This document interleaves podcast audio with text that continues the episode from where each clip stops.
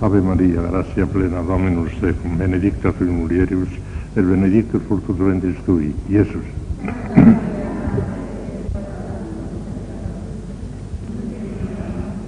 Gloria Patri et Filio et Santo. Reina del Santísimo Rosario, San José, Santo Padre Domingo, Santa Catalina de Siena, Santa Teresa de Jesús. Bueno. Bueno, pues aquí me tienen otra vez porque Dios ha querido. No sé hasta cuándo, pero hasta que Dios quiera. Este año tuve otro achuchón. Me dieron una extrema unción, no sé cuántas veces ya. Pero el avión que me tiene que llevar de arriba no llega. Estoy totalmente dispuesto a lo que Dios quiera. Y si Dios quiere que viva 100 años, pues 100 años, lo que Dios quiera. voy a contar un chistecito de un pobre viejo que era muy simpático, muy alegre. Tenía 80 años ya. Y llegó a decir esto. De llegar a los 80 no me quejo. Mientras siga esta bonanza, todavía me queda una esperanza, la de llegar a viejo. Todavía quería ser viejo después de 80 años. Pues lo que Dios quiera. Esta tarde no les voy a dar ninguna plática, pero les voy a exponer un poquito el plan que traigo para este año. Que a mí me parece que si sale bien será muchísimo mejor que el del año pasado, sin comparación, vamos. Que el año pasado les puse a ustedes el aspecto negativo de la vida cristiana, que es importante también, pero mucho menos importante que el aspecto positivo, que es el que los voy a natural. Miren, por de pronto, por las mañanas, en la homilía, en vez de dedicarme al Evangelio del día, que, es interesante también, como no va a serlo, ¿verdad? Pero a mí me gusta lo sistemático, lo que, un, un conjunto de doctrina, un cuerpo doctrinal. Y ya les dije el año pasado que pensaba este año ponerles el Padre Nuestro y el Ave María. ¿Por qué? Porque les he explicado estos últimos años los misterios del Rosario, los misterios gozosos, los dolorosos y los gloriosos. Pero el rosario no solamente son los misterios, es también el Padre Nuestro y la Ave María. Hay que juntar las dos cosas, si no, ni rosario. Si meditamos los misterios, pero no rezamos el Padre Nuestro y las Ave Marías, habremos hecho una excelente meditación, pero no habremos rezado el rosario. Si rezamos el Padre Nuestro y las Ave Marías, pero no recordamos los misterios, al menos un poquito cada vez, pues entonces habremos hecho una oración vocal hermosísima, la superior oración vocal del Padre Nuestro y la Ave María, pero no habremos rezado el rosario. Hace falta juntar las dos cosas. Como ya hemos hablado de una de las dos cosas que son los misterios, pues ahora falta hablar de la otra cosa, del Padre Nuestro y la de María. Nos lo han comentado muchas veces, pero hay cosas que no, envejecen nunca. Padre Nuestro es la oración eterna, no envejecerá nunca. Y no hay ninguna otra que se la pueda comparar. Lo vamos a desmenuzar en las romerías de la mañana, el Padre Nuestro. No sé si me dará tiempo de llegar también a la Ave María, si no, pues hasta donde lleguemos. Y eso que este año pienso estar aquí mucho tiempo, si Dios quiere. Pienso estar aquí hasta el día 15 de agosto. Mes y medio, nunca he estado tanto tiempo, pero mira, este es mi plan. Llegaré hasta donde pueda. El Padre Nuestro y si puedo también la de María. Eso por las mañanas en homilía. Por la tarde empezaré la parte positiva de la vida cristiana. Empezaré, continuaré, porque en realidad la parte positiva de la vida cristiana abarca aquellos cuatro grandísimos temas a los que he dedicado ya cuatro años, nada menos. La vida cristiana, ante todo y sobre todo, la Trinidad el misterio y la meditación trinitaria, ese misterio inefable de que Dios está dentro de nosotros mismos, y vivir ese misterio trinitario es la, la, quinta esencia de la vida cristiana, y está todo. Gozarse de que Dios sea Dios, de que sea infinitamente feliz, de que toda nuestra santidad no le añade absolutamente nada, y todos nuestros pecados no le quitan absolutamente nada, es sentirse feliz. Por eso es la cumbre de la vida cristiana. Los santos llegan a un momento en que lo único que les interesa es la felicidad de Dios. Que se hunda el mundo, ¿y a mí qué? Que se hunda el mundo. Pero Dios es infinitamente feliz. Lo fundamental es esto. Y de eso les hablé un año entero. Luego, inmediatamente después de la Trinidad, Cristo, claro, naturalmente es el camino, la verdad y la vida. Sin Cristo nada. Sin mí no podéis hacer absolutamente nada. La configuración con Cristo, nuestra cristificación, el elemento fundamentalísimo, positivo de la vida cristiana. Sin eso no hay vida cristiana de arranca el nombre de la vida cristiana de Cristo precisamente? Cristo, lo esencial es Cristo, porque Cristo es el camino, la verdad y la vida para la eternidad. En absoluto lo esencial es la Trinidad, no Cristo. Pero Cristo es el camino, la verdad y la vida, y sin Él no hay Trinidad que valga. Cristo, Cristo, Dios, volverse loco. Como aquel niño que está mucho tiempo delante del Santísimo, lo habrán oído muchas veces ya, pero estas cosas hay que recordarles. ¿A ti te gustaría ser San Luis Gonzaga? No, no. ¿Cómo? ¿O te gustaría ser San Luis Gonzaga? No, no. Uy. Entonces, ¿qué te gustaría ser? Yo, volverme Jesús. Volverse Jesús. Ese es el santo. El tercer elemento, fundamental, esencial, María. María no es un lujo, no es una añadidura, no es un accidente, algo que se puede tener o no tener en la vida cristiana, no, no, no, porque lo ha dispuesto Dios así, ¿eh? En absoluto por exigencia de la naturaleza misma de las cosas, no, podría haber sido de otra manera, pero es que lo ha, dispuesto Dios así, de tal manera que sin María no hay vida cristiana, lo ha dispuesto Dios así, ya está. Es un elemento esencial también. El camino es María, Cristo, la Trinidad, pero María es un elemento esencial, no podemos saltar un brinco saltando por encima de María. El que prescindiese positivamente de María, parte. Bueno, ese no llegará jamás. Es más, si prescindiese positivamente, dándose cuenta de ello, pues tendría un pecado mortal. Pero aún sin eso, simplemente no haciendo demasiado caso de María, no dará un paso a la vida espiritual, porque no quiere Dios. Acabó, ya está. También de esto les hablé largamente, de María muchas veces les he hablado. Y el cuarto elemento, que son cuatro, como os he dicho, es la iglesia. La iglesia, la iglesia, la iglesia. Sin la iglesia no podemos nada tampoco, porque lo ha dispuesto Dios así. No porque sea necesario, podría no haberlo dispuesto así, pero lo ha dispuesto. Y los pobrecitos paganos, ya hemos hablado cien veces de los pobrecitos paganos, que pueden pertenecer y pertenecen al alma de la iglesia sin saberlo ellos. Y es, para ellos quizás quizá resulte más fácil que, que que no, estoy seguro, que resulta más fácil salvarse que para muchos malos católicos, que duda cabe. Todo el mundo puede pertenecer y pertenece de alguna manera a la Iglesia, al menos en potencia. Pero sin la Iglesia tampoco, tampoco. Es el sacramento universal de salvación, dice el Concilio Vaticano II. Sacramento universal de salvación, la Iglesia. Y que nosotros hayamos nacido dentro de la Iglesia porque Dios ha querido, porque hemos nacido católicos porque Dios ha querido dentro de la Iglesia, eso es para volverse loco de alegría también. Bueno, pues estos son los cuatro elementos fundamentalísimos, positivos de la vida cristiana. Trinidad, Cristo, María, la Iglesia. Pero todo esto ya lo hablé. Y todo esto no vamos a repetirlo porque ahí las cassettes. Vuelvan a leer, a escuchar las cassettes, ahí están. Quizá hoy se a repetir aquellas cosas porque no cabe duda que uno va madurando un poquito más ¿sí? y, aunque parece que es lo mismo, pues no es lo mismo, siempre se va añadiendo alguna cosa, se va perfilando, pero bien, no vamos a insistir otra vez en esas cuatro grandes cosas que están muy ampliamente desarrolladas ya en las cassettes que tienen ustedes ya. Entonces, ¿qué? Entonces hay otro elemento fundamentalísimo también, que es la gracia, la gracia de Dios, pero de eso también les he hablado, de la gracia de Dios, como los hijos suyos y herederos de la gloria. Pero la gracia no es inmediatamente operativa, se lo he dicho a ustedes muchas veces. Es una realidad entitativa que se nos mete en el alma, que diviniza el alma, que cristianiza el alma, que la enciende en el fuego del amor de Dios, la diviniza, pero en sí misma no es operativa. La gracia no actúa, no se vuelve, está quietecita. Ha dignificado, ha, ha divinizado el alma, pero no hace nada. Entonces, ¿qué, qué, qué, cómo, ¿cómo se desarrolla la gracia? Pues en virtud de esas otras potencias que dependen de la gracia y que Dios infunde en nuestras almas, que son las virtudes infusas y los dones del Espíritu Santo. En general ya he hablado un poquito de esto, pero ahí, ahí sí. Ahora tenemos que hablar con todo detalle de cada una de las virtudes infusas y llegaremos también a los dones del Espíritu Santo, todo. Esos son los elementos dinámicos, operativos de la gracia, porque la gracia, como digo, diviniza el alma, pero ella no actúa actúa a través de las virtudes infusas de los del Espíritu Santo. Y las virtudes infusas son unas semillas divinas que Dios siembra en nuestra alma el día del bautismo, y las siembra allí y allí están, pero están en forma de semilla. Y esa semilla tiene que crecer y desarrollarse. Y ahora vamos a ver de qué manera tiene que crecer y desarrollarse esa vida de las virtudes infusas. Y ese año les voy a exponer la fe, la esperanza y la caridad hasta donde llegue, porque la caridad es tan amplia que no la terminaré. La fe se hasta donde pueda, la esperanza también, la caridad, el amor de Dios y ahí nos quedaremos. Porque la caridad, además del amor de Dios, es el amor del prójimo y ya no me dará tiempo. A pesar de tantos días como voy a estar aquí, ya no me dará tiempo. Para que vean con qué detalle les voy a exponer la fe, la esperanza y la caridad. Son fundamentalísimas, virtudes fundamentalísimas. Incomparablemente mejores que aquellas cosas del año pasado de lo negativo.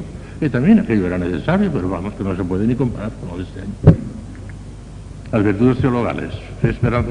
Está la plática de las tardes, hasta donde llegue. ¿Y luego qué queda? Ah, queda que los domingos, como esas pláticas serán de lunes a viernes, como siguiendo toda nuestra, la costumbre de siempre, los sábados lo dejaremos para los papelitos, para las preguntas y respuestas. Y los domingos, el año pasado, en vez de descansar el domingo, pues me tomé la pequeña molestia hasta cierto punto, porque para mí es un descanso también de poder hablar de Dios, pues resulta que les expuse la doctrina espiritual de Don Marión, de Esponsa Verbi, que me dijeron después que es lo que más les había gustado. Y en Utuado, que estuve después ese y me dije, uy, aquello me volvió locas. Bueno, o sea que esa doctrina espiritualísima les encantó y les hizo mucho bien. Pues este año les voy a exponer una doctrina que creo que les gustará más que de Don Marmión más todavía, porque Don Marmión fue un gran santo y era un gran teólogo, todos ustedes quieran. Pero ante Juan de la Cruz hay que descubrir, hay que y les voy a exponer el sistema místico de San Juan de la Cruz. Eso será los domingos. Seis clases sobre el sistema místico de San Juan de la Cruz. Por cierto, que hace un momento la Madre Superiora me ha dado un folletito del padre de Don Maldonero que me eduque. Y dice, mira por dónde es eso. Casi es lo que les voy a decir yo. Y no lo conocía, no lo conocía, me lo ha esta tarde, hace una hora, lo tengo que ver yo. Casi, me parece que le voy a dar un poquito, otro enfoque. Mejor que el del Don Baldomero, imposible, porque el Don Baldomero, hablando de Santa Teresa y de San Juan de la Cruz, no se le puede superar.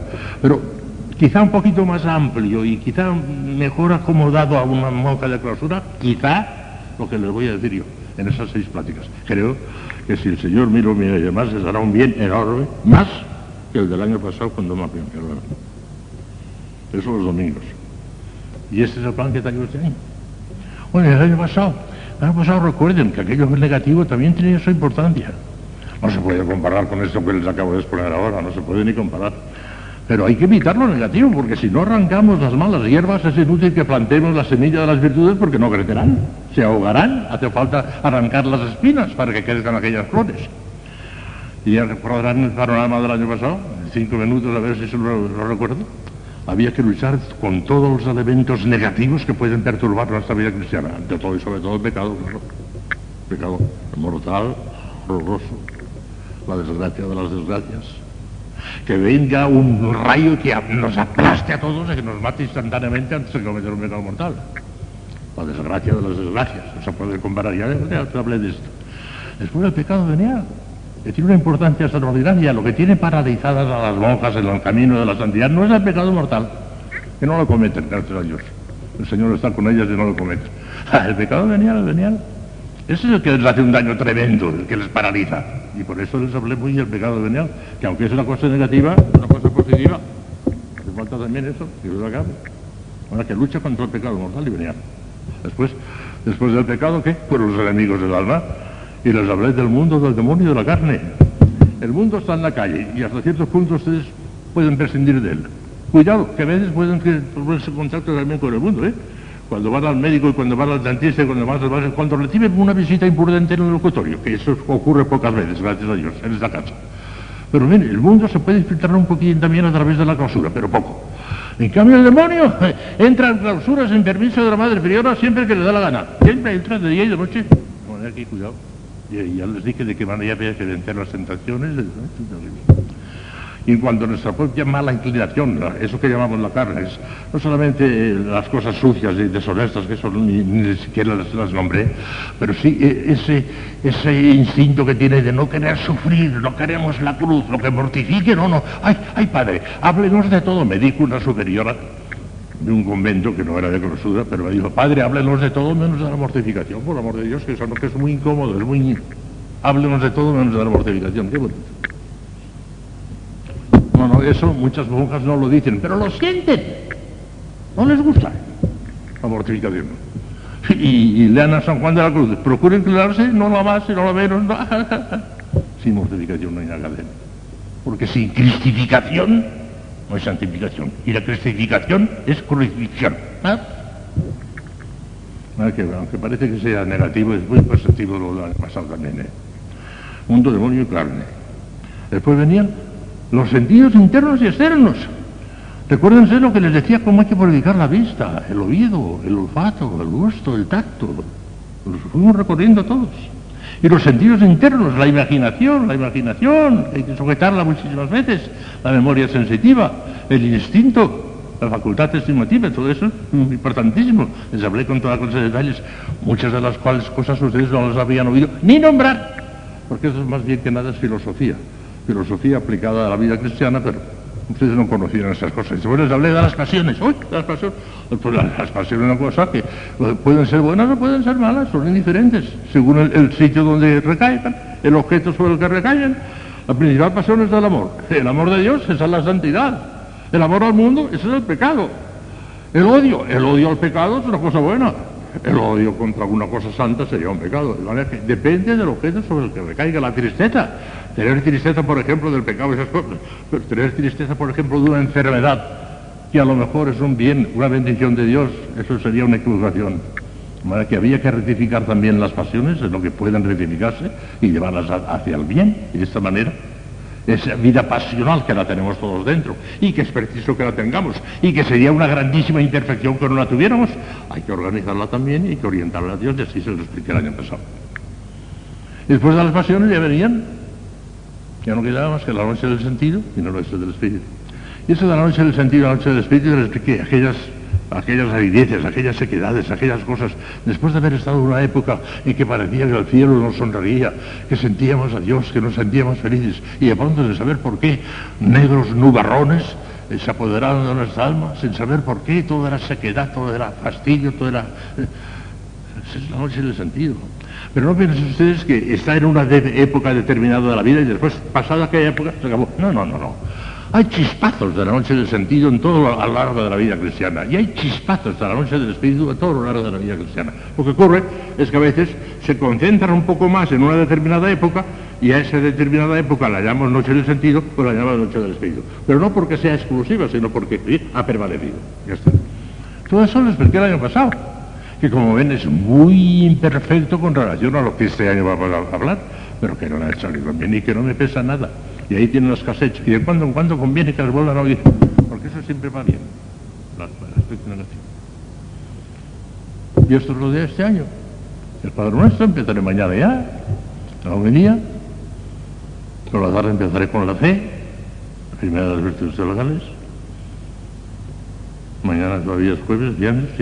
El sábado tenemos papelitos los hay, si no, pues nada. Sí supongo yo que el sábado ya, porque la curiosidad es una de las grandes virtudes de las monjas, de las monjas no faltará. Y luego el domingo empezaremos ya con el sistema místico de San Juan de la Cruz y ya verán ustedes cómo les dará un bien inmenso. Si Dios me inspira, porque ya tengo el esquema, ¿eh? Estos últimos días en Madrid, pues ya empecé a hacer algunos esquemas de lo que les... Así es que en realidad ya lo tengo hecho el esquema. Y yo mismo, a mí me ha gustado. y me parece que, si ya digo, si el Señor... ¿Por qué es el Señor? ¿Qué, qué tienes tú que no lo hayas recibido? Y si lo has recibido, ¿de qué te glorías como si no lo hubieras recibido? Además, si uno siembra la semilla, pero Dios no la, riega, no se hace nada. Así es que oración, oración y oración y pedirle que me, que me inspire a mí lo que debo de decir y sobre todo que, que caiga en un terreno bien abonado para que produzca ciento por uno y después la vida eterna, como dice el Evangelio. Pues.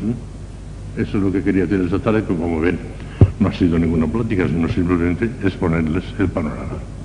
Panorama importante, no cabe duda. sí. Vengo a Olmedo con mucho gusto y con mucha satisfacción. Porque veo claramente que, aunque hay imperfecciones, porque las tienen que haber y las hay donde hay cualquier persona humana hay una imperfección, pero hay también sed de Dios. Hay, ahí ti- tienen intención, tienen, a, a menos la inmensa mayoría, tienen ganas de santificarse. Porque una monja que esté dentro de la clausura y que no tenga ganas de santificarse, ¿qué hace de la clausura si no tiene ganas de santificarse? Y es que además sería una vida inaguantable. Una vida de, un- de clausura sin sed de Dios, sin ansias de santificación, sería inaguantable. Así como si efectivamente tienen esa sed de Dios, es el paraíso anticipado, el paraíso anticipado. Bueno, estábamos lamentando hace unos momentos unos señores que han venido al locutorio de que no hay, no hay vocaciones, no las hay. En España y en el extranjero hay poquísimas vocaciones. En parte son cosas que Dios permite, la iglesia no perecerá de, de- todas formas, pero hay algunos conventos, aunque son ya tan son pocas ya y tan viejecitas ya, que se irán cerrando, se irán cerrando, se irán cerrando conventos, si Dios no lo remedia. En parte yo creo que es porque tienen un concepto equivocadísimo de lo que es la vida de clausura.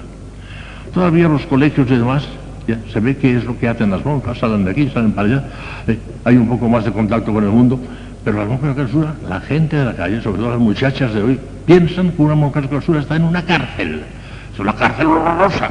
Y la cárcel no gusta a nadie, y por eso no viene nadie a la clausura. Están equivocadísimos.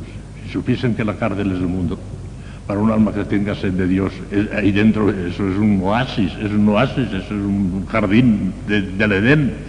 Pero para los que no estén enamorados de Dios, pues es, una cárcel, los, los barrotes de una, una cárcel.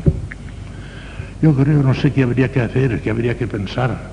Sigamos siempre las orientaciones del Papa y así no nos equivocaremos. Pero yo creo que a la vida contemplativa le hace falta un poquito de propaganda. ¿eh? Muchas muchachas no sospechan lo que es la vida de no, no sospechan. Por lo menos editar alguna cosita, algunos prospectos, algunos folletitos con fotografías de lo que es por dentro la vida, la alegría que hay. Eh, algunas veces este que acaba de morir ahora, yo lo he sentido muchísimo porque hacía muchísimo bien a través de la televisión.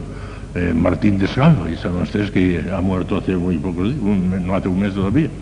Bueno, pues ese aprovechaba mucho, mucho, mucho la televisión los domingos y, sacó en los últimos tiempos, sacó varios conventos de clausura por dentro.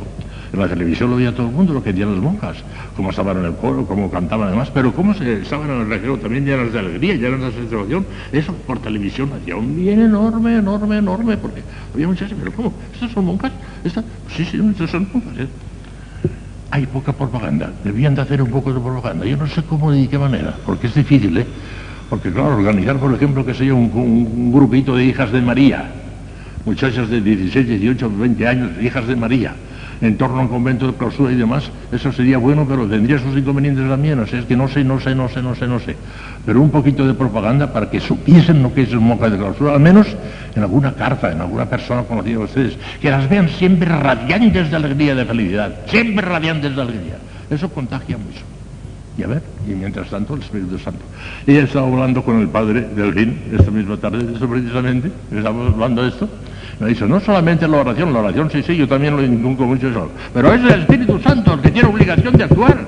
Estamos ya, el que actúe el Espíritu Santo, que actúe, que actúe, que te lo pide Catalina, que las monjas digan, sí, que te lo pide yo y ya está, y exíjanselo, exíjanselo al Espíritu Santo, me lo decía el Padre del Fin.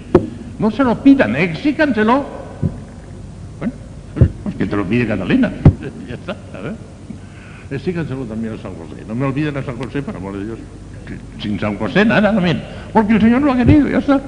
Yo estoy seguro que a la hora de la muerte vendrá San José, yo lo estoy esperando. El otro día cuando estaba con las yo a si aparece San José, y no, no vino, porque el día de mi muerte vendrá San José, estoy seguro. Bueno, pues lo que sea es eso, que venga o no venga, pero que efectivamente seamos de Dios, hijas mías. Vengo aquí muy contento, muy satisfecho, contentísimo, porque veo que aquí hay sed de Dios. Hay almas sinceras, yo no digo que absolutamente todas, porque siempre habrá alguna excepción, pero don Baldomero Jiménez Duque está completamente convencido que aquel convencito de Olmedo es un oasis, me decía el otro día, estoy, coincidimos en absoluto. Esto es un oasis dentro de la iglesia, es un pequeño oasis. Y mientras siga así, pues esto se irá adelante la cabeza. Además, ustedes ahora mismo en una nueva fundación, el señor Provera, ya está, se han quedado un poquito menos aquí. Antes, el año que viene, el año pasado me parece que eran 72, este año son menos. Pero bien, todavía hay un grupito que da gusto. Y sobre todo, ya digo, si hay almas sedientas de Dios, esto seguirá adelante. Por aquí han pasado dos santas, por lo menos dos santas, porque según dicen los que las conocieron, y no las conocí más allá de la Madre de Ortega, pero a, la Madre Teresita dicen que era otra santa, pero grande, y el proceso muy en marcha, ¿eh? Y que era una verdadera santa, ya pasa por aquí. Y la Madre Ortega, pues ya lo conocí yo creo que llegó también a, muy, a mucha altura. ¿eh? Y esas almas dejaron una huella tremenda, dejaron una huella y, aquí se ve.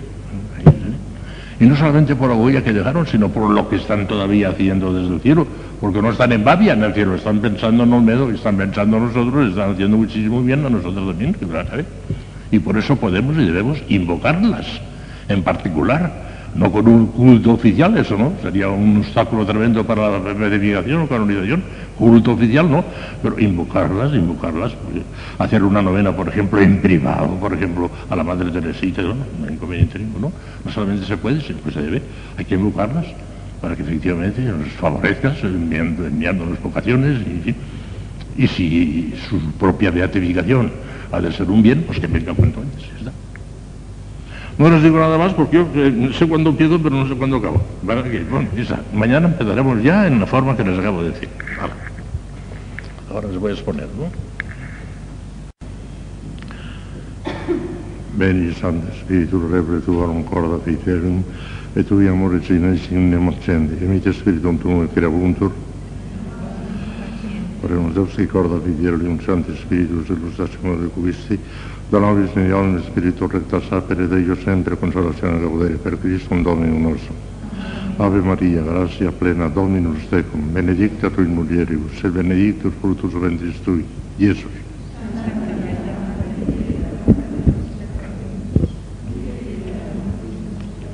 Gloria Patri et Filio et Spiritu Santo. Reina del Santísimo Rosario, San José, Santo Padre Domingo, Santa Catalina de Siena, Santa Teresa de Jesús. Bueno, pues vamos a empezar esta materia tan importantísima de las virtudes infusas, sobre todo de las teologales, que es la materia de este año. Recuerden que las virtudes teologales, como todas las otras virtudes también, los cardinales y todas las derivadas, son una especie de semillas divinas, semillas de Dios, que nos infunde el bautismo en forma de semilla y todos los niños ya tienen todas las virtudes infusas, las tienen todas ya en forma de semilla. Es un regalo inmenso que nos hace juntamente con la gracia santificante, se nos infunde la semilla de todas las virtudes y todos los dones del Espíritu Santo. La gracia, como ya les he dicho muchas veces, diviniza el alma de tal manera que la pone incandescente de Dios, al rojo vivo. La gracia, por el mero hecho de tenerla. Una persona gracia es un santo, sin más. San, Pablo habla a los santos, los santos son los que estaban en gracia. Lo que pasa es que dentro de la santidad hay muchos grados y se puede subir mucho más arriba. Pero una persona con el grado mínimo de gracia, un niño que acaba de ser bautizado, es un santo. Está santificado, está divinizado por la gracia. Claro, todo eso puede desarrollarse, puede crecer y debe desarrollarse y debe crecer una persona mayor como nosotros, pero el niño pequeñito ya es un santo por el mero hecho de estar bautizado. Pero la gracia no hace más que eso. Diviniza el alma, la santifica y nada más. Ella no opera, no es operativa. Es un hábito que decimos en, teología, hábito entitativo, pero no operativo. No, no, ella no actúa, la gracia no actúa. Diviniza el alma y allí se queda actúa a través de las virtudes infusas y de los dones del Espíritu Santo, que son unas potencias sobrenaturales que brotan del alma y sanan el alma, unas en el entendimiento, otras en la voluntad, son las potencias del alma, y esas son las dinámicas, las que actúan, las que desarrollan la gracia santificante, y cada vez se va arraigando más profundamente en el alma. El crecimiento de la gracia significa que cada vez se va arraigando más profundamente en el alma, porque no es un crecimiento cuantitativo. ¿Cuántas arrobas de gracia tenía Santa Teresa? Ninguna, sino eso no, es cuantitativo, es la intensidad con que se va metiendo cada vez más profundamente. Bueno, las virtudes infusas se clasifican en dos grandes grupos, las teologales y las cardinales, con todas sus derivadas después hay una diferencia enorme entre los teologales y los cardinales y las derivadas. No hay más que una gran virtud, enorme virtud, que es un sol resplandeciente que es la caridad. Y junto a la caridad, que es la reina de todas las virtudes, en cuyo desarrollo consiste la plenitud de la gracia, consiste la plenitud de la perfección cristiana, en el desarrollo de la caridad, alrededor de ella y en ese mismo plano teologal hay otras dos grandes virtudes, dos otros soles, o tan resplandecientes como, como la caridad, pero soles también, que tienen luz propia, la fe y la esperanza, son las tres Están a una altura inconmensurable. Luego vienen cuatro planetas, que son las cuatro virtudes cardinales, prudencia, justicia, fortaleza y templanza. Entre una estrella que tiene luz propia, un sol, y un planeta, la diferencia es enorme. El planeta no tiene luz propia, Nosotros tenemos luz porque nos ilumina el sol, pero la Tierra de suyo, cuando se esconde el sol, se quedan tinieblas, no tiene luz propia. Las únicas que tienen luz propia son las virtudes teologales. Las cardinales no reciben la luz de las, cardinales, teologales, pero ellas no la tienen. Y todavía, alrededor de esas cuatro cardinales, prudencia, justicia, fortaleza y templanza, cada una de ellas tiene sus satélites como la Tierra, que es un planeta, tiene un, satélite que es la Luna, y otros planetas del sistema solar, cada uno de ellos tiene sus correspondientes satélites. ¿eh? Esas son todavía más lejanas que el mismo planeta, porque son eh, eh, planeta de planeta, o sea que son menos todavía todavía, ¿verdad? Pero son las virtudes derivadas de esas cuatro carreras. Todo eso lo tenemos que examinar. Para eso necesito unos cuatro años. No sé si yo, si yo me, va a sostener tanto tiempo, pero a mí parece que sí, me, voy ya casi convenciendo que me voy a morir de puro viejo, ¿eh? bueno, lo que Dios quiera. Total, que este año vamos con virtudes teologales. Y no les podré poner más que la fe y la esperanza y parte de la caridad, porque ni siquiera la caridad la terminaremos, porque es una materia tan maravillosa y tan extensa, no, haremos lo posible. Y para no ya perder tiempo, después de echar este mapa Moody, colocando cómo están las virtudes, Vamos ya a abordar ya la primera virtud teologal. La primera no en el orden de la excelencia, sino en el orden de la generación. Porque no puede haber, sin fe no puede haber ninguna virtud ella. El que no tiene fe no tiene ninguna virtud en absoluto. ¿Esperanza de qué si no tiene fe? ¿Caridad de qué si no tiene fe? Si tiene caridad, todavía tiene también la fe y lo tiene la esperanza, pero si no tiene caridad, que es la fundamental, que es la que va a toda la vida. Y sobre todo la fe, que es la primera que establece el contacto con Dios nuestro Señor mediante nuestro entendimiento, hay nada que hacer. Bueno, pues vamos a empezar por la fe, que es la primera en la generación, y veremos que efectivamente la fe es una cosa muy sencilla a primera vista y sin embargo tiene muchísima complicación, como verán también. La fe ordinariamente, en el sentido vulgar de la palabra, el corriente, el que empleamos todos los días, es creer lo que no se ve. Lo que se ve es imposible que sea objeto de fe, porque ya lo estamos viendo. Por consiguiente, aquellas cosas que se ven no pueden caer dentro del ámbito de la fe. La fe es de las cosas que no se ven. Y puede ocurrir que sean cosas de tipo puramente natural, y en ese caso tenemos una fe humana, o de tipo sobrenatural, pero siempre, siempre la fe consiste en creer algo que no vemos por la autoridad de aquel que nos lo cuenta. Siempre tiene que haber algo. Y siempre tiene que haber alguien. Algo que es lo que creemos. Y alguien que es aquel al que creemos, nos fiamos de él. Vean ustedes, como digo, muy sencillamente, Comúnmente se admite que la palabra fe proviene etimológicamente del verbo latino fido fidere, que significa fiar, confiar, fiarse. De él se deriva el adjetivo primitivo fidus, fiel, leal, el participio fidens, el que confía, y los sustantivos fides, fidelitas, fiducia, fe, fidelidad, confianza. Es la actitud de quien se fía, se confía en otro, en su persona, en su autoridad, en su testimonio, en sus promesas. Fe quiere decir tener algo por real y verdadero en virtud del testimonio de alguien. Si ese alguien que nos da un testimonio de una cosa que nosotros no hemos visto es una persona, y le creemos, porque nos merece crédito, tenemos la fe humana. Y si ese que nos dice una cosa que no hemos visto no es una persona humana, sino que es nada menos que Dios, una persona divina, y creemos por la autoridad de Dios que nos lo dice aunque no lo hemos visto, tenemos fe divina. Las dos cosas son absolutamente necesarias, sobre todo la fe humana, incluso para la vida. No podríamos vivir sin la fe humana. Estamos haciendo actos de fe humana a cada momento. Sin la fe humana, la vida social sería del todo imposible. Y gran parte de nuestros conocimientos que creemos del todo ciertos y seguros se vendrían estrepitosamente abajo. Hemos de creer por cosas que parecen sencillísimas y, y, las tenemos que creer porque nadie nos lo ha demostrado. Nadie nos ha demostrado que seamos hijos de nuestro padre y de nuestra madre. Estamos seguros que somos hijos de nuestro padre y nuestra madre. Nuestro padre y nuestra madre, dos personas honradísimas, nos lo han dicho, toda la gente no lo queremos, pero no nos lo han demostrado, lo creemos, es un acto de fe humana. En la existencia de Buenos Aires los que no hemos estado en Buenos Aires, porque lo vemos en los mapas, lo vemos en los periódicos, lo vemos, oímos hasta por radio. Hay personas que vienen, sí, sí, Buenos Aires existe, yo vengo de lo he visto yo. Creemos todas aquellas cosas que no hemos visto, pero fiándonos en alguien que nos lo dice. Y en esto consiste en ese fiarse de ese que nos dice lo que tenemos que creer. Vean ustedes de qué manera el Concilio Vaticano I, el primero, ¿eh? no el segundo, el segundo lo confirmó todo, porque es ridículo decir que el Concilio Vaticano II rectificó alguna cosa de los concilios anteriores, ni una sola. El concilio lo dice cien veces en, sus... ratifica todo lo que habían dicho los concilios anteriores, estaría bonito. Porque lo que la Iglesia define una vez, eso es irreformable, eso es eterno, no se puede reformar. Lo que ha definido un concilio, eso es para siempre, para toda la eternidad, no lo reformará nadie. el Concilio Vaticano II ha ratificado, ha confirmado todo lo de los anteriores concilios y no ha añadido ni un solo dogma nuevo, ni uno. Tuvieron particular cuidado y ya, hay, ya hay bastantes dogmas. Han ratificado, han confirmado todos los dogmas, pero el Concilio Vaticano II no añadió ni un solo dogma, ni uno. Porque hubiera interés especial en eso. Es una cosa muy seria declarar un dogma de fe tiene que intervenir al menos que la autoridad infalible del Papa.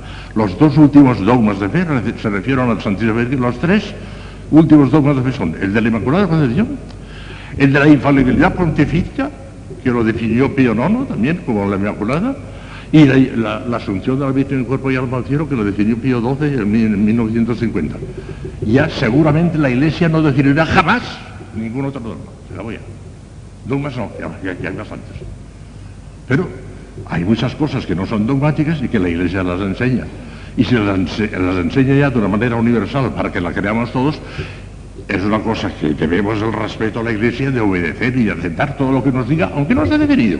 Si está definido es dogma de fe, pero aunque no esté definido, si es una doctrina que la Iglesia la propone ya a toda la Iglesia universal, el teólogo que sabe cómo funciona eso ya tiene obligación de creerlo por fe.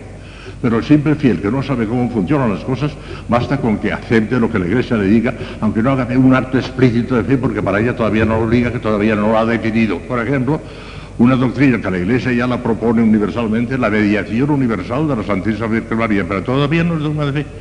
Una persona que no sabe cómo funcionan los dogmas, si negase, por ejemplo, la mediación universal de la Virgen María, cometería una imprudencia, una locura, pero una herejía no. Cambio, el teólogo que sabe que eso es la enseñanza ya oficial de la Iglesia, aunque no esté definida, para mí, que al menos profesionalmente soy teólogo, tengo obligación de creerlo bajo fe, porque ya para mí es una cosa que la Iglesia me la garantiza infaliblemente. Bueno, pues vamos a ver cómo el Concilio Vaticano I, que fue el del siglo pasado, no el de ese año, el del siglo pasado, convocado por el Papa Pío IX, como ustedes saben, y que no terminó porque estalló la guerra y en 50.000 cuando invadieron los Estados pontificios, tal que se suspendió. Tanto que cuando empezaron el Concilio Vaticano II le propusieron al Papa Juan XXIII que llamase prolongación del Concilio Vaticano I. No, no, no, ¿para qué? No, vamos a decir Concilio Vaticano II. Aquel no terminó, pues no terminó, se acabó. Pero, y, es el, Concilio Vaticano II, el de este, Pero el que definió ¿Qué es la fe? ¿En qué consiste la fe sobrenatural? Fue el Concilio Vaticano I de una manera magistral, como van ustedes a ver ahora. Se la comentaré palabra por palabra y verán ustedes qué cosa más bonita, más precisa, más exacta, Concilio Vaticano I.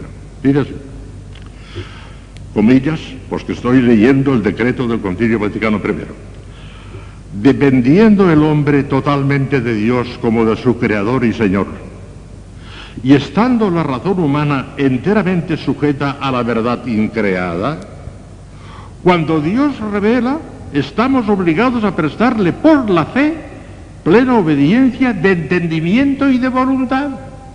Ahora bien, esta fe, que es el principio de la humana salvación, porque sin fe de alguna manera, ya veremos en qué forma, no hay salvación, esta fe, que es el principio de la humana salvación, la Iglesia Católica profesa que es, nos va a dar la definición, cosas es una virtud sobrenatural por la que con la inspiración y ayuda de la gracia de Dios creemos ser verdadero todo lo que por Él ha sido revelado, no por la intrínseca verdad de las cosas percibida por la luz natural de la razón, sino por la autoridad del mismo Dios que revela, el cual no puede engañarse ni engañarnos.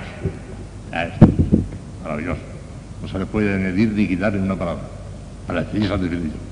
Vamos a comentar la palabra por palabra. Además, es que regalo tan enorme es la, fe, hijos míos. Nosotros tenemos fe por un regalo inmenso de Dios. Hemos nacido con la fe. Quizá algunos de no lo sé, si nacieron de padres paganos y demás, y entonces todavía no tenían fe. Después, lo cierto es que ahora que ya tenemos fe todos los que estamos aquí, es un regalo inmenso de Dios que no se puede adquirir por ningún procedimiento natural de ninguna manera. Escuchen, os acabo de decir el, el concilio que la fe es una virtud sobrenatural. Es decir, infusa por Dios en nuestra alma, en el entendimiento. La fe está en el entendimiento. En la esencia del alma está la gracia, ya lo he dicho antes, divinizándola. Pero la fe está en el entendimiento, que es una de las potencias del alma. La fe infusa es una, virtud sobrenatural, infundida por Dios en nuestra alma, en el entendimiento, que rebasa y trasciende infinitamente todo lo natural y sería imposible por lo mismo adquirirla con las otras fuerzas naturales. Imposible. Está en otro mundo, está en otro plano. Todos los razonamientos habidos se puede ver, todas las teologías habidas se puede ver, son incapaces de llevarnos al fin. No pueden, está en otro plano, imposible. Por eso es inútil, cuando una persona no tiene fe, tratar de convencerle con argumentos. Ah, fracasar Si no hay argumentos, no se puede demostrar. La fe no se puede demostrar. La fe se cree, pero no se puede demostrar. Si se pusiese a demostrar ya no sería fe, sería visión, ya no sería fe, hemos destruido la fe. Si tratamos de demostrar la fe, la hemos destruido. La fe no se demuestra, la fe se cree. Y claro, los que quieren y exigen demostraciones rechazan la fe, la fe, fuera. Pobrecitos, están las tinieblas, no se dan cuenta que la fe no puede ser demostrada, porque si la demostrásemos la destruiríamos, es la virtud sobrenatural. Y los argumentos, todos los argumentos habidos y por haber, son incapaces de llevarle a uno a la fe imposible. Le podrán llevar hasta las puertas de la fe por los motivos de credibilidad que ya les hablaré de ellos, pero llevarla hasta dentro de la fe, introducible a la fe. Entonces, Padre, para una persona que no tenga fe, ¿qué tiene que hacer? Oración y humildad, oración y humildad, oración y humildad, oración y humildad.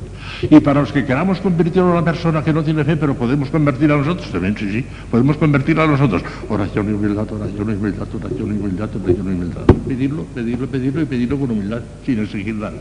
Ahí está todo. Sobrenatural. Está en otro mundo, está en otro plano. Es la virtud sobrenatural por la que con la inspiración y ayuda de la divina gracia, claro, sin la inspiración y ayuda de la divina gracia no hay fe, de ninguna de las maneras. Eso procede de Dios, es un regalo de Dios, es un don divino, es un regalo de Dios. Bajo la inspiración y ayuda del Espíritu Santo, sería del todo imposible la fe sin la previa emoción y ayuda de la gracia. Porque siendo, como acabamos de decir, una virtud sobrenatural que rebasa y trasciende infinitamente todo el orden natural, el hombre no podría alcanzarla jamás abandonado a sus propias fuerzas naturales. Es absolutamente necesario que la gracia le mueva y ayude a producir el acto sobrenatural de la fe. Eso procede de Dios, sin la gracia. Para que vean cómo el Padre Rollo es nada exagerado cuando insiste tantísimo en oración y humildad, oración y humildad. Si no hay otra cosa, hijos míos. Por encima de la caridad y por encima de todo. Oración y humildad, oración y humildad porque sin la gracia de Dios no podemos hacer ni siquiera actos de caridad, no podemos hacer nada, nada, nada, nada, nada. Oración y humildad por encima de todo, oración y humildad. Porque sin humildad no hay nada, la oración no vale, no, la acepta Dios. Oración y humildad, farolillo rojo.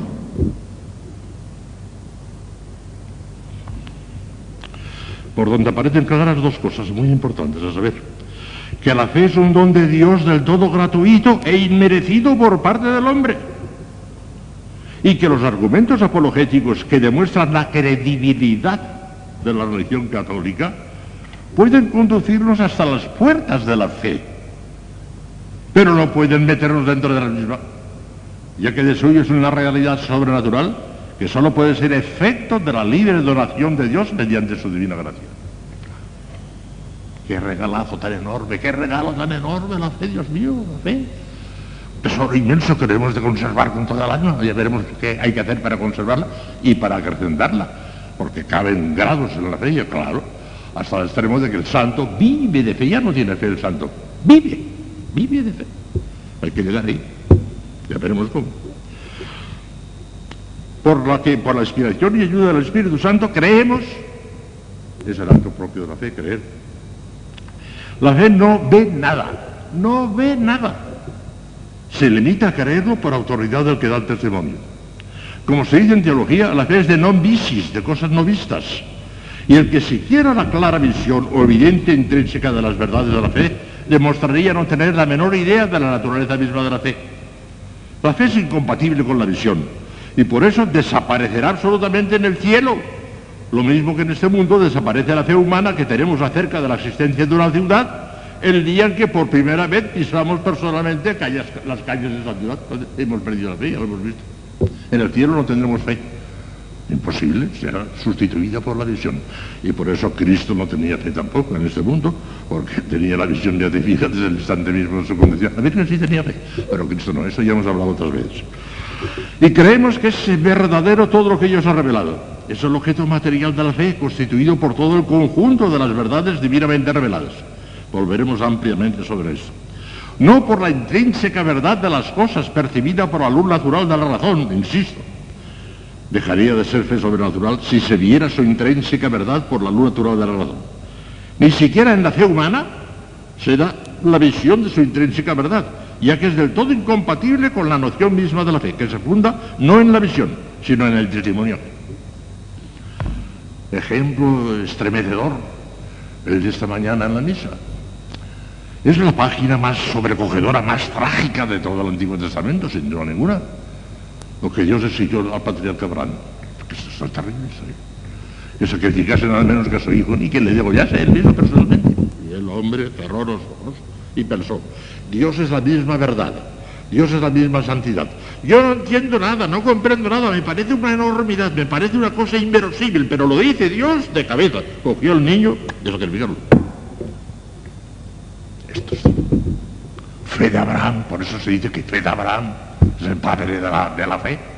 Se fió de Dios en una cosa inverosímil, en una cosa inverosímil, matar a su propio hijo, en el cual precisamente Dios le había puesto las promesas del mesianismo. Pero hombre, se está contradiciendo Dios aquí, pero ¿qué pasa aquí? Y sin embargo cierro los ojos. Fe de Abraham. Es maravilloso, esta mañana lo han leído en la misa. Hasta ese extremo decimos llegar. No sé, yo, por ejemplo, a mí no me cabe en la cabeza el infierno eterno, y lo creo con toda mi alma, porque lo ha revelado Dios. Me importa muy poco que, yo lo comprenda o no lo comprenda. No lo comprendo. Me parece inverosímil, me parece incomprensible, no puede ser. Y sin embargo, lo creo con toda mi alma porque lo ha revelado Dios. No lo entiendo, pero lo ha revelado Dios. Así tiene que ser la fe, mías. Y si tenemos dudas, es demás, ya llegará a eso. Si tenemos dudas, no dirán importancia ninguna. Porque si tenemos dudas y las rechazamos, pues ha, sido una tentación que la ha rechazado y en ese caso no solamente no es pecado, sino al contrario, has hecho un acto meritorio sobrenatural por haber rechazado eso, para que no tiene importancia eso. Con tal de que, pero ¿cómo para, para, para resistir las dudas, para no rechazar la fe, qué tenemos que hacer? Oración y humildad, oración y humildad, oración y humildad, oración y humildad, oración y humildad. No, no es otra cosa. Eh, toda la gente que la pierde es porque no ha rezado lo suficiente y porque no se ha humillado. Porque tiene orgullo porque esto no lo entiendo, pues no lo creo, porque no lo entiendo. Orgullo. Con humildad y oración no se pierde la fe. Pero sin humildad, ay Dios mío, estamos a medio milímetro de perder la fe. Porque la fe es inverosímil. Si no es por a fuerza de, creer, ya está. No tenemos argumentos. Una vez me estaba diciendo la misa, mi padre, usted parece que cree en la presencia de Cristo en la Eucaristía, porque se lo nota. ¿Y usted cree? Claro que creo cuando le llame. Usted, demuéstreme usted que Cristo está en la Eucaristía y creeré yo también. Y yo, tú, tú no sabes lo que me dices. Era un muchacho. Tú no sabes lo que me dices. No te lo puedo demostrar. Es que no te lo puedo demostrar porque no tengo argumentos para demostrarte que Cristo está en la Eucaristía. Ay, pues entonces, ¿por qué lo cree usted? Porque lo ha dicho Cristo, ¿te parece poco? Tomad y comed, eso es mi cuerpo. Tomad y bebed, eso es mi sangre. Haced eso en memoria mía. ¡Basta! No tengo argumento ninguno, no te lo puedo demostrar, pero lo ha dicho Cristo y me fío de la palabra de Cristo, porque sé que Cristo no me puede engañar ni se puede engañar y se acabó, ya está, y está en la fe. Pero demostrártelo no te lo puedo demostrar, no tengo argumentos, no te lo A mí la Eucaristía no me produce ninguna, ninguna duda en absoluto. Sé yo que para que Cristo esté en la Eucaristía tiene que hacer siete u ocho milagros terribilísimos todos, de los más grandes que puede hacer Dios, y pero los hace y se acabó, y ya está. Para Dios un milagro no es nada. A mí lo que no me cabe en la cabeza es el infierno, y sin embargo lo creo también, porque lo creo de Dios y se acabó y ya está. De manera que queremos, no por la intrínseca verdad que veamos que no la vemos, sino por la autoridad del mismo Dios que revela, que no puede engañarse ni engañarnos. En virtud de esta doble imposibilidad, Dios no puede engañarse ni engañarnos, el asentimiento sobrenatural de la fe es firmísimo y ciertísimo es más cierto y más firme el asentimiento a la fe que la que tenemos de una evidencia física, matemática, metafísica, más. Evidencia matemática es que dos y dos son cuatro. Tenemos la menor duda de que dos y dos sean cuatro. Tenemos una certeza matemática absoluta, dos y dos son cuatro. Certeza metafísica es aquella que la contraria envuelve contradicción y es ciertísimamente más todavía que que la, que la matemática. El todo es mayor que la parte. Esto es metafísicamente cierto, evidente. La parte es un trocito del todo. Luego el todo es mayor que la parte que es un trocito. Esto es metafísicamente cierto. Ciertísimo, no tenemos la menor duda sobre eso. Pues bien, la certeza de fe es mayor que la certeza matemática y, la, y la certeza metafísica. Más, ¿por qué? Porque esa certeza matemática, dos y dos son cuatro, y la certeza metafísica, ese ejemplo que les he puesto yo, dos que podríamos decir, por ejemplo, una bombilla no puede estar encendida y apagada al mismo tiempo, es metafísicamente imposible, es contradictorio, no puede ser. Bueno, pues eso lo sabemos por nuestra propia razoncita natural por nuestro propio entendimiento natural vemos claramente que dos y dos son cuatro y que esa luz no puede estar encendida y apagada al mismo tiempo.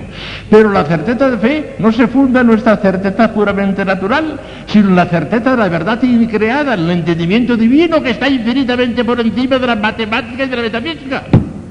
Por consiguiente es más firme, más absoluta la certeza de fe que la matemática y que la metafísica. Si no me han entendido las líneas, yo no sé de ti las cosas mejor.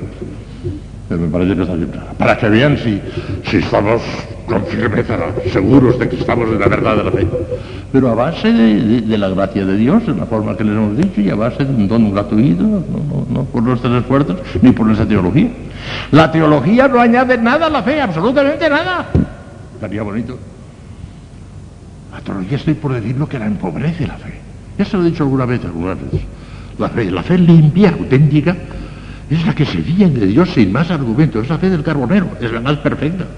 En cambio, cuando tratamos de explicar la fe, ya queremos ya redondearla y perfeccionarla, y no solamente no la perfeccionamos, sino que la entropeamos, porque fíjense bien. Para que una cosa de plata quede ennoblecida, hace falta que la mojemos con oro, entonces queda ennoblecida, porque el oro está por encima de la plata. Pero si la mojamos con estaño, entonces no solamente no la hemos eh, ennoblecido, sino que la hemos rebajado.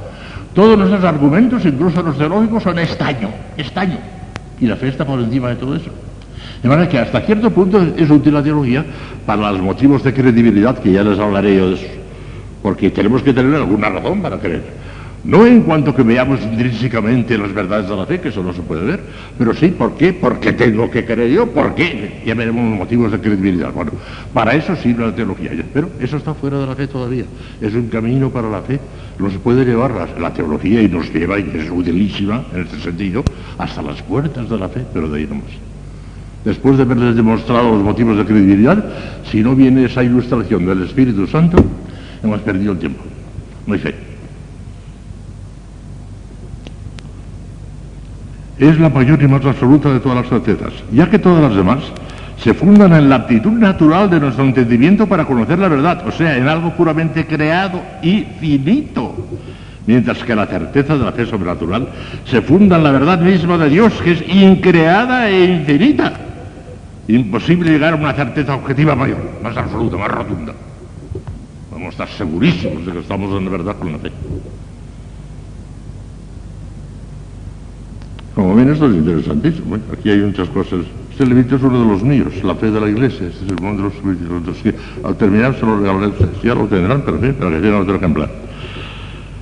Ya, aquí hay cosas estupendas, pero no tengo tiempo de recorrerlo todo. Simplemente les voy a decir las diversas formas de la fe, que es sencillo y es fácil.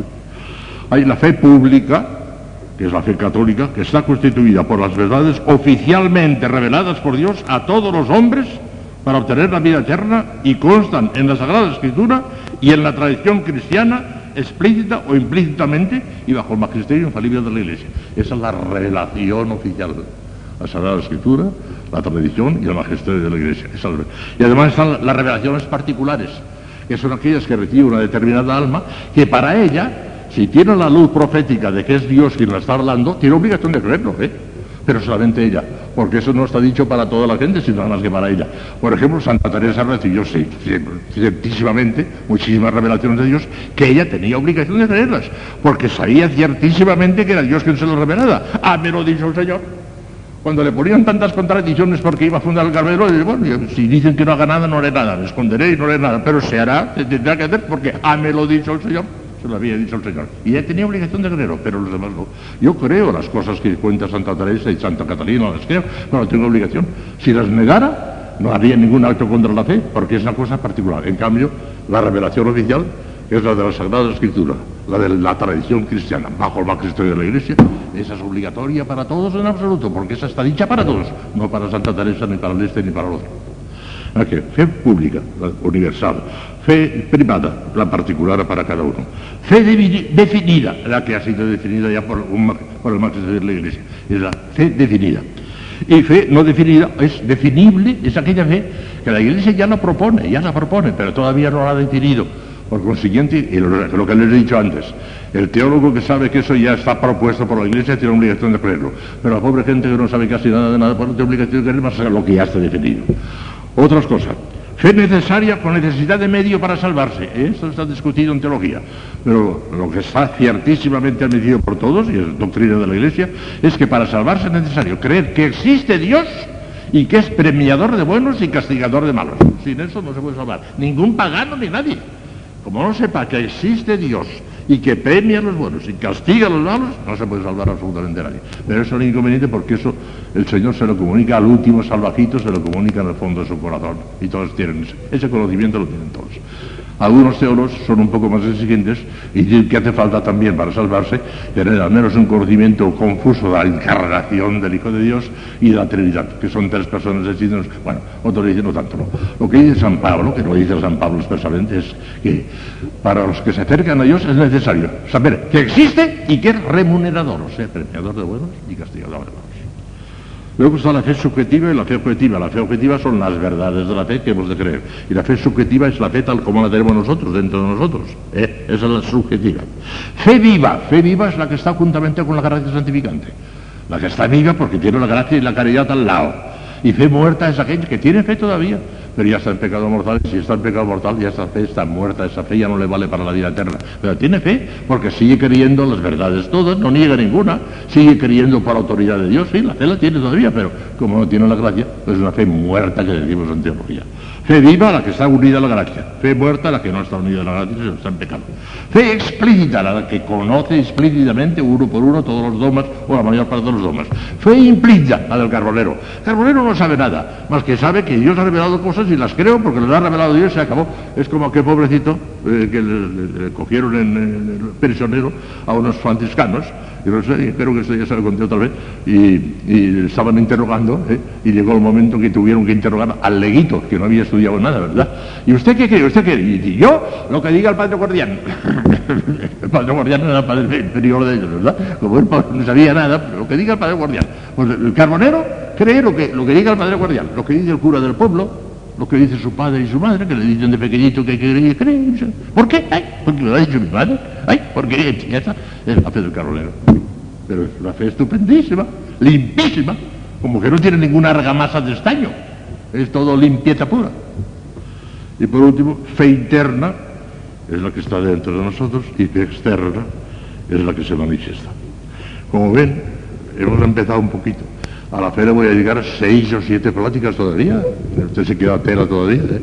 Y la de hoy, sin embargo, ya creo que les ha abierto algún horizonte. ¿eh? Ya les ha abierto algún horizonte. Por lo menos para tranquilizarlas en el sentido de que tenemos una seguridad absoluta de que creyendo lo que Dios ha revelado estamos en la verdad. Y lo estamos porque Dios ha querido, por la gracia de Dios, porque es un don inmensamente gratuito y que si alguno le vacila, vacila y vacila, para sostenerse en esa vacilación y que no pierda la fe, tiene un procedimiento infalible, oración y humildad, oración y humildad, oración y humildad. Y si tiene algún miembro de su familia o algún conocido que son incrédulos, que no creen y demás, no les convencerá jamás con argumentos, con cartas a la música celestial, no con no. Oración y humildad, oración y humildad, oración y humildad, oración y humildad mañana será otro día. Hacemos y gracias al de Dios, por en su y con secula seculorum. Amén.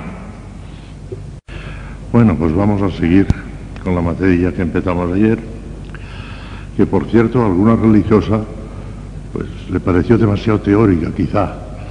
Eh, padre, lo que nos interesaría más que nada es que nos diga qué tenemos que hacer para llegar a esa fe de los santos. Que tenga un poquito de paciencia y ya llegaremos a eso. Pero yo antes quisiera poner esos cimientos teológicos, que aunque son teóricos, pero son muy, muy, muy sólidos. Y conviene que sepan el por qué tenemos fe, por qué. Que no queremos a, ciegas y a tontas y a locas. El porqué de nuestra fe, eso hay que decirlo también. Aunque no sea tan práctico, es una cosa más bien teórica, pero hay que decirlo. Porque en ese la, de hoy todavía continuará siendo teórica. Ya llegará lo práctico y muy práctico ya llegará. Decíamos ayer, siguiendo al Concilio Vaticano I, que nos dio aquella definición maravillosa de lo que es la fe, que es una virtud sobrenatural por la que, por la inspiración y ayuda de la gracia de Dios, creemos ser verdadero todo lo que Dios ha revelado, no por la intrínseca verdad de las cosas percibidas por la ley natural de la razón, sino por la autoridad misma de Dios que revela, el cual no puede engañarse ni engañarnos. Eso ya lo expliqué todo con todo detalle podemos y debemos seguir los motivos de credibilidad. ¿Es cierto que Dios ha revelado algo? Si nos demuestran que Dios ha revelado tal cosa, la tenemos que creer sin más, porque lo ha revelado Dios. Pero ¿es verdad que ha revelado? ¿Es que Dios ha hablado? Eh, eso es lo que hay que demostrar. Esos son los motivos de credibilidad. Y eso se demuestra por la razón natural. ¿eh? Aquí no interviene todavía la fe. La fe intervendrá inmediatamente que se nos diga tal verdad la ha revelado Dios. Ah, pues la creo. Entonces ya vendrá la fe. Pero el hecho de que se nos diga que tal cosa la ha revelado Dios o no, eso lo tenemos que ver con la razón natural. Lo tenemos que descubrir. Y ese es el porqué de nuestra fe. El porqué natural, razonable de nuestra fe. Ya no ustedes saberlo. Por las nociones que acabamos de exponer en el capítulo precedente, quedó del todo claro que por la fe divina aceptamos el testimonio del mismo Dios, que se ha dignado revelar al hombre un gran número de misterios sobrenaturales en orden a disponerle para alcanzar la vida eterna más allá de esta vida temporal y transitoria. Dios ha hablado a los hombres y su palabra divina se ha ido transmitiendo de generación en generación en una doble forma, por escrito en la Sagrada Escritura y de palabra a través de la divina tradición fielmente custodiada por el magisterio infalible de la Iglesia. Esas son las fuentes de la revelación, no solamente la Sagrada Escritura. Los protestantes dicen que no hay más que una sola fuente de la revelación, que es la Sagrada Escritura, están equivocados. La Escritura es una de ellas, y la primera y la más importante. Pero hay otra fuente de la divina revelación que es la tradición oral. Los apóstoles dijeron muchas cosas de palabra que no las pusieron por escrito en la Sagrada Escritura. Que San Pablo no recogió todas las cosas que él predicaba, ni muchísimo menos, algunas que otras cosas. Y San Juan San Juan el Evangelista dice que nuestro Señor hizo muchísimas más cosas de las que hay en el Evangelio que, no, que, ni siquiera cabrían los libros del mundo. ¿No cuántas cosas dijeron que no las tenemos por escrito? Pero las tenemos por tradición. Esas palabras de los apóstoles fue recogida por los santos padres, fue por, y, fue, transmitiéndose de generación en generación bajo la custodia y la vigilancia del magisterio infalible de la Iglesia. No por el capricho de nadie, sino porque la Iglesia garantiza que eso es tradicional, que eso lo dijeron los apóstoles de palabra. Y así, cuando el Papa actualmente pronuncia un nuevo dogma, los dos últimos dogmas clarísimos de la Inmaculada Concepción y la, Asunción a la Virgen, no dice la Iglesia propone tal cosa, no dice eso. La Iglesia declara que tal cosa ha sido revelada por Dios. O sea que garantiza que Dios ha revelado la Inmaculada y garantiza que Dios ha revelado la Asunción de María. La Iglesia no inventa nada, simplemente garantiza que Dios lo ha revelado y que estaba ya en la tradición. No está en la Sagrada Escritura. En la Sagrada Escritura no busquen ustedes la Inmaculada ni la Asunción, que no lo encontrarán, pero está en la tradición. Y la Iglesia infaliblemente nos garantiza que está en la tradición y que ha sido revelado por Dios. Que la Iglesia no ha inventado la Inmaculada ni la, Asunción, sino lo único que hace la Iglesia es garantizar infaliblemente que eso lo ha revelado Dios. Y una vez que garantiza eso, hay que creerlo ya con fe divina por la autoridad de Dios que revela. No por la autoridad de la Iglesia, la Iglesia nos garantiza que lo ha revelado Dios. Pero nosotros creemos no porque lo diga la Iglesia, sino porque lo, ha dicho Dios, que no puede engañarse sin ellos. La Iglesia nos lleva a garantizarnos el acto de fe. Para que veamos lo sólido que es los que no, queremos, ya verán ahora los motivos de credibilidad y por qué queremos. El Concilio Vaticano II, ahora ya en el segundo, en este último que se celebra, hay una constitución dogmática de Verbum sobre la divina revelación que es maravillosa convendría que las leyeran, que las meditaran en algunas de las clases que tienen ustedes internamente o con el padre o, quien sea. Es maravillosa. Explica maravillosamente lo que es la divina revelación, esto que les acabo de decir ahora, que la revelación está en la Sagrada Escritura y está en la tradición y el magisterio de la Iglesia garantizándolo. Todo estupendamente lo explica. Aquí tengo yo unos cuantos textos que no los voy a leer porque nos llevaría demasiado tiempo. Pero el resumen de lo que dice que nos interesa para la plática de hoy, el Concilio Vaticano II, es lo siguiente. Primero, Dios ha hablado a los hombres con hechos y con palabras. Antiguamente, a través de los patriarcas y profetas. Últimamente, por su propio Hijo Jesucristo nuestro Señor. La nueva alianza, la de Cristo, no pasará jamás. Y no hay que esperar ya otra revelación pública antes del retorno de Cristo. La revelación pública terminó con el último apóstol, se acabó. Ya no habrá más revelaciones públicas. La Iglesia no revela nada nuevo, sino simplemente nos garantiza, vuelvo a repetir, que está revelado por Dios, pero no, no, revela nada nuevo. Terminó con San Juan, el último evangelista, el último, sí, el evangelista, que es el último apóstol que murió, que tenía ciento y pico de años, y ahí terminó ya la, revelación pública. Después ha seguido en la iglesia y seguirá hasta el fin de los tiempos revelaciones privadas a Santa Teresa, por ejemplo, a muchos santos tienen revelaciones privadas, pero esa ya no es la revelación pública, esa ya no es obligatoria para todos, es obligatoria para el que la recibe si por el instinto profético del Espíritu Santo ven claramente que se lo ha revelado Dios, tiene obligación de creer ella, pero yo no. Yo me fío de lo que llega Santa Teresa y lo creo también, pero porque me da la gana, no porque tenga obligación. En cambio, ella, si tiene el instinto profético, que sabe que aquello se lo ha dicho Dios, tiene obligación de creerlo también. Es la palabra de Dios. Bueno, pues la revelación pública terminó ya, con el último cosa. Segundo, la divina revelación se nos transmite a nosotros por la Sagrada Escritura, revelación escrita, o por la tradición apostólica, revelación oral. Tradición y escritura están unidas y se comunican entre sí. Por nacer de la misma fuente, forman como una sola cosa y tienden al mismo fin. Una y otra deben ser aceptadas con igual piedad y reverencia, igual cosa que no admiten los protestantes, ¿saben ustedes? Ellos no admiten más que las Sagradas Escrituras, tal equivocados. Interpretadas además sin magisterio infalible, cada uno caprichosamente, y por eso cada uno tiene su teoría. Y, solamente en Norteamérica, en Estados Unidos, hay más de 300 sectas protestantes, cada uno dice una cosa, ya está. Porque como no tiene magisterio infalible, pues caprichosamente interpretan la escritura como les da la gana a cada uno. Un desastre. Nosotros tenemos magisterio infalible de la Iglesia y hay que interpretarlo así, como la Iglesia te garantiza, y no de otra manera. El oficio de interpretar auténticamente la palabra de Dios, escrita o transmitida oralmente, está confiado únicamente al magisterio infalible de la Iglesia, no a los teólogos ni a los exégetas que están metiendo la pata continuamente. No se fíen de muchas cosas que dicen los teólogos y muchas cosas que dicen los exégetas. Hay algunos sectas que se llaman católicos y quieren ser todavía católicos que están destrozando la Sagrada Escritura. No, no, si todo eso son metáforas, si todo eso no es verdad. Si no existió Noé, si tal y cual tampoco pasó. ¿Pero, qué es esto? El Papa está llamando continuamente la atención. Nosotros sigamos las orientaciones del Papa. Hay de ustedes si siguen las orientaciones de algunos teólogos o de algunos exégetas. Perderán la fe. Porque dicen barbaridades, dicen cosas que no se pueden decir. Lo único que nos garantiza el acierto es el magisterio infalible de Cristo. Sigan al Papa y así los como se equivocan. Ahora hay teorías muy bonitas, algunas de las cuales son muy bonitas. Eso es que si se resucita el mismo día de la muerte y demás, puede ser que sea verdad, pero mientras la Iglesia no nos lo garantice eso, yo cuidado. Vamos a continuar con lo de antes porque aquello está garantizado y se acabó ya está. Y veremos lo que pasa, pero mientras tanto, la Iglesia, la Iglesia, la Iglesia, el magisterio infalible de la Iglesia, así como no nos equivocamos, si seguimos al Papa.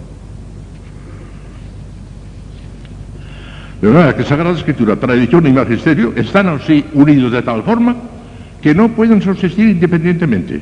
Y todos ellos juntos contribuyen a la salvación de las almas. Claro, está. ¿Vale? Que motivo formal de la fe. Quiero que machacar esto para que quede clarísimo.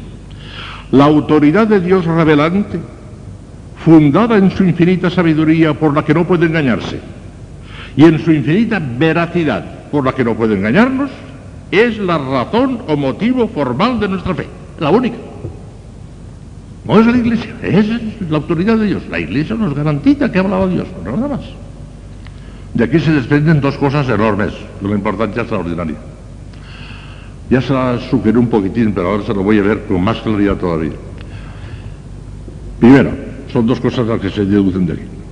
Los que exigen que se les demuestren las verdades de la fe para poder creer en ellas, dan claramente a entender que no tienen la menor idea de lo que es y significa la fe. Las verdades de la fe son necesariamente y por definición absolutamente indemostrables por la razón humana. Si pudiera demostrar la razón, dejarían automáticamente de ser verdades de fe para convertirse en verdades científicas por la intrínseca evidencia de las mismas. Tan imposible es que una verdad de fe pueda ser demostrada intrínsecamente como que una cosa sea y no sea ella al mismo tiempo. Constituiría un verdadero absurdo. Pues, la razón humana puede y debe pedir garantías sobre el hecho de que Dios haya revelado definitivamente tal o cual verdad para poderla creer. Eso sí, son los motivos de credibilidad que hablaremos inmediatamente y dirán ustedes que son enormes, ahora lo verán. Para eso están los, llamados motivos de credibilidad, de los que hablaremos enseguida, que ponen de manifiesto la existencia de tal revelación.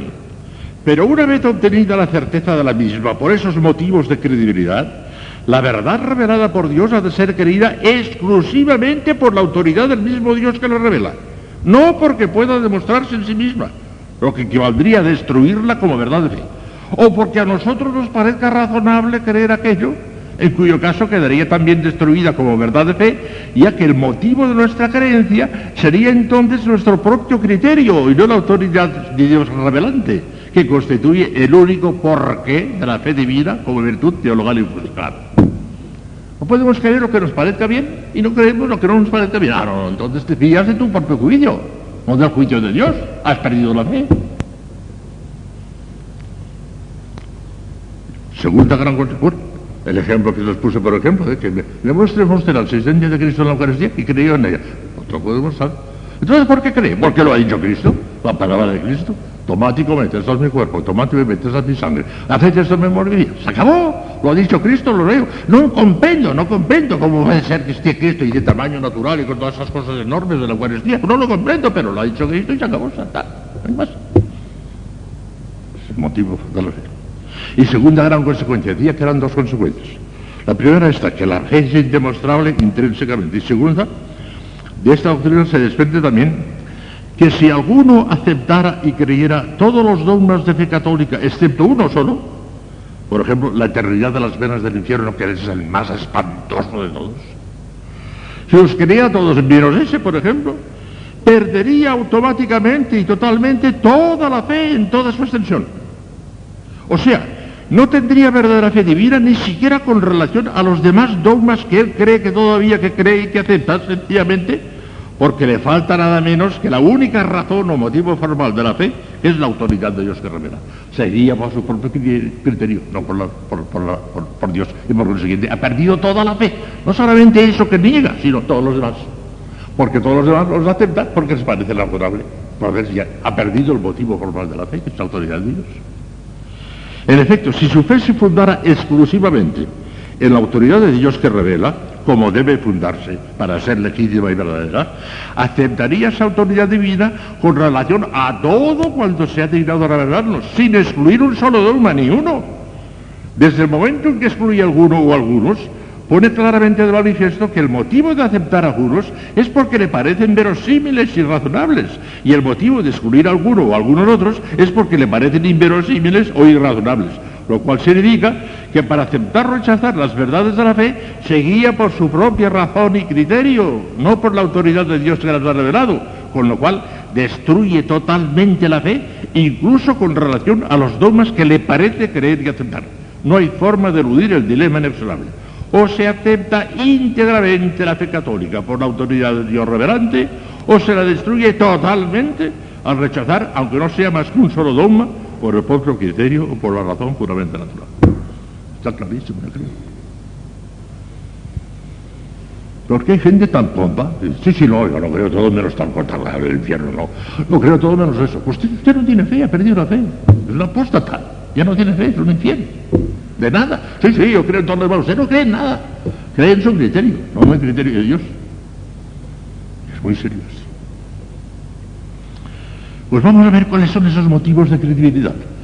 Esos motivos que nos ponen hasta las puertas de la fe y nos dicen, esto ha de ser verdad por esto, por esto, por esto. Y esto sí, los motivos de credibilidad los ve la razón natural. Nos llevan hasta las puertas de la fe, pero están fuera de la fe, son de la razón natural. Verán ustedes qué sólido todo esto. Escuchen, aunque el único porque, lo explico de una manera tan clara que con simplemente leerlo y con una pequeña glosa basta ya.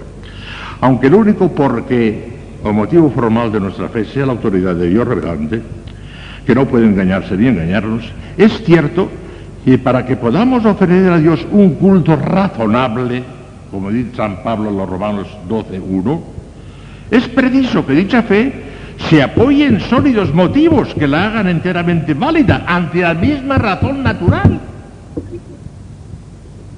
Tales son los llamados motivos de credibilidad que ponen claramente de manifiesto el hecho de la divina revelación ante la simple razón natural. O sea, que Dios ha hablado ciertamente a los hombres y se ha dignado manifestarles las verdades sobrenaturales que constituyen el patrimonio sagrado de la fe.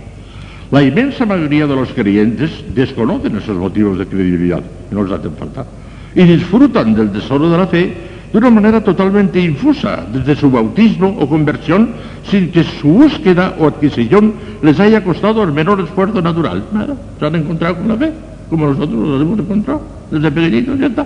No nos ha costado ningún esfuerzo. Un don de Dios y se acabó, lo tenemos porque Dios nos lo ha dado.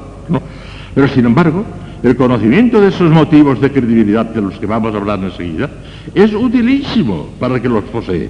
No porque en ellos estribe o se apoye su fe como motivo formal determinante, es, es, única y exclusivamente la autoridad de Dios que revela, lo repito por centésima vez, sino porque demuestran ante la luz de la simple razón natural el hecho mismo de la divina revelación. Los motivos de credibilidad demuestran que Dios ha hablado a los hombres, en vista de lo cual la voluntad del hombre, movida por la gracia de Dios, siempre por la gracia de Dios, sin eso no hay nada, ordena al entendimiento que crea todo lo que Dios ha revelado precisamente porque lo ha revelado Dios, que no puede engañarse ni engañarnos. No podemos detenernos a explicar los motivos de credibilidad, pero vamos a saber algunos de los más importantes. El Papa Pío IX, que es el que definió la infalibilidad del Papa, ya se, antes de él ya se sabía que el Papa era infalible, pero no estaba definido, él lo definió. El que convocó el Concilio Vaticano I, un Papa enorme, Pío IX, tiene un texto precioso en el que ya insinúa los motivos de credibilidad de la forma que después les explicaré mejor. Dice así, pero cuántos y cuán maravillosos, cuán espléndidos argumentos tenemos a mano por los cuales la razón humana se ve sobradamente obligada a reconocer que la religión de Cristo es divina y que todo principio de nuestros dogmas tomó su raíz de arriba, del Señor de los cielos, y que por lo mismo nada hay más cierto que nuestra fe nada más seguro, nada más santo y que se apoye en más firmes principios que nuestra fe. Como he sabido, esta fe maestra de la vida, indicadora de la salvación, expulsadora de todos los vicios y madre fecunda y nutridora de las virtudes, confirmada por el nacimiento, vida, muerte, resurrección, sabiduría, prodigios, profecías de su divino autor y consumador Jesucristo, brillando por doquier por la luz de la celeste doctrina y enriquecida por los tesoros de los dones celestes, clara e insigne sobre todo por las predicaciones de tantos profetas. El primero, las profecías. Las profecías demuestran una profecía de un hecho que no se sabe cuándo ocurrirá ni cómo, y que te lo dice con toda clase de detalles. Un hecho que es además libre, que no está obligadamente, no tiene que eh, actualizarse de una manera necesaria, sino que es totalmente posible, pero que, y te lo garantiza una profecía y se cumple, ahí está el Dios. Porque los futuros contingentes, lo que ocurrirá dentro de mil años, con absoluta certeza, tal día y a tal hora, solamente lo sabe Dios, nadie más. Y si alguien lo anuncia, tal día y a tal hora ocurrirá tal cosa, que es una cosa contingente y ocurre, ahí está el Dios de Dios. Y en la iglesia tenemos una cantidad enorme de profecías, y ahora en el Antiguo Testamento, ¿eh? y luego en el Nuevo Testamento, que se cumplieron al pie del rezo. No es el Señor Jesucristo, en lo alto de la cruz, la sexta palabra, yo la explico de esta forma, consumatum es, todo está cumplido fue recorriendo, con su inteligencia divina, fue recorriendo todas las profecías del Antiguo Testamento y vio que se habían cumplido todas, todas, todas, todas, todas, hasta el pie de la letra, todo. El nacimiento en Belén, todas las cosas que le ocurrieron en su vida, todo estaba profetizado. Y cuando vio que se había cumplido, dijo, consumatum es, todo está cumplido. entonces ya murió. El cumplimiento de las profecías es un gran motivo de credibilidad. Tremendo.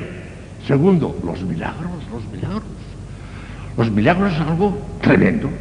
es una conculcación de las leyes de la naturaleza, una superación de las leyes de la naturaleza que solamente lo puede hacer Dios. El milagro solamente lo puede hacer Dios. Ha habido santos, muchos santos que han hecho milagros, pero los han hecho nada más que como instrumentos de Dios. El que hace el milagro es Dios. El santo es un instrumento nada más. Y fíjese usted qué clase de milagros. Una tempestad tremenda que se levanta del mar y que el Señor dice, calla, y el mar que se enseguida, pero ¿quién será este que hasta le obedece hasta el mar? La multiplicación de los panes y los peces, la resurrección de los muertos. Padre mío, yo ya sabía que siempre me escuchas, pero para que este pueblo sepa que tú me has enviado, Lázaro, sal fuera. Y el cadáver putrefacto de cuatro días que sale fuera del acto delante de todos. Milagros tremendos. Por consiguiente se ve clarísimamente que ahí está la mano de Dios, que eso es de Dios. Y si una doctrina te la confirman con un milagro, ahí está Dios. Y nosotros, en la doctrina católica, y enorme multitud de milagros, ya en el Antiguo Testamento, pero sobre todo en el Nuevo, y a través de toda la historia de la Iglesia, milagros tremendos que prueban que ahí está Dios, que eso es de. Motivo de credibilidad. No creemos por el milagro, pero el milagro nos confirma de que efectivamente lo que creemos es verdadero. No creemos por el milagro, creemos por Dios, pero el milagro nos lo confirma. Tercero, los mártires, los míos, los mártires. Millones de mártires que hicieron la iglesia. Con qué valentía, con qué energía, con qué alegría.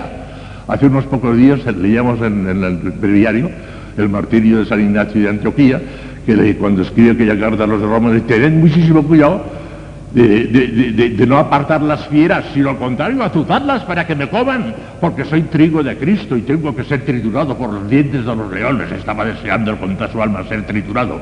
La valentía enorme de un San Lorenzo que dice, pero no ves que estoy asado de este lado, dame la vuelta al otro lado, para que me hace también del otro lado, riéndose de los verdugos de demás en, tantísimas persecuciones a todo lo largo de la historia de la Iglesia, hasta en pleno siglo XX, en la guerra civil española, seis mil sacerdotes y religiosas asesinados, ni una sola apostasía, ni una todos con una valentía tremenda confesando a Cristo. Algunos de ellos hicieron cosas de un heroísmo tremendo. No me fusiléis todavía. Aquel sacerdote que les dijo en Asturias, no me fusiléis todavía. Que, que me falta una cosa todavía. Me falta bendeciros. Quiero bendeciros con toda mi alma, porque os amo con toda mi alma y pediré por vosotros para que no os condenéis. Os bendigo y ahora ya podéis fusilarme. Maravilla, maravilla multitud, millones de mártires, no creemos por esos mártires, pero esos mártires confirman que es verdad que nosotros creemos la verdad, es la confirmación. Otro motivo de credibilidad, los santos, Dios mío, los santos, los santos, a mí es de los que más me llegan al alma, ¿eh? Un San Juan Evangelista, un San Pablo, un San Agustín, un Santo Domingo de Humano, un San Francisco de Asís, un San Ignacio de Loyola, un San Francisco Javier, una Santa Teresa de Jesús, una Santa Catalina de Siena, una Santa Teresita, una Santa Margarita, eh, una Santa Goretti, que mañana celebramos una fiesta, el Padre Damián de los Leporsos de nuestros días, Maximiliano Colbe en nuestros días, la Madre Teresa de Calcuta, que anda por la calle todavía y es una santaza. Eh, es una confirmación tremenda, un motivo de credibilidad. No creemos por esos santos, pero esos santos nos garantizan de que efectivamente estamos en la verdad. ¿Cuántas veces? ¿Cuántas tentaciones tengo yo? Ya saben que yo tengo muchísimas tentaciones contra la fe. El demonio me ataca por ahí, ¿verdad? Y lo ven con relativa sería por la gracia de Dios, si no, no podrían hacer, por la gracia de Dios. Pero muchísimas veces el argumento que me agarro sigue Santa Teresa. Es imposible que lo de Santa Teresa sea mentira, por consiguiente estoy en la verdad. Ya está, tranquilo, es el motivo de credibilidad. No creo por Santa Teresa, creo por Dios, pero Santa Teresa me ayuda de manera tremenda de credibilidad. Motivo de credibilidad. Estos son los motivos de credibilidad, para que vean que nuestra fe es razonable, que no queremos sin don ni son, y tenemos razones profundísimas para creer que estamos en la verdad. Luego también las persecuciones, ya lo he dicho, Lourdes y Fátima, los milagros. En Lourdes y Fátima no todos los días hay milagros, y mucho menos el milagro de suyo es una excepción, es una cosa, una excepción rara, de cuando en cuando, pero de cuando en cuando hay milagros clarísimos en Lourdes y en Fátima, comprobados por los médicos de manera científicamente comprobados, clarísimos. Ahora bien, ¿dónde está el milagro? Aquí está. Ahí no, ve. porque Dios no puede testificar con un milagro una mentira, entonces nos engañaría. Si testificara una verdad, una, una mentira, con un milagro, entonces nos estaría engañando Dios. Y eso no puede ser de ninguna manera, de manera que el milagro es un gran motivo de credibilidad. No creemos por el milagro, pero nos ayuda enormemente para creer por la autoridad de Dios que revela. ¿Ven cómo nuestra fe es muy seria, muy razonable? Son los motivos de credibilidad.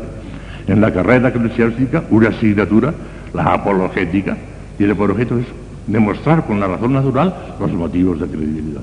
Yo tuve un profesor maravilloso, el padre Cuervo, ya murió, maravillosamente nos exponía estos motivos, salíamos de las casas en, en entusiasmados, salíamos saltando y brincando, porque veíamos clarísimamente cómo efectivamente nuestra fe es firmísima, segurísima, por motivos de credibilidad.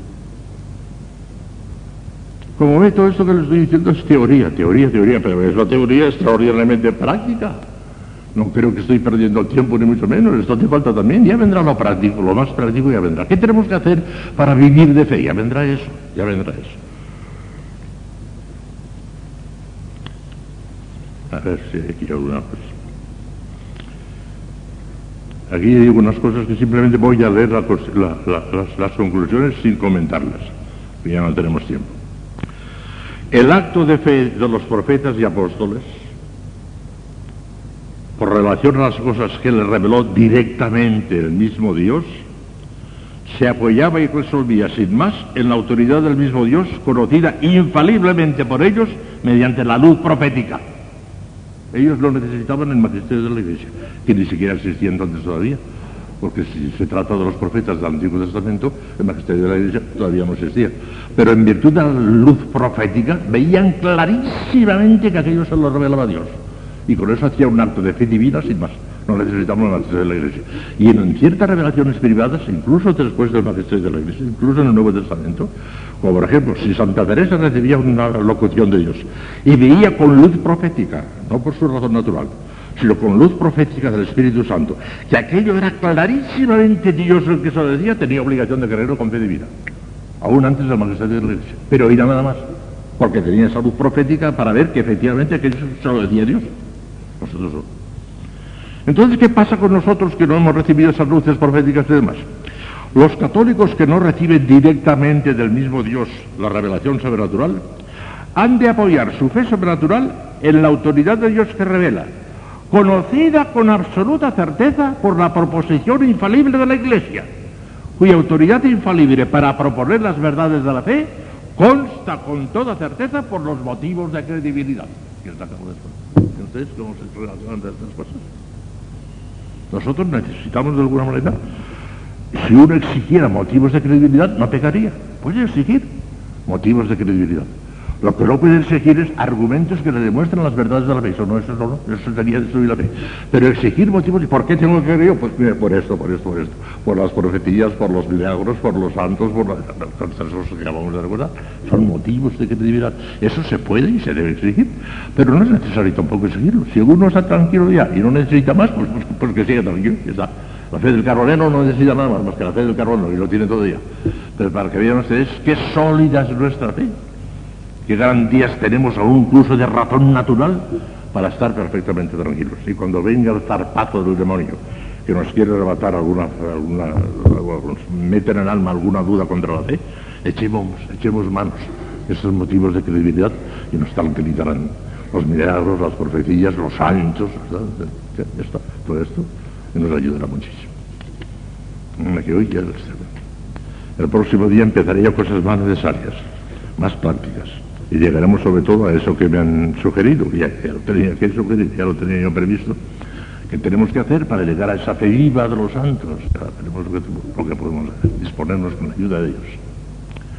Mañana, si hay papelitos, papelitos, si no, pues continuaré con alguna de estas cosas. Supongo que sí que habrá, supongo yo, porque la curiosidad de las cosas. Y el domingo, pasado mañana, si Dios quiere, empezaremos ya con lo de San Juan de la Cruz. Aquello es de otro, de otro metal, es otra cosa, ya verán ustedes. Pero, haremos lo que podamos también. Ustedes a retar y yo a hacer lo que pueda delante de Dios nuestro Señor. Te damos gracias, Señor, por todos los beneficios que hemos recibido de tu generosidad. Amén. Sempre tu ancora fidelium, e tu amore sinesi innocente, e mitio spiritum tuum et creavuntur. Oremos Deus que corda fidelium santi spiritus et rustazione Cristi, Darovic ne odem spiritu lectar sapere, ed io sempre consolazione gaudere per Cristo un Dominum nostro. Ave Maria, grazia plena, Dominus tecum, benedicta tui mulieribus, et benedictus fructus ventris tui, Iesus.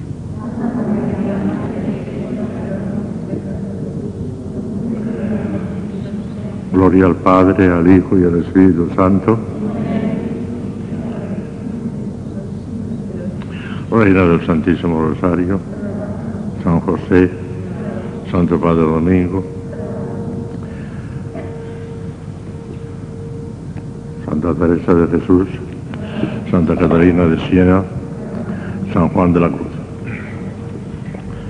Bueno, pues hoy todavía, pero ya por tercera y última vez,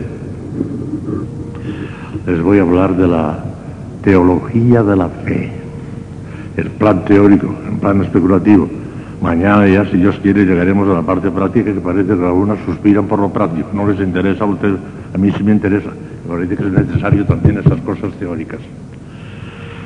Y voy a resumir unas cuantas cosas. Dos lecciones que tenía previstas las voy a resumir en una para llegar cuanto antes a lo práctico.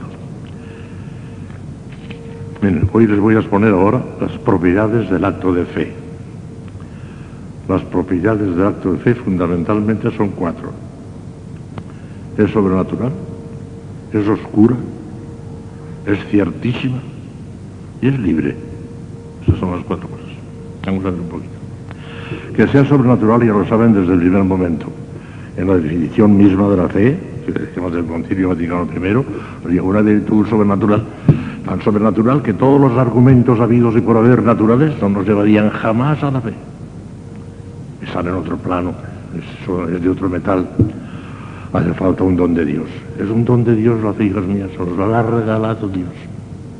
No es el efecto y el fruto de una especulación puramente filosófica. Es un don de Dios. Y a algunos les cuesta Dios y ayuda, como se suele decir, para llegar a la fe. Nosotros nos lo ha regalado desde pequeñitos, nos hemos encontrado con ella. Nunca le agradeceremos bastante a Dios lo que significa tener fe desde el día de nuestro nacimiento, desde el día de nuestro bautismo. Es sobrenatural, cosa inmensa. Es oscura, a pesar de que, como veremos enseguida, ya lo dijimos también, que es ciertísima, es oscura. Y es oscura porque tiene que serlo, porque es de cosas no vistas. Y que no, lo que no se ve es oscuro. No está del todo claro. Aún para el teólogo más eminente, la fe tiene una cantidad de cosas oscuras y cosas, puntos que parece que no, que, no se pueden explicar, una enormidad. Sin embargo, aún esos puntos oscuros, esos que no se pueden explicar, los creemos con una certeza absoluta porque nos fundamos en la autoridad de Dios que revela, no en nuestra razón natural. Ay, si nos fundamos en nuestra razón natural. Hay más razones para no creer que para creer. Para que tengamos compasión de los que no creen, ¿eh? de los que no han recibido la, ayuda de la gracia de Dios, el don de Dios, de la fe, tienen muchísimos argumentos para no creer. Muchísimos. Para que vean el don tan enorme que Dios nos ha hecho a nosotros. Puede ser que haya exagerado un poquito cuando acabo de decir que hay más para no creer, no, tanto no, pero que hay muchos argumentos, porque hay muchas cosas que no, que no, que no, que no, no pegan. Tienes que, por ejemplo, una persona que no tenga fe, que no tenga luz de la fe, que puede creer en el infierno eterno, si eso parece que es una contradicción. Porque por un pecadito que dura una hora, 50 horas o lo que sea, que le castiguen a uno para toda la eternidad, abrazándose durante toda la eternidad, no se puede aceptar humanamente. Se acepta por fe. Yo lo acepto con toda mi alma y no tengo la menor duda. Creo en el infierno y en la, eternidad del infierno exactamente igual que creo en la existencia de Dios, igual. Pero porque mi fe es soberana, porque es un don de Dios pero por razones humanas. Y hay otras muchísimas cosas, la fe, muchísimas cosas, que no, que no, que no, que no tienen explicación racional, pero ellas son oscuras. Y es oscura. A pesar de que es ciertísima, es oscura la fe. Ahora, ciertísima sí. Más que la evidencia matemática y más que la evidencia metafísica, como les dije el otro día, la evidencia matemática es absoluta. Dos y dos son cuatro. Eso no hay quien lo discuta. Eso es clarísimo. Eso es evidentísimo. La evidencia metafísica, más evidente todavía que la, que la matemática, es aquella cuya contraria es contradictoria. Es imposible que esa bombilla esté encendida y apagada a la vez. No, no. O está encendida o está apagada. Las dos cosas no pueden ser. Una persona está viva o está muerta. Que esté viva y muerta a la vez no puede ser contradictorio. Es metafísicamente imposible. Pues bien, la certeza de fe es mayor todavía que esa certeza matemática y que esa certeza metafísica. ¿Por qué? Pues porque esa certeza matemática y esa certeza metafísica la deducimos clarísimamente con la luz de nuestra razón. Y tenemos razón y es verdad, y es una cosa cierta. Pero por la luz de nuestra razón, que al fin y al cabo es una cosa pequeñita, limitada, finita. En cambio, la fe la apoyamos directamente en la veracidad infinita de Dios, que no puede engañar sin engañarnos. Mucho más firme, mucho más profunda esa certeza que la, que la matemática que la metafísica. A pesar de que es oscura, la fe es ciertísima para el que la tiene para que la tiene es ciertísima, para que no la tiene es un desastre. creencias. Y luego la cuarta característica es que es libre la fe. ¿Qué significa eso? Significa que somos libres de creer o no creer. Ah, no, no. Libertad moral no la hay, tenemos obligación de creer, todo cuando ya sabemos que existe Dios, que existe la Iglesia, etcétera, etcétera, tenemos obligación gravísima de creer. Pero es libre en el sentido de que como es una cosa oscura, el entendimiento solo no bastaría. Tiene que venir la voluntad y decir, pues a pesar de que está oscuro, como no te puedes fiar por ti mismo, sino por la palabra de Dios, vas a creer porque te lo mando yo. Y la libertad impone un acto de fe. El acto de fe es el acto del entendimiento, porque fe es creer y creer es entender. ¿eh? Es un acto del entendimiento, pero bajo el impulso de la voluntad que le ordena al entendimiento creer a pesar de que aquello está oscuro. Cree a pesar de que está oscuro. Y le da la razón de por qué tiene que creer a pesar de que está oscuro, porque te apoyas directamente en Dios. ¿eh? Pero claro, ese acto de la voluntad, que es el definitivo para que haya efectivamente fe, hace falta que esté bajo la acción de una gracia actual. Si Dios no mueve esa voluntad dándole la gracia actual para que impere al entendimiento que crea, no se producirá otro fe. Siempre es un don de Dios, siempre es un regalo de Dios. Sin la gracia actual, uno que no tenga fe no llegará jamás a tenerla. Ya puede un teólogo empeñarse en darle argumentos para comentar a ganas. Para que vean qué, tesoro tan grande tenemos, por el hecho de haber nacido. Y dirán, bueno, y las que, por ejemplo, alguna de aquí hay, que han nacido en países paganos y a lo mejor de padres paganos y demás, de eso enseguida, después ya. Pero nosotros que nos hemos encontrado con ese regalazo inmenso desde el día de nuestro bautismo, ya sin más, nunca daremos suficientes gracias a Dios por el don de la fe. Hay almas de buena voluntad y esas se salvarán también por su buena voluntad porque el Señor les tocará el corazón al fin. Y dicen, yo quisiera tener fe. En España tenemos un hombre eminente, eminente, un gran sabio, premio Nobel. Estaba casado con una, mujer que era santísima, buenísima. Su mujer rezando continuamente para que se convirtiera y demás. Él adorando porque adoraba a su mujer, hasta el punto de morirse de pena cuando se le ha muerto su mujer. Él mismo lo ha dicho. No sé si lo resistiré eso. Bueno, pues a pesar de eso, quisiera tener fe, pero no puedo tener. Claro, si quisiera tener fe, en realidad ya la tiene. Lo fundamental ya lo tiene y por consiguiente Dios le tocará el corazón y llegará. Además su mujer en el cielo, que era una santa, su mujer en el cielo, ya rezará también para que... Pero de momento, para ¡qué tragedia! Un hombre que quisiera tener fe que no puede. Que, que, que no, que encuentra argumentos de razón, argumentos científicos que le parece que no pega, que no puede ser. ¿Qué cosa es? Ahora pongo aquí, sujeto de la fe sujeto personal y sujeto psíquico. Eso es muy sencillo, pero es fácil. primero, ¿quiénes son los que tienen fe? ¿Quiénes son los que tienen fe? Tienen fe todos los justos en gracia. Todos los justos en gracia de Dios tienen fe. Tanto si lo saben como si no lo saben. Porque puede uno tener fe auténtica, sobrenatural, sin saberlo, el niño pequeñito que le acaban de bautizar y no sabe siquiera que tiene fe, y sin embargo la tiene. Y fe sobrenatural, auténtica, nada, fe. Y la esperanza de calidad la tenía infundido allí. Todos los justos, o sea, todos los que están en gracia, el niño bautizado está en gracia, todos los que están en gracia tienen fe, todos en absoluto. Pero no todos los bautizados están en gracia, porque pueden haber cometido un pecado mortal después. En ese caso, ¿qué les pasa? ¿Han perdido la fe? No, no, no, no necesariamente. Si han cometido un pecado directo contra la fe, de infidelidad o cosas así, entonces han perdido la fe. Si cometen un pecado directamente contra la fe, entonces han perdido la fe, claro. Pero si cometen cualquier otro pecado, contra otro mandamiento, pero que no afecte a la fe, pierden la gracia. Pero les queda todavía dos lucecitas en el alma, sobrenaturales las dos, ¿eh? todavía, todavía, todavía, para que vean hasta dónde llega la misericordia de Dios. ¿eh? No pierden toda la vida sobrenatural el que comete un pecado mortal, si está bautizado, no ha perdido toda la vida sobrenatural. Le quedan dos lucecitas medio apagadas, como cuando apagamos una vela que todavía no está apagada del todo, sino que tiene un poquito de pabilo, ¿eh? ¿Eh? ¿Eh? ya no tiene la luz brillante, pero tiene todavía un poquito de pabilo, tiene lo que se llama la fe y la esperanza informes. Lo vemos por experiencia.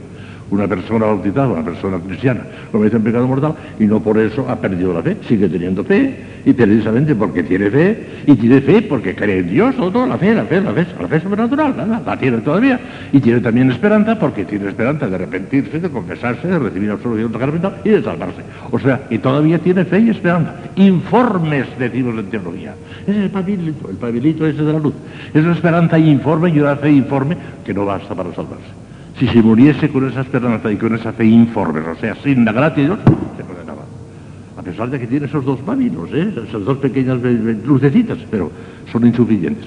La fe informe, la esperanza informe, o sea, sin la gracia, no basta para salvarse. Se condenan. De manera que tienen la, eh, la fe todos los que están en gracia, porque es inseparable de la gracia. Los que están en gracia todos. Porque la gracia lleva consigo la fe, la esperanza, la caridad, la providencia, justicia, fortaleza, la templanza, los dones del Espíritu Santo, lo lleva todo consigo. Manera que el que está en gracia tiene todo eso. El que no está en gracia, si está bautizado, puede todavía tener la fe y la esperanza informes en la forma que les acabo de decir ahora. Las almas del purgatorio tienen también fe y tienen esperanza todavía y caridad, desde luego, claro, porque todavía no tienen visión beatífica. La fe se hunde, la fe se acaba, la fe se apaga, termina cuando llega la visión beatífica. Entonces ya, no tiene sentido. Entonces se acaba también la esperanza, pues ya, tienes lo que esperabas, ya no hace falta esperar nada, ya lo tienes. En cambio, la caridad es la virtud eterna, esa continuará en el cielo para toda la eternidad, es así. Pero en el purgatorio tienen las tres, porque no tienen visión beatífica, por consiguiente tienen fe, porque todavía no tienen el cielo y por consiguiente tienen esperanza, y esperanza ciertísima, pero esperanza y caridad, desde luego. O sea, arden en caridad, en amor de Dios, las almas del purgatorio que preguntaban algo. Luego, ¿qué pasa? No tienen fe. ¿Quiénes son los que no tienen fe? Los ángeles y bienaventurados del cielo. Ya lo acabo de decir ahora, no tienen fe porque no pueden tenerla, tienen visión beatífica. Cristo en este mundo no tuvo fe tampoco. Era el Hijo de Dios, podía ser, tenía visión beatífica. Además, en cuanto a hombre tenía visión beatífica. Y en cuanto a Dios, era la segunda persona de la Santísima Trinidad. Tampoco tienen fe los condenados del infierno ni los demonios del infierno. Están segurísimos de que Dios existe, de que es premiador de buenos y castigador de malos, todo lo que nos dice la fe, pero aquello no es sobrenatural. Porque no pueden tener absolutamente ningún rasgo sobrenatural, ni siquiera ese informe que tiene el pecador en pecado mortal, ni siquiera eso. No tienen ni siquiera la fe informe, ni la esperanza informe. Esperarán ni hablar. Es terrible lo que dice Dante Alighieri. Dante Alighieri, como ustedes saben, y si no lo sabe alguna, se lo digo yo ahora, es el mejor literato, el mejor poeta que tienen los italianos. El mejor literato que tenemos en España es Cervantes. Bueno, pues de Cervantes italiano es Dante Alighieri. Y Dante Alighieri escribió un libro maravilloso, es La Divina Comedia. Era un gran teólogo al mismo tiempo. Y dice cosas magníficas desde el punto de vista teológico, la Divina Comedia, una cosa preciosa. Bueno, pues al describe el cielo, el purgatorio y el infierno. Y al describir el infierno, Dante se imagina que hay un gran letrero que pone Voy quien trate, lasciate omni speranza. Los que entráis aquí, abandonad para siempre los no tienen esperanza ni fe tampoco. Saben las cosas de la fe, las saben, pero ni siquiera como informe, ni como informe, nada. Están totalmente desprovistos de vida sobrenatural, no tienen ni rastro de vida Espantoso. Es un dato de fe, mías. Es terrible, pero lo ha revelado Dios, yo lo creo con toda mi alma. A pesar de que no me, no me puede caber en la cabeza, pero lo creo. Los demonios condenados no. Y los paganos. Los paganos que no están bautizados pueden tener fe, pueden llegar a tener fe, pero de suyo, de suyo, como no hagan lo que voy a decir después inmediatamente, de suyo el paganismo no lleva consigo la fe. Pero no hay que desesperar de mucho menos, que ellos pueden llegar fácilmente a la fe y llegan, yo creo que en la inmensa mayoría, a la fe implícita a la fe implícita que tiene el niño pequeñito que ni siquiera sabe que lo tiene. Hay muchos paganos que se salvaron el cielo con una fe implícita sin saber siquiera que tenían fe. Es que es que ni saberlo. Pero sin embargo la tenían porque el Señor les difundió la gracia por un acto de arrepentimiento, recibieron la gracia y al recibir la gracia recibieron las virtudes infusas, la fe, la esperanza, caridad, lo hicieron todos sin saberlo ellos. Eso es que puede haber una fe implícita, incluso desconocida por lo que la tiene, suficiente para salvarse. Y ese es el caso de muchísimos paganos de la inmensa mayoría, porque Dios no pide imposibles a nadie. Y a los paganos les pide muy poquito, hijas mías. Al que le dio cinco talentos le exigió cinco. Al que le dio dos le exigió nada más que dos. Y al que dio uno, si hubiera negociado con él y le hubiera devuelto otro, que también se hubiera salvado. Pero es que no hizo ni eso. O sea que Dios no pide todo los mismos niveles. Y al pobre pagano no le pide más que un poquito de buena voluntad, seguro. Y lo demás ya lo ponen, no cabe la menor duda. Et in terra pax minimus bone voluntatis. Así decíamos antes el gloria. Ahora decimos a los que ama el Señor, que está mejor traducido, ¿eh? El texto auténtico es bienaventurado desde en la tierra paz a los hombres que ama el Señor, que son amados por el Señor. Aquellos de buena voluntad es la buena voluntad que Dios tenía sobre ellos.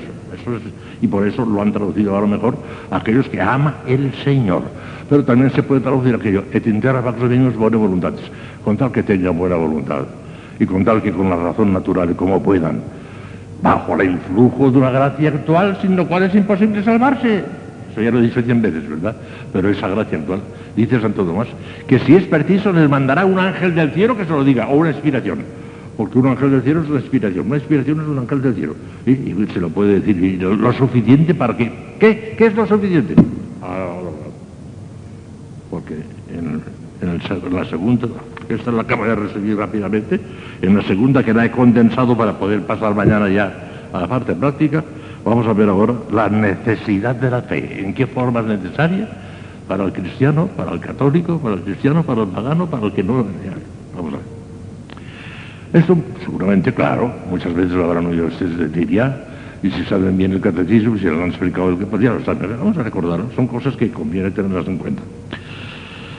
Bueno, la fe como hábito, teniéndola dentro del alma, es absolutamente necesaria para salvarse para todos, incluso para los paganos. ¿Por qué? Porque sin la gracia no se puede salvar absolutamente nadie. Y como la gracia lleva consigo la fe, pues el mismo pagano que llegue a tener la gracia por un acto de arrepentimiento, por lo que sea, en la forma que tenemos, tiene también la fe. O sea que la fe para salvarse, la fe habitual, esa fe que va unida a la gracia, es absolutamente indispensable de necesidad de medio, de manera que no hay dispensa para nadie ni católicos ni no católicos. Como no tenga fe, se condena. Aunque sea esa fe implícita que acabamos de decir, sin saberlo siquiera él. Pero, ¿por qué? Simplemente esta es la razón. Porque es inseparable de la gracia y sin la gracia no se salva Pero vamos a ver la fe actual. ¿Qué se exige con la fe actual? ¿Qué es lo que tenemos que creer actualmente? Y ahí hay que hacer unas cuantas decisiones que se las voy a hacer muy claras. La fe actual mínima, lo mínimo que se quiere para salvarse. Para obtener la vida eterna, porque cuando un niño va a bautizarle, el sacerdote le pregunta, ¿qué pides?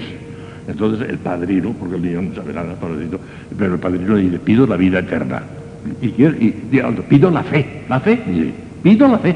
¿Y qué te da la fe? La vida eterna. La fe nos da la vida eterna. Bueno, pues la fe para obtener la vida eterna, además de la fe habitual unida a la gracia, unida a la caridad, es necesario a todos los hombres adultos, con uso de razón, adultos, ¿eh?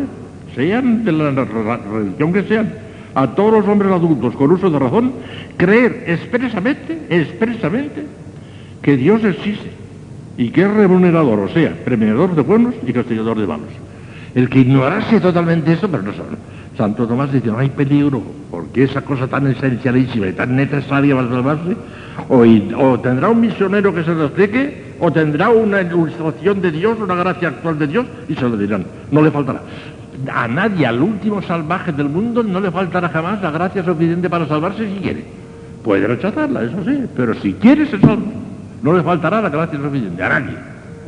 De manera que esta conclusión hay que creer expresamente Dios que Dios existe y que es remunerador, o sea, premiador de buenos y castigador de malos. Lo dice expresamente San Pablo. Dice el texto de San Pablo. Sin la fe es imposible agradar a Dios. Y es preciso que quien se acerca a Él crea que existe y que es remunerador de los que le buscan. Está en la carta a los obreros 11.6. Está roblado por Dios. Como no crea que existe Dios y que es revelador de buenos y malos, no se puede salvar. Pero esa fe tan elemental, ya digo, no le faltará al último salvaje, si él quiere, no le faltará.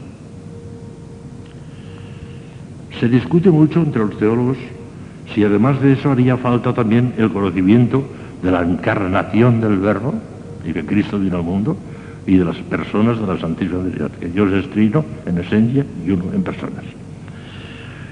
Pero la conclusión que yo pongo aquí, y después me parece que la pruebo bien, y es la, es la, conclusión católica, no consta con certeza que sea necesaria para salvarse a, a todos los hombres del mundo, a nosotros sí, a nosotros sí, nosotros tenemos ilustración y lo sabemos, pero no consta que a todos los hombres del mundo, incluso al último ignorante, al último analfabeto, no consta que sea necesaria la fe explícita en la encarnación del Verbo y en la Trinidad de personas divinas. Les voy a leer el parrafito en que explico esto. Sobre esta cuestión existen varias opiniones entre los teólogos. Es cierto que existe una definición del santo oficio en la que se dice, entre comillas, que el misionero tiene que explicarle al adulto, aún al moribundo que no sea del todo incapaz, los misterios de la fe que son necesarios con necesidad de medio que son principalmente los misterios de la Trinidad y de la Encarnación. Y el Papa Inocencio XI condenó la siguiente proposición laxista. El hombre es capaz de absolución aunque ignore los misterios de la fe y aunque desconozca por ignorancia, incluso culpable, el misterio de la Santísima Trinidad y la encarnación de nuestro Señor Jesucristo. El Papa rechaza esto. Esto no puede ser. A pesar de estas decisiones eclesiásticas, el problema no está, sin embargo, definitivamente resuelto. Porque la decisión del Santo Oficio, que decía que el misionero tiene que explicárselo aunque esté moribundo de otro ya, se refiere a un moribundo que tiene asesorado a un misionero, que puede explicarle, siquiera sea de manera rápida y rudimentaria, esas verdades capitales de la fe. Pero yo que no tiene misionero, ¿qué? Y en la sentencia condenada por Inocencio XI, se trata de un pecador que ignora culpablemente palabra culpablemente, esos misterios que aún en la sentencia más benigna obligan al menos con necesidad de presento. De medio para salvarse, no, pero de presento sí, es obligatorio bajo presento, bajo pecado mortal. Conocer esas cosas, pero bajo presento. Y si lo ignora culpablemente o inculpablemente, ahí tanto, a ver si es culpable, si no es inculpable. Esa es la razón. Para que no esté del todo claro, ni mucho menos, que sea necesario también la encarnación y la, para la gente ignorante, para nosotros vaya es porque nosotros tenemos obligación de saber todas estas cosas fundamentalismas, sobre todo la encarnación de la Trinidad es fundamentalismo. Todos los dogmas, tal como los ha definido la Iglesia, los tenemos que creer, pero no hace falta que los conozcamos todos. Pues, pues, es posible que ni siquiera algunos teólogos los conozcan todos uno por uno. Pero con tal que ya creo todo lo que enseña la Santa Iglesia Católica Apostólica Romana, ya está bien. Ya los incluyes a todos, ya está todo. ¿Qué pasa con los cristianos no católicos? Cristianos no católicos son los protestantes y los ortodoxos. Los protestantes están bautizados, tienen algún sacramento, alguna secta, porque son 300 sectas las que hay en Norteamérica, son en Estados Unidos. Algunas de ellas conservan incluso la Eucaristía porque han conservado a través de la jerarquía, han conservado obispos que eran ciertamente obispos, han consagrado sacerdotes que son ciertamente sacerdotes, y esos, claro, pueden consagrar la Eucaristía aunque, aunque sean herejes. El, pobre Lefebvre, yo le haya perdonado, pues, no sé si se ha salvado, es posible que sí, por su buena voluntad, no sé, el pobre Lefebvre, pues, pues todo lo que consagraba era, lícito, era válido. lícito no, pero válido, sí. Y esos sacerdotes protestantes que reciben la ordenación legítima de obispos legítimos, pues pueden consagrar. Y alguna secta protestante tiene Eucaristía, tiene Eucaristía, tiene Eucaristía. No digamos los ortodoxos. Los ortodoxos tienen los siete sacramentos, los siete no se diferencia de nosotros más que lo del Papa, la enfermedad del Papa que no lo aceptan, el primado del Papa no lo aceptan, y la cuestión del filioque que es una cosa de, altísima teología teórica, especulativa, que no tiene importancia práctica ninguna. Teórica sí la tienen, grande, pero práctica, eso del filioque no tiene importancia. O sea que los ortodoxos casi, casi, casi, les falta nada más que lo del Papa. y por eso ya saben ustedes que la Iglesia Católica autoriza. En algunos sitios donde uno va de viaje, uno de viaje a, Grecia, por ejemplo, y allí resulta que está en un pueblo donde no hay ninguna iglesia católica, pues puede recibir los sacramentos de los católicos, autorizados por la iglesia, porque son válidos y porque en ese caso extremo no se va a quedar sin sacramentos pudiendo recibir que, que están Bueno, pues vamos a ver qué pasa con los no católicos, con los protestantes. Están bautizados, están bautizados.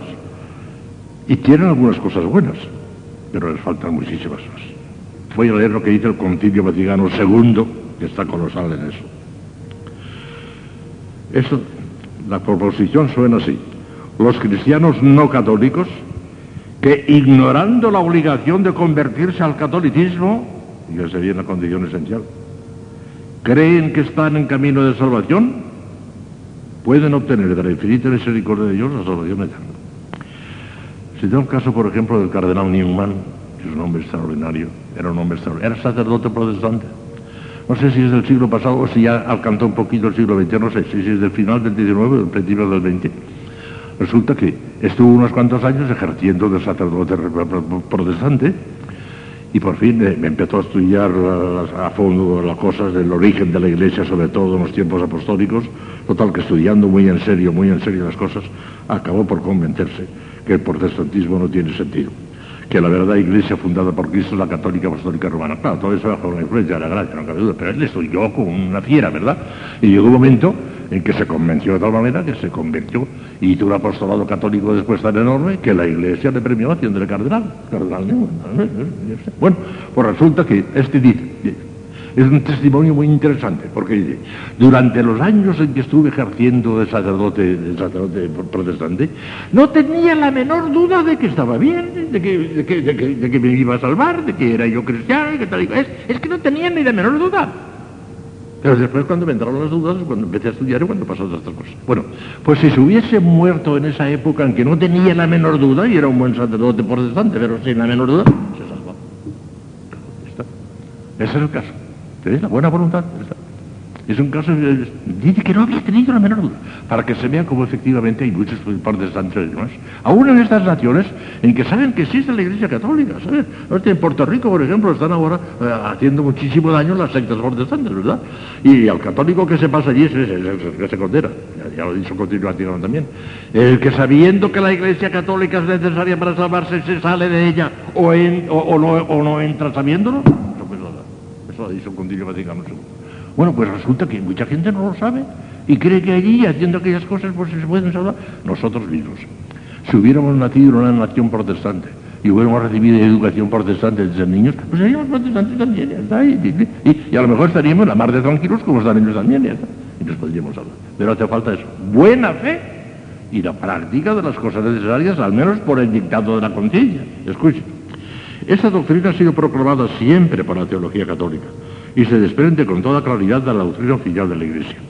En términos equivalentes, he aquí las palabras mismas del Concilio Vaticano II a las que acabamos de eh, aludir. Fíjese, qué bonito lo dice el concilio.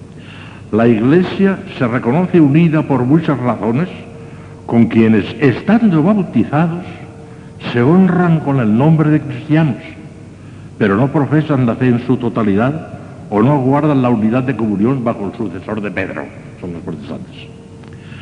Pues hay muchos que honran la Sagrada Escritura como norma de fe y vida, muestran un sincero celo religioso, creen con amor en Dios Padre Todopoderoso y en Cristo Hijo de Dios Salvador, están sellados con el bautismo porque se unen a Cristo y además aceptan y reciben otros sacramentos en sus propias iglesias o comunidades eclesiásticas. Muchos de entre ellos poseen el episcopado celebran la Sagrada Eucaristía y fomentan la piedad hacia la Virgen, Madre de Dios. Sobre todo los ortodoxos son devotísimos de la Virgen, cosa extraordinaria. Añádese esto la comunión de oraciones y otros beneficios espirituales, e incluso cierta verdadera unión con en el Espíritu Santo, ya que Él ejerce en ellos su virtud santificadora con los dones y gracias, y algunos de entre ellos los fortaleció hasta la efusión de sangre. Tienen muchísimos menos mártires que los católicos, pero hay algunos mártires protestantes, no todos, hay algún mártir. Eso es el acto heroico de, de, fortaleza que lleva consigo la salvación eterna, el bautismo de sangre. De esta forma, el Espíritu suscita en todos los discípulos de Cristo el deseo y la actividad para que todos estén pacíficamente unidos del modo determinado por Cristo en una grey y bajo un único pastor. Para conseguir esto, la Iglesia Madre no cesa de orar, esperar y trabajar y exhorta a sus hijos a la purificación y renovación, a fin de que la señal de Cristo resplandezca con más claridad sobre la faz de la Iglesia. Como se ve, el concilio reconoce los elementos válidos de salvación que presupuesta la absoluta buena fe y la ignorancia de su deber de convertirse al catolicismo pueden llevar a los cristianos separados a la vida eterna. Pero siendo esos elementos incompletos y permaneciendo por derecho natural y divino la obligación de abrazarlos en su plenitud, que solamente se alcanza en la Iglesia Católica, insiste el concilio en la necesidad de orar y trabajar para que según la voluntad de Cristo se unan todos los cristianos en una sola grey bajo un único pastor, que es el sucesor de San Pedro y vicario de Cristo en la tierra. Porque claro, podría ser un exagerado y decir, ah, pues si se salvan también con un poco de buena voluntad y demás, pues para que las misiones, no, para que las misiones, lo ha mandado Cristo. Ir por todo el mundo es predicar el Evangelio a toda criatura. El que se bautice y crea se salvará, y el que no crea se condenará. En Marcos 16, 18. Está en el Evangelio. Está en el Evangelio. Las misiones son necesarias. No se puede renunciar a las misiones, aunque se podrían salvar sin las misiones, pero no, no, no, está el mandamiento de Cristo. Y todo el mundo tiene obligación de convertirse si lo sabe, si lo va a saber. Y por fin, y termino ya, los paganos. Los paganos no bautizados que ignoren inculpablemente el Evangelio de Cristo y su iglesia, fíjense, pueden también conseguir la salvación eterna si buscan a Dios con un corazón sincero y se esfuerzan bajo el influjo de la gracia, siempre con oración, en cumplir con obras su divina voluntad, conocida mediante el juicio de su propia conciencia, porque no tienen otra cosa, pobrecitos. Y Dios no les puede pedir más. Si lo que les parece que es malo, no lo hacen. Y lo que les parece que es bueno, lo hacen y tienen de alguna manera cierta intención de agradar al sol que, ellos creen que es de Dios, o lo que están en camino del sol. Continúa el Evangelio, y digo el Concilio Vaticano II. Quienes ignorando sin culpa el Evangelio de Cristo y su Iglesia, buscan no obstante a Dios con un corazón sincero y se esfuerzan bajo el influjo de la gracia en cumplir con obra su voluntad, conocida mediante el juicio de su conciencia, pueden conseguir la salvación eterna y la divina providencia tampoco niega los auxilios necesarios para la salvación a quienes sin culpa no han llegado todavía a un conocimiento expreso de Dios y se esfuerzan a llevar una vida recta, no sin la gracia de Dios. Cuanto hay de bueno y verdadero entre ellos, la Iglesia lo juzga como una preparación del Evangelio y otorgado por quien ilumina a todos los hombres para que al fin tenga la vida eterna. Pero con mucha frecuencia los hombres, engañados por el maligno, se envilecieron en sus fantasías y trocaron la verdad de Dios en mentira, sirviendo a las criaturas más bien que al Creador. Y viviendo y muriendo sin Dios en este mundo, se exponen a la desesperación eterna. Por lo cual la Iglesia, acordándose del mandato del Señor que dijo, predicad el Evangelio a toda criatura, procura con gran solicitud fomentar las misiones para promover la gloria de Dios y la salvación de todos estos. Constitución Lumen Gentium número 16. Como se ve, aunque en absoluto sea posible la salvación de los que no pertenecen a la Iglesia Católica, con tal de que estén en el error con absoluta buena fe y cumplan con la ayuda de la gracia y la voluntad de Dios, subsiste para todos los hombres la obligación estricta de convertirse en la verdadera Iglesia de Jesucristo, tan pronto reciban la suficiente instrucción sobre esta indeclinable obligación, por lo que se impone a todos los católicos el deber de propagar la fe y fomentar las misiones católicas, a fin de llevar a todos los hombres del mundo la plenitud de la verdad y del Evangelio de Cristo.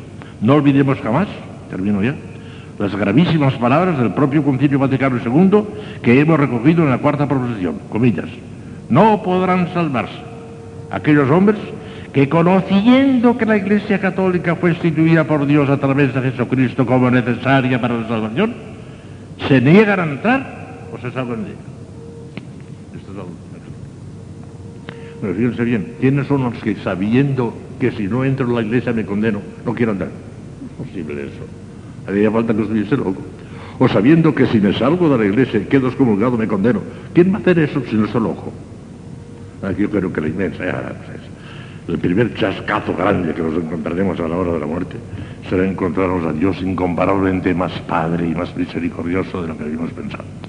Yo creo que se salva la inmensa cantidad de los hombres, cristianos y no cristianos, católicos y paganos la inmensa mayoría, la sangre de Cristo, la intercesión de la Virgen Santísima, se salva.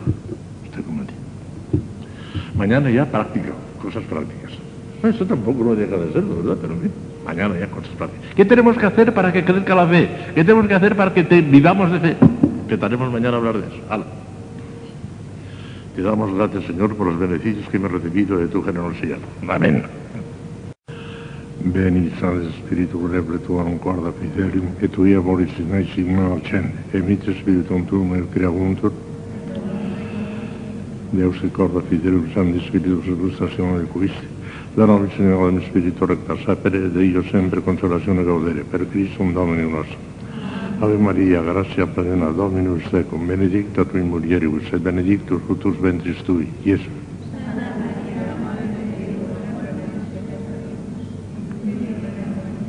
Gloria al Padre, al Hijo y al Espíritu Santo. Reina del Santísimo Rosario, San José, Santo Padre Domingo, Santa Teresa de Jesús, San Juan de la Cruz, Santa Catalina de Siena. Bueno, pues después de haber hablado ya, aunque sea a grandes rasgos, lo que podríamos decir la teología especulativa de la fe, la parte teórica, vamos a pasar ya a la parte práctica. Porque la fe, como ustedes saben, se nos da el día del bautismo en forma de semilla. Y esa semilla tiene que crecer, tiene que desarrollarse. Pues a ver cómo crece y cómo se desarrolla. No cabe la menor duda que cabe desarrollo en la fe, vaya si cabe. Entre la fe del carbonero y la fe de San Pablo hay un abismo. El carbonero cree todo lo que Dios ha revelado y le basta eso, pero muchas veces ignorando lo que cree. Sabrá el credo si acaso y ahí poco más, los, los dogmas del credo. Aquel leguito franciscano tampoco creía más que lo que diga el padre guardián, porque él no sabía más, no sabía teología. La gente un poco piadosa ya sabe un poco más, porque desde que la misa se dice en castellano y el, y el credo niceno, ni, constantinopolitano es mucho más explícito ya, dice muchas más cosas, ya saben muchas cosas. Por ejemplo, saben que el Espíritu Santo procede del Padre y del Hijo, que antes no lo sabía. Pero no cabe duda que el teólogo sabe muchísimos más dogmas de los que sabe la gente, incluso la gente piadosa. Que agota totalmente la cosa, no sé si lo agotará, pero por lo menos sabe muchísimo más que lo que cabe. Pero no hace falta saberlos, conocerlos todos. Basta con que uno diga, creo esto que creo y que sé que hay que creer, y además todo lo que Dios haya revelado y todo lo que la Iglesia me proponga para creer, aunque no sepa más, ya basta. El, carbonero no sabe más, ya basta. Pero hemos de procurar que nosotros crezca la fe en todos los sentidos, objetivo y subjetivo.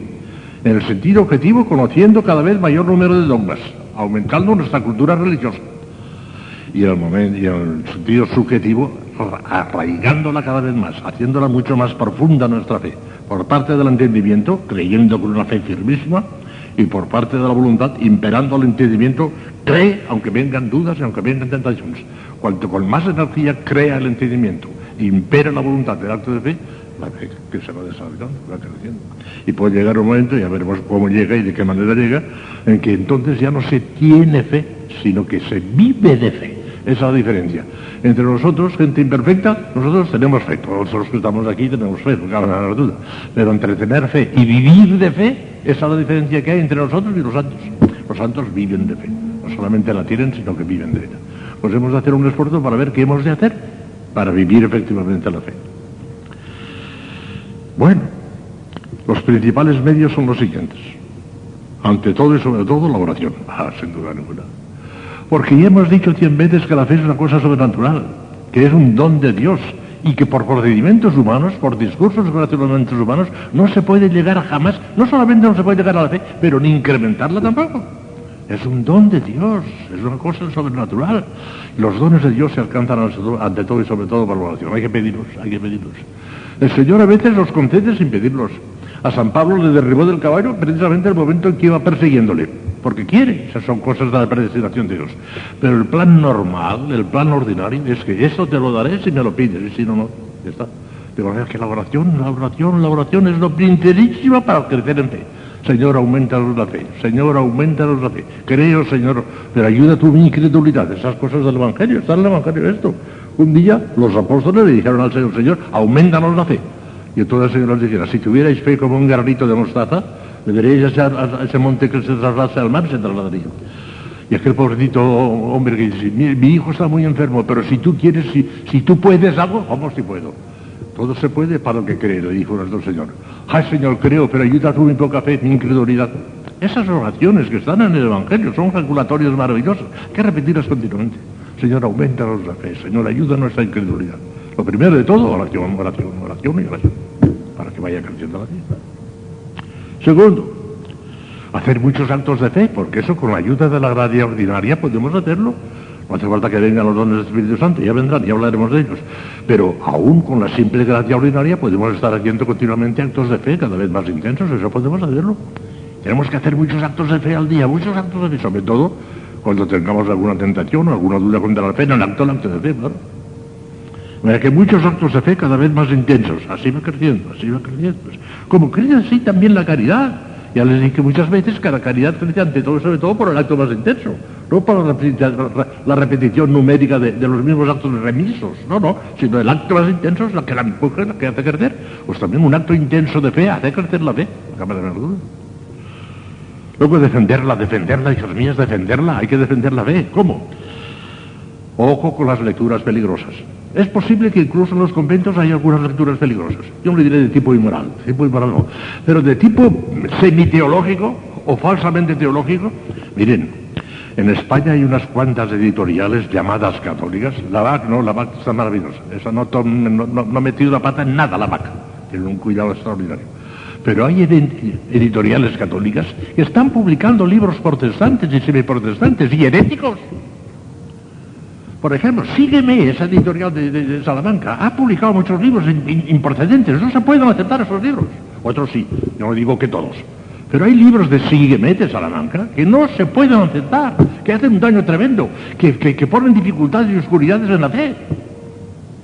Ediciones Paulinos, por ejemplo, tienen muchas boberías, muchas cosas que pueden hacer mucho daño.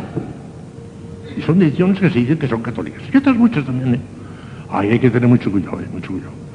Un libro escandalosamente herético, no lo pondrán en sus manos porque ya saben que no lo tendría. Pero así, subrepticiamente, subrepticiamente, sí, que atacan al Papa, que atacan al concilio, que tal y igual, el concilio está ya superado, que hay que hacer otro tercer concilio, que tal y igual, y que no hay que hacerlo en Roma porque la curia romana se ve de todo, que hay que ir a Jerusalén, que hay que tener un concilio en Jerusalén. Esas son barbaridades.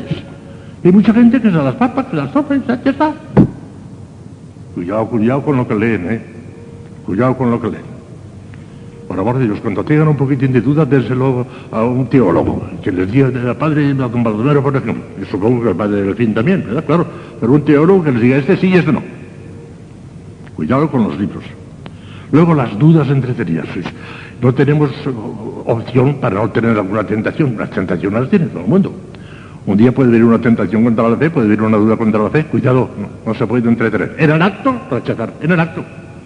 Hay dos virtudes la fe y la pureza, con las que no se puede discutir. Cualquier discusión en materia de fe o en materia de pureza no hace más que aumentar la tentación. El demonio sabe muchísima teología y ustedes no saben muy poca. Y aún sabe mucha más teología que, los grandes teólogos. Y te pueden borrear, te pueden borrear las cosas de manera tremenda. Si discutes con él, si cuando tengan una tentación contra la fe, tratan de encontrar argumentos y razones para rechazar aquello que están haciendo la imprudencia, no, no, discutan, no razonen, no busquen razón. Fuera, en el acto, en el acto, rechazado, en el acto. Ya está. Eso es lo que hay que hacer enseguida. No discutan nunca la tentación contra la fe. No discutan nunca la tentación contra la pureza. Ay, me conviene mantener la virginidad, me conviene. Fuera, pero en absoluto, cerrar los ojos y fuera. Son las dos muy peligrosas, son muy resbaladizas, las tentaciones contra la fe y contra la pureza. Hay que rechazarlas en el acto. Buscando un procedimiento para distraerse o por lo que sea, ¿eh? Y desde luego, naturalmente, después quedando tranquilas, ¿eh? Porque la tentación no es pecado. Y por muy fuerte que sea la tentación y por muy insistente que sea la tentación, cuanto más insistente sea la tentación, señal de que no ha consentido. Porque si hubiera consentido el demonio diría, bueno, ya lo he logrado, ya, ya me he salido con la mía. Cuando insiste, señal de que no lo ha logrado. Por consiguiente, tranquilas, en paz, tranquilas. Pero en el acto, en el acto, no, discutan jamás con la tentación, jamás. Sobre todo en materia de fe y de pureza. Vuelvo a. Luego, esforzarse por ver todas las cosas desde el punto de la fe. Como si ya tuviéramos ese espíritu de fe, como si ya viviéramos de fe. Veamos las cosas desde el punto de vista sobrenatural. No admitamos los criterios del mundo que se nos meten muchas veces en los conventos criterios del mundo. Lo principal es la salud, mentira. Lo principal no es la salud. Lo principal es la salud del alma. Y hay muchas cosas que se meten en los conventos, ay, que estoy enferma, ay, que no puedo levantarme por la noche, ay, que tengo que no puedo ayunar, ay, ¿para qué quieres la salud? Si no la empleas en la gloria de Dios, en tu propia santificación. Si en el cielo pudiéramos tener remordimientos, allí no los tendremos. Pero ya, pero qué tonto fue, qué estúpido fue, cuando me preocupaba más del cuerpo que del alma, de la salud del cuerpo, cuando debía de haberme preocupado de la salud del alma. Claro, ¿cómo queremos aguantar la fe si tenemos criterios humanos? Si pensamos como, como piensa la gente del mundo. Si llamamos mal a lo que no es mal, si lo ves es un bien, como una enfermedad, ¿qué puede ser un bien inmenso? La enfermedad bien llevada es una bendición de Dios. El mundo no lo entenderá nunca esto. Y si nosotros seguimos el criterio del mundo, pues pensamos igual que él, ya está. Ah, criterios sobrenaturales, mías. Mediten en las ocho bienaventuranzas, que son lo contrario precisamente de lo que piensa el mundo. Las bienaventuranzas al revés de lo que piensa el mundo. El mundo llama felices y bienaventurados a los ricos, a los que gozan, a los que tienen, a los que mandan, a los que se imponen, a los que... Todo al revés. Las bienaventuranzas al revés, al revés, al revés. Pues mediten las bienaventuranzas, se procuren asimilar las bienaventuranzas evangélicas. Tengan criterio sobrenatural. Piensen las cosas como las piensa Dios, no como las piensa el hombre, no como las piensa la gente del mundo. Llamen bien a lo que es bien y llamen mal a lo que Dios llama mal, no a lo que la gente del mundo llama mal, que están equivocados. Pobrecito se ha muerto. Oh, pobrecito. Ha muerto santamente, dichoso de él. Ojalá fuera ser yo. No, en vez de él no, porque eso sería una falta de caridad, pero ojalá yo también fuera como él. Pobrecito se ha muerto. ¿Qué pobrecito? Si se ha ido al cielo. Todo así, la gente lo olvida todo desde el punto de vista humano. Sí, no, hay que tener cuidado. Pues veamos ahora para más detalle. Yo quiero ser en esto muy concreto, con muchos detalles. Lo que podemos hacer los principiantes en la vida espiritual, lo que pueden hacer el orden a la unas personas que ya están un poquito más adelantadas, incluso lo que pueden hacer los que ya están muy arriba. Porque nadie está tan arriba que no pueda ejercer todavía más en que no pueda vivir más intensamente la vida. Pues vamos a ver en cada uno de estos grados. En esta casa, como ya les he dicho alguna vez, no hay nadie que nos pueda oír, además que no voy a decir ninguna bobería. En esta casa hay, ya lo he dicho mucho, en esta casa hay algo de calderilla, poquito, pero hay algo. Hay muchísima plata y hay también bastante oro, gracias a Dios, bastante oro. Pues vamos a ver, vamos a ver. ¿Qué puede hacer la calderilla? ¿Qué puede hacer la plata? ¿Y qué puede hacer el oro si es que lo hay, que es que lo hay? Vamos a ver. La calderilla serían los principiantes. Por eso digo que es poquito lo que hay aquí, porque ustedes no son principiantes. Por lo menos, por lo menos, en esa clasificación teresiana que les hablaba ya muchas veces de los grados de oración y de las moradas de Santa Teresa, por lo menos la monja más imperfecta, con toda seguridad, con toda seguridad, la monja más imperfecta está ya en la tercera morada, la más imperfecta. Porque no me cabe, no me cabe en la cabeza que una persona que no haya trascendido la segunda aguante y tolere la vida religiosa. La aguanta y tolera la vida religiosa. Por lo menos ha logrado escalar, la misericordia de Dios y la gracia de Dios, la ley escalaria la tercera morada. Principiantes, pura calderilla, no hay porque pura caldería sería la primera la segunda morada. No. Lo que puede haber y hay, y hay que tener mucha compasión, y hay que ser muy comprensivos, hay almas psicológicamente defectuosas, psicológicamente torcidas, están descontentaditas, no les satisface nunca casi nada, no están de acuerdo con casi nadie, siempre tienen su criterio y demás, no dan nunca su brazo a torcer. Es que son gente ruin, gente baja, pues no, son enfermos. Hay gente enferma. Y es inútil, es inútil, es inútil esa gente enferma. Eso que se llama neurastenia, que al fin y al cabo la neurastenia es una enfermedad, una enfermedad que tiene que tratarla el médico, el médico corporal también. Es una enfermedad. Pues pobrecita, si tiene esa desgracia vamos a tener compasión con ella. Vamos a tratarla con dulzura. Pero en todos los conventos hay alguna que otra, alguna que otra, alguna que otra, alguna que otra. En todos los conventos, es que no hay dos o tres. En todos los conventos. Hay que tener compasión. Hay. Pero ya digo, eso es muy poco gente psicológicamente defectuosa. Han nacido así, yo no lo sé, pero son psicológicamente defectuosas y es muy difícil de encauzar aquello, es muy difícil. A veces los pobres maestros de novicios, hablo yo de los hombres, se ven torturados, atormentados porque no, pueden encauzar a aquel muchacho. Porque ya está. Llega un momento, el padre Lozano era muy severo en esto, ¿eh? cuando veía una de fuera. Fuera porque no hay manera, si no podemos hacer nada con este hombre, ya está fuera. Y por lo general en las monjas no hay tanto de esto, pero eh, si acaso se peca un poco en los conventos incluso de monjas es demasiada manga ancha, ¿eh? Demasiada manga ancha. Conviene ser duro. Sobre todo en estas personas psicológicamente defectuosas, fuera. Hay manera de arreglarlo. En fin, no sigo en eso. Vamos a ver qué pueden hacer los principiantes.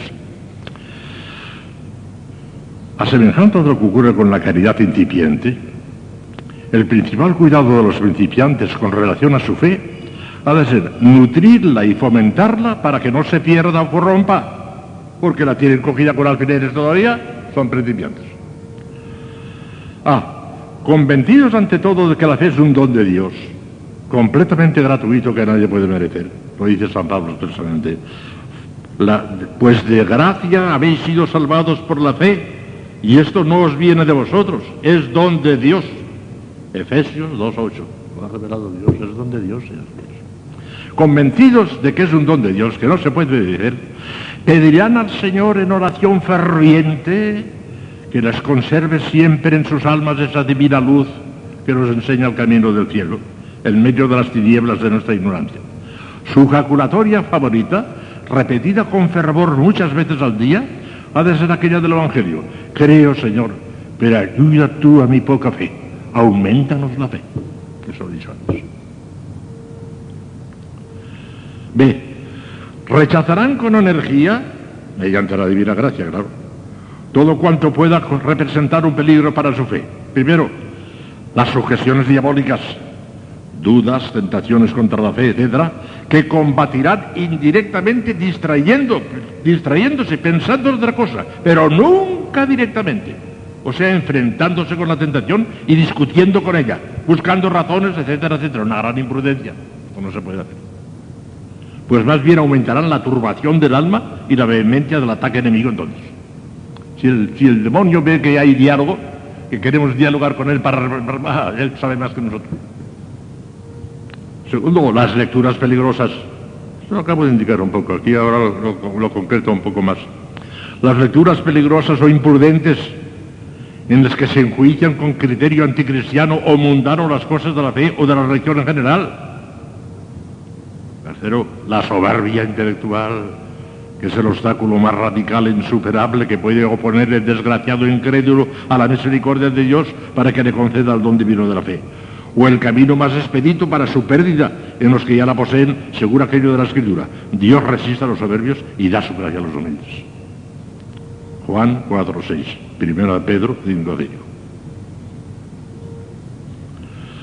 C. Procurarán extender y aumentar el conocimiento de las verdades de la fe, estudiando los dogmas católicos con todos los medios a su alcance. Catecismos explicados, obras de formación religiosa, conferencias y sermones, etcétera, etcétera. Aumentando con ello su cultura religiosa, y extendiendo esos conocimientos a mayor número de verdades reveladas. Crecimiento objetivo de la fe. El objetivo es este. la extensión, cada vez conocemos más, más, más, más pasos. Por eso a mí me gusta siempre que sean teólogas, sobre todo siendo dominicas, no tendrían perdón de Dios, tiene que ser una piedad ilustrada, teológica. D. En cuanto al crecimiento de la fe subjetiva, es esa que meterse más hondamente en el alma la fe subjetiva, procurarán fomentarlo con la repetida, con la repetición enérgica y frecuente de los actos de fe, eso lo he dicho antes también, y con la práctica de las sapientísimas reglas para sentir con la Iglesia que da San Ignacio de Loyola en sus famosos ejercicios espirituales. En ese, San Ignacio de Loyola tiene en los ejercicios espirituales unas cosas que llaman reglas para sentir con la Iglesia dice lo que hay que hacer para estar de acuerdo con la iglesia, para sentir Y una de las cosas que dice, que hoy a algunos les escandaliza terriblemente, no, eso no, eso es un atentado contra nuestra inteligencia, eso no se puede tolerar. Vaya si se puede tolerar, los santos llegarán a esto. Dice también Teología, las palabras sexuales. Creer que es blanco lo que yo veo que es negro, si la iglesia católica me dice que es blanco. No. Hasta ahí hay que llegar. Hasta ahí hay que llegar. Uno se eso no puede ser, eso es negar el entendimiento, eso, no, va contra la personalidad humana, orgullo. La iglesia es infalible, la iglesia no, se puede equivocar. Y la iglesia nos dice, claro, porque se trata de cosas que la iglesia propone ya para la fe, claro. Y la iglesia propone una cosa para la fe y te dice que es blanca. Es blanca, aunque a ti te parezca que es negra. Es blanca. La iglesia cierta y tú te equivocas. Eso es lo que dice San Ignacio. A que diga lo que quiera la gente, que ahora mucha gente, uy, incluso pseudoteólogos, teólogos, no, no profanemos la, santa palabra teólogo. Teólogo es el que está de acuerdo con Dios y con la iglesia, y si no, no es teólogo. Ya está. Es un falso teólogo. Pero si un falso teólogo dice que eso va contra la personalidad humana, se vaya de paseo, mándele de paseo. No lo escuchen eso. Creer que es blanco lo que yo veo es negro, si la iglesia católica me dice que es blanco. Hasta ahí que llega. San Ignacio Loyola lo dice, están los perdidos, es que lean ustedes. Y repetirán con fervor la súplica de los apóstoles al Divino Maestro, Señor, aumenta nuestra fe. Todo eso se lo digo a los principiantes, a los que andamos todavía primera, segunda, tercera, tercera. Santa Teresa, cuando explica la tercera morada, me dice las condiciones que tiene esa vida. Una vida piadosa, que es la que suele llevar por lo menos la monja menos, menos, menos fervorosa, lleva una vida piadosa, oye misa todos los días, comulga todos los días, con mayor valor de devoción, reza el rosario, reza el breviario, o sea que lleva una vida piadosa. Bueno, pues Santa Teresa cuando describe todas estas cosas, dice, y breve a Dios que yo haya llegado hasta aquí, que hartas veces me parece que no. y ella estaba en la cuando decía eso, ¿sabes? Decía eso. O sea que ya le concedía mucha importancia a eso, ¿eh? Estar perpetuamente, constantemente en gracia de Dios. Aunque sea llevando una vida un poco semi-rutinaria, como la que llevamos la Unión Sabatilla nosotros, pues ya es mucho. Ya estamos en gracia de Dios y en fin. Claro, no nos podemos conformar con eso. Hay que aspirar más. Pues veamos a ver ahora qué es lo que hay que decirles a las almas adelantadas y a las que están un poquito más arriba. Las que quizá, quizá, quizá ya han dado el saltito y están en la cuarta morada, o quizá, quizá, quizá un poquito más y ya andan por la cuarta morada. Vamos a ver qué hay que decirles esas. Yo creo que serán las de plata, lo que yo digo plata. En esta casa yo creo que hay muchísimas. ¿eh? Que están en la cuarta morada, yo creo que hay muchas almas de salsa. Más arriba, puede que haya alguna. No sé, puede ser que sí que lo sepa, pero no lo digo. Pero lo cierto es que en la cuarta las características que define Santa Teresa en la cuarta morada las tienen muchas, muchas monjas de aquí. Las tienen. Quizá en otros monasterios no abunden tanto, porque el ambiente colectivo de esta casa es, me gusta muchísimo. Y a un gran maestro de vida espiritual, como es, por ejemplo, el padre Don Baldomero, pues está convencido que esta casa es una especie de oasis. Para que tengan vanidad y que el Señor les quite lo poquito que tengan. No, vanidad no. Humíllense. Pero el Señor ha querido que aquí haya pasado dos santos, dos santas, mejor dicho, la Madre Teresita y la Madre Ortega, y dejaron una huella profunda y, ahí está todavía, está. Donde Dios y Dios les hizo. Ahí tienen dos santas. Sigan ese, ambiente. Yo estoy convencido que en esta casa hay muchas, muchas, muchas almas que están por lo menos en la cuarta manada. Y tienen chispazos de contemplación infusa y alguna algo más que chispazos. Bueno, pues vamos a ver qué puede hacer incluso esa alma que ya está un poquitín más, más crecidita. Vamos a ver.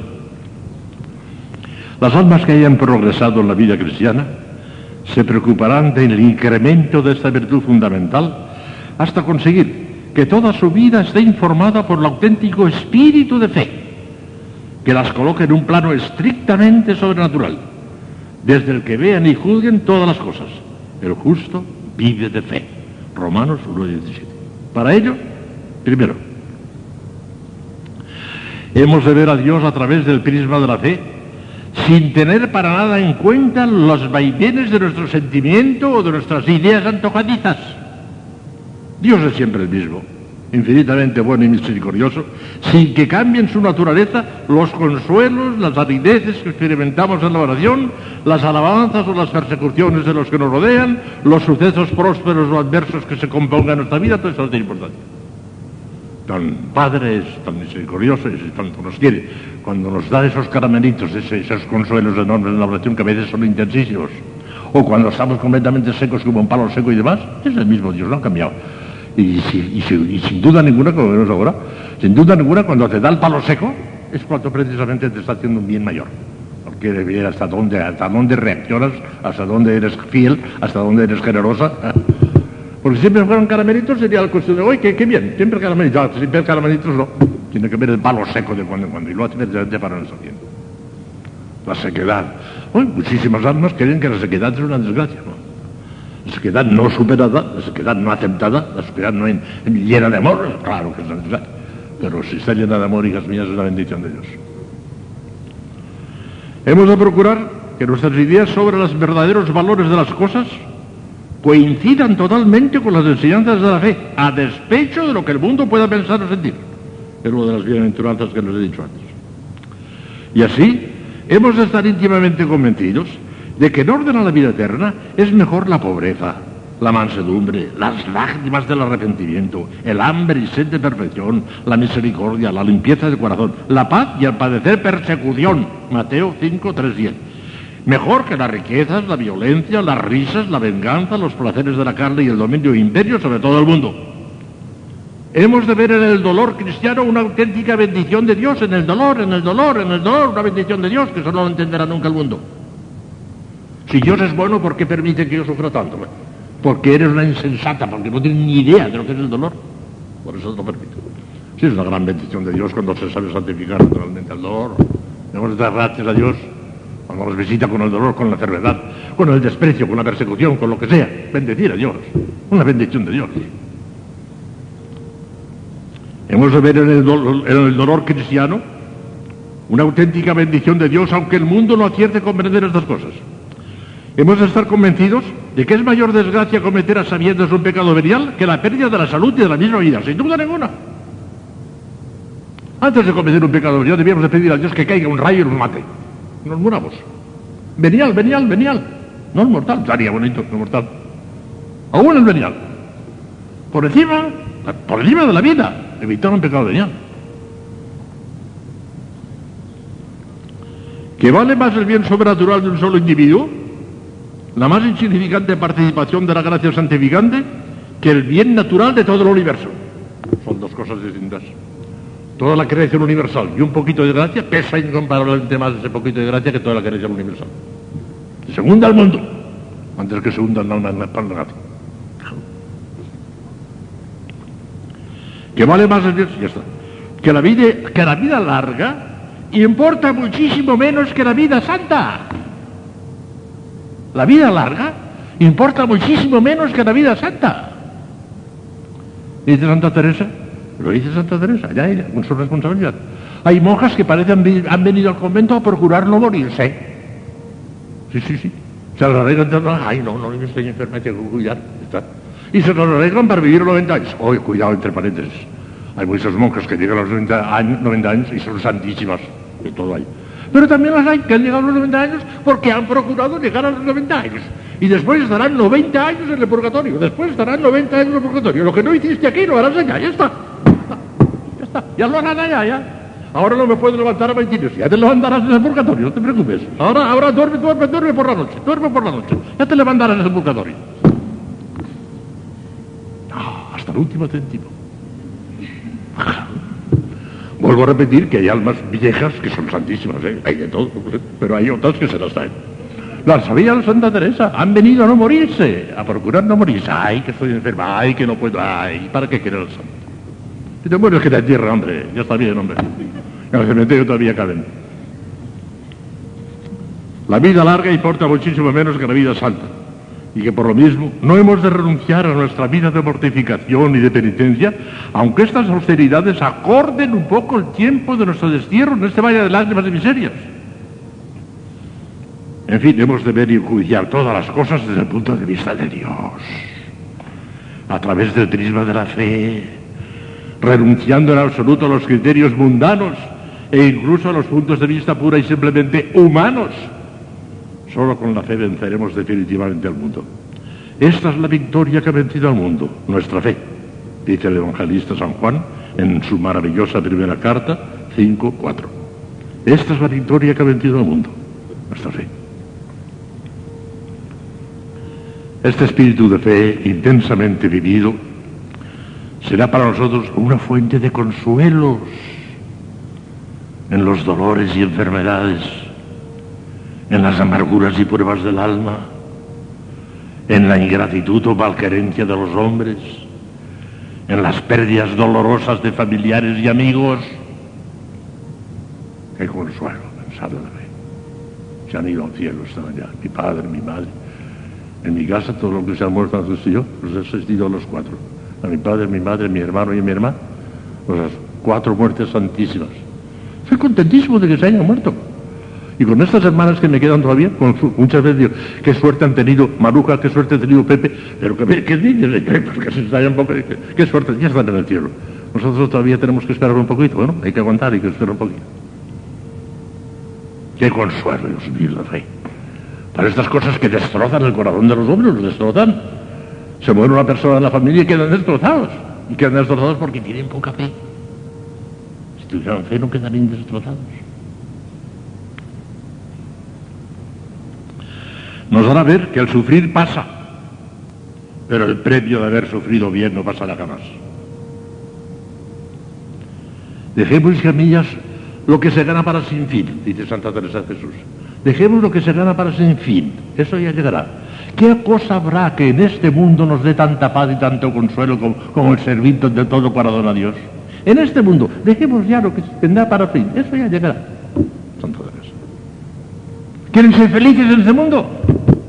Entregarse totalmente a Dios con espíritu de sacrificio y si, se mueren que se entierren, ya está. Mientras la salud, ah, fuera. Yo no digo que sí, mientras la salud se van a condenar, yo no digo eso. Pero santidad y hablar, renuncien, no llegarán jamás. Si ponen lo primero, la salud, no llegarán jamás. Ah, perdido. Se podrán salvar, sí. Verán ustedes cómo recobrarán la salud en el purgatorio. Ahí lo recobrarán. Nos hará ver que el sufrir pasa, pero el premio de haber sufrido bien no pasará jamás. Que las cosas son tal como las ve Dios y no como se empeñan en verlas los hombres con su criterio mundano y antojadizo. Que los que nos han precedido en el signo de la fe nos esperan en una vida mejor. La vida se cambia, pero no se quita, decimos en el prefacio de difuntos, maravilloso. Y que después de las incomodidades y molestias de esta pobre vida en una mala posada, esta vida la pasamos en una mala posada, como dice Santa Teresa, una mala posada. Es la mala posada. Este convento y el Palacio Real de Madrid son malas posadas. Son malas posadas. Y hace frío y hace calor y pasamos hambre y hay que levantarse y hay que acostarse. Es una mala posada. Pero una mala posada que dura una noche. Una noche. Cuando estemos allá arriba veremos que la vida entera fue un relámpago. Y duró una noche. Aquí nos parece que la vida es larguísima, es cortísima, mías.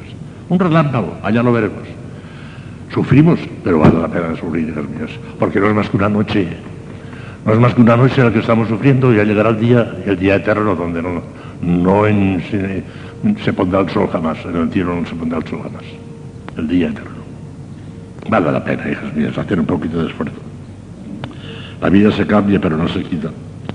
Pensemos que nos aguardan para siempre los resplandores eternos de la ciudad de los bienaventurados que recordábamos esta mañana.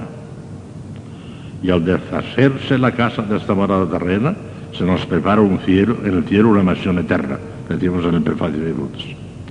Cuánta fortaleza ponen en el alma estas luces divinas de la fe para soportar el dolor y hasta abrazarlo con alegría, sabiendo que las tribulaciones momentáneas y leves de esta vida nos preparan el peso abrumador de una sublime e incomparable gloria para toda la eternidad.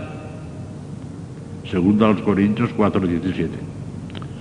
Nada tiene de extraño que los apóstoles de Cristo, y en pos de ellos todos los mártires, encendieran su alma la antorcha de la fe, caminaran impertérritos a las cárceles, suplicios y muertes afrentosas, gozosos de padecer aquellos ultrajes por el nombre de Jesús. Hechos de los Apóstoles 5, 41. Esto a las almas un poquitín adelantaditas, las que están pisando la cuarta morada, quizá la quinta. Y los que están un poco más arriba, el oro, ¿qué hay que decirles al oro? Mañana. Pero ya verán que todavía hay que decir muchas cosas al oro.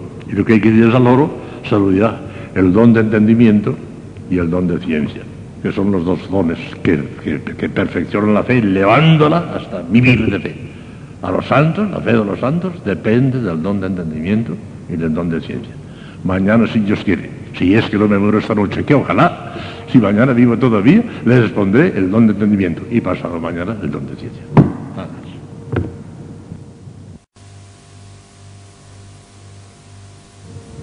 Bueno, pues ya saben, porque lo dije ayer, de qué les voy a hablar. Del don de entendimiento, que es el que perfecciona directamente a la virtud de la fe, haciéndola una fe viva, para que el que esté bajo la acción del espíritu, del don de entendimiento, ya no solamente tenga fe, esa también la tenemos nosotros, sino que viva de fe, que es muy distinto. Solamente el santo vive de fe. Nosotros nos limitamos a tener fe. Miren, la definición que damos en teología, que es muy sencilla, basta con leerla para que no hace falta más explicación, dice así.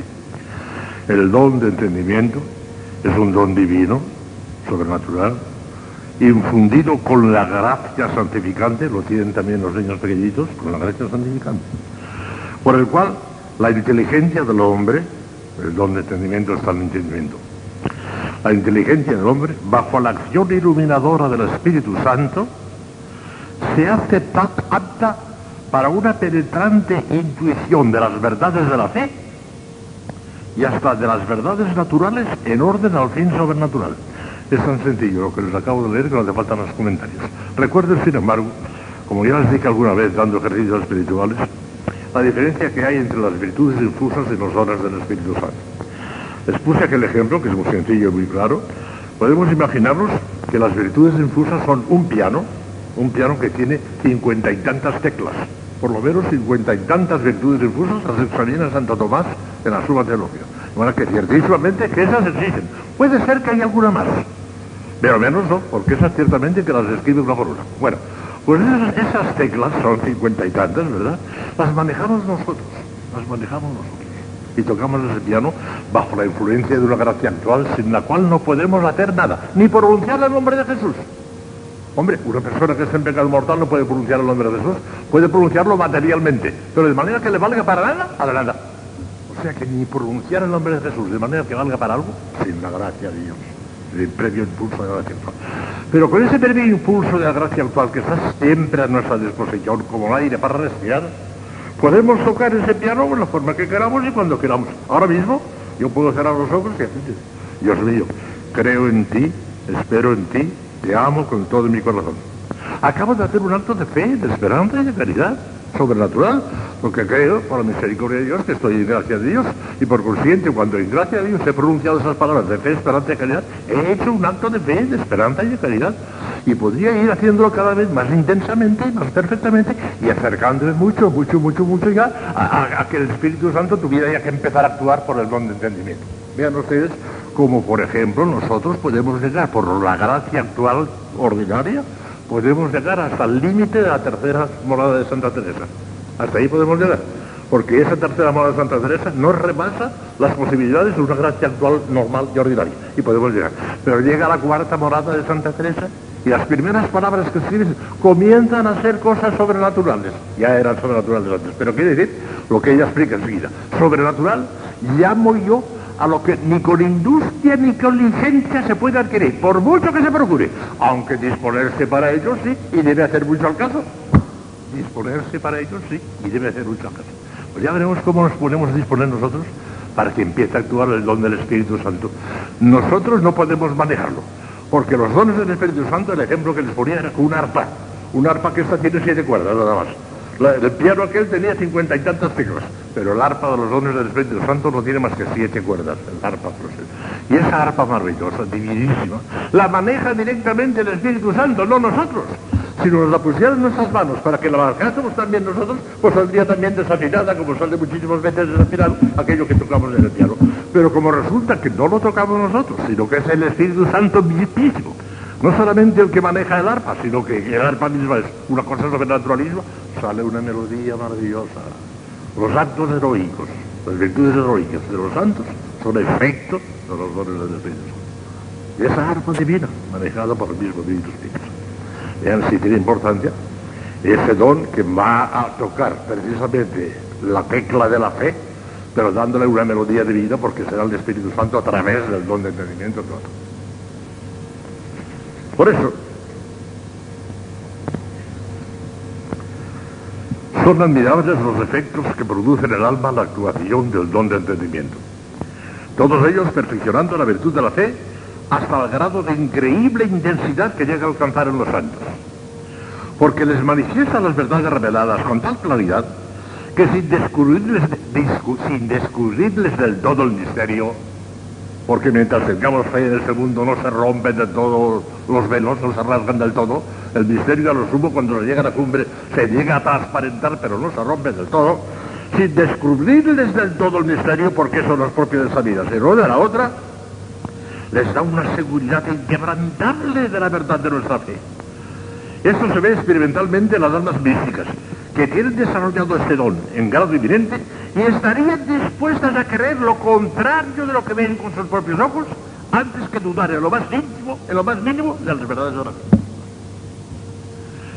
Si yo viese los cielos abiertos, palabra de Santa Teresa, estas no son textuales porque al pie de letras me las sé, pero el concepto eso, dice Santa Teresa, si yo viese los cielos abiertos, los cielos abiertos, y allí viese alguna cosa distinta o contraria de lo que nos enseña la Santa Iglesia Católica Apostólica Romana, no creería en el cielo y me quedaría con la esencia. Mire qué maravilla. Y eso se lo daba a entender el don de entendimiento, que veía clarísimamente que precisamente Dios ha querido que las verdades de la fe nos vengan a través de la iglesia y se acabó y la iglesia por encima de la iglesia no para nosotros, está. Ni cielo, porque aquello que le parecería cielo no era cielo. Claro, si, fuera el cielo auténtico, el cielo está por encima de la iglesia. Pero es que aquello que le parecía a ella, pues no era el cielo. Porque lo que va en contra de lo que diga la iglesia no era el cielo. No puede. Pues veamos, este don es utilísimo a los teólogos. Digo, claro, Santo Tomás lo tenía en grado inminente, claro. Para hacerles penetrar en lo más hondo de las verdades reveladas y deducir después, por el discurso teológico, las conclusiones que de ellas se derivan. Veamos cuáles son los principales efectos que produce y después y sobre todo, y voy a insistir en que, ¿qué podemos hacer para disponernos para que actúe el doctor? Si no, perderemos el tiempo. Todo muy bonito y muy arriba, pero si no podemos hacer nada, pues no podemos hacer nada. Sí podremos, sí, ya verán. Veamos ahora los efectos que produce. Primero, nos hace ver la sustancia de las cosas ocultas bajo los accidentes.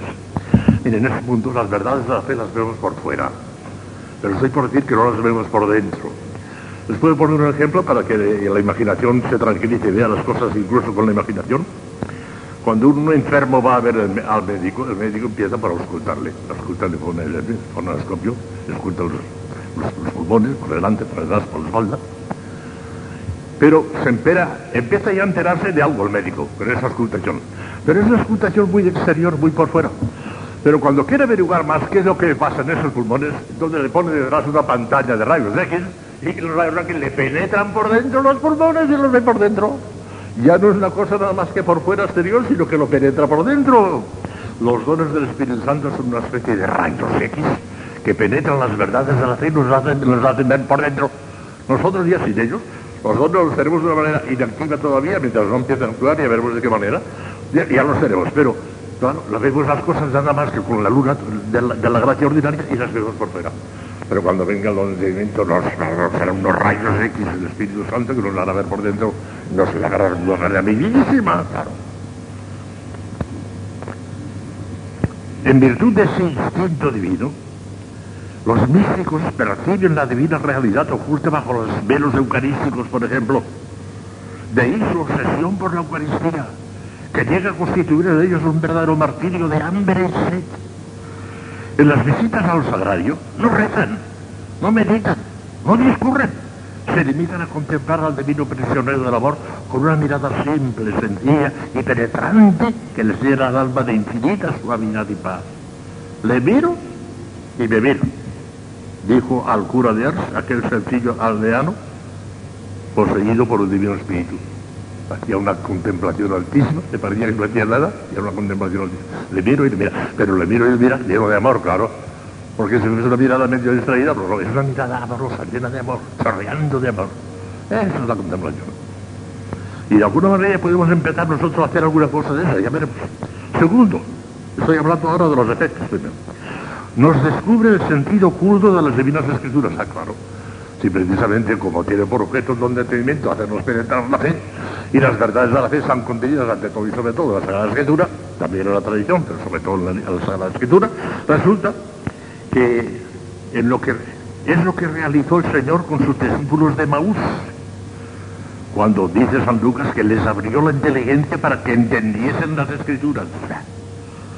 Todos los místicos han experimentado ese cerebro, sin discursos, sin estudios, sin ayuda alguna de ningún elemento humano, el Espíritu Santo les descubre de pronto y con una intensidad vivísima el sentido profundo de alguna sentencia de la Sagrada Escritura que le sumerge en un abismo de luz. Un día soy Isabel la Reina oí que una monja decía, ay, he encontrado un texto de San Pablo que es maravilloso, me ha hecho mucho bien. A ver, a ver qué dice. Dice que el Señor nos ha predestinado para ser alabanza de gloria de la divinidad de Dios. Soy Isabel quedó muy impresionada, pero ¿dónde dice eso San Pablo? Ay, pues lo dice en la carta a los Efesios, le dijo la otra monja. Fue ella que entendió. Entonces el Espíritu Santo le iluminó de tal manera que fue el lema de toda su vida. Allí lo encontró. En un versículo de la Escritura.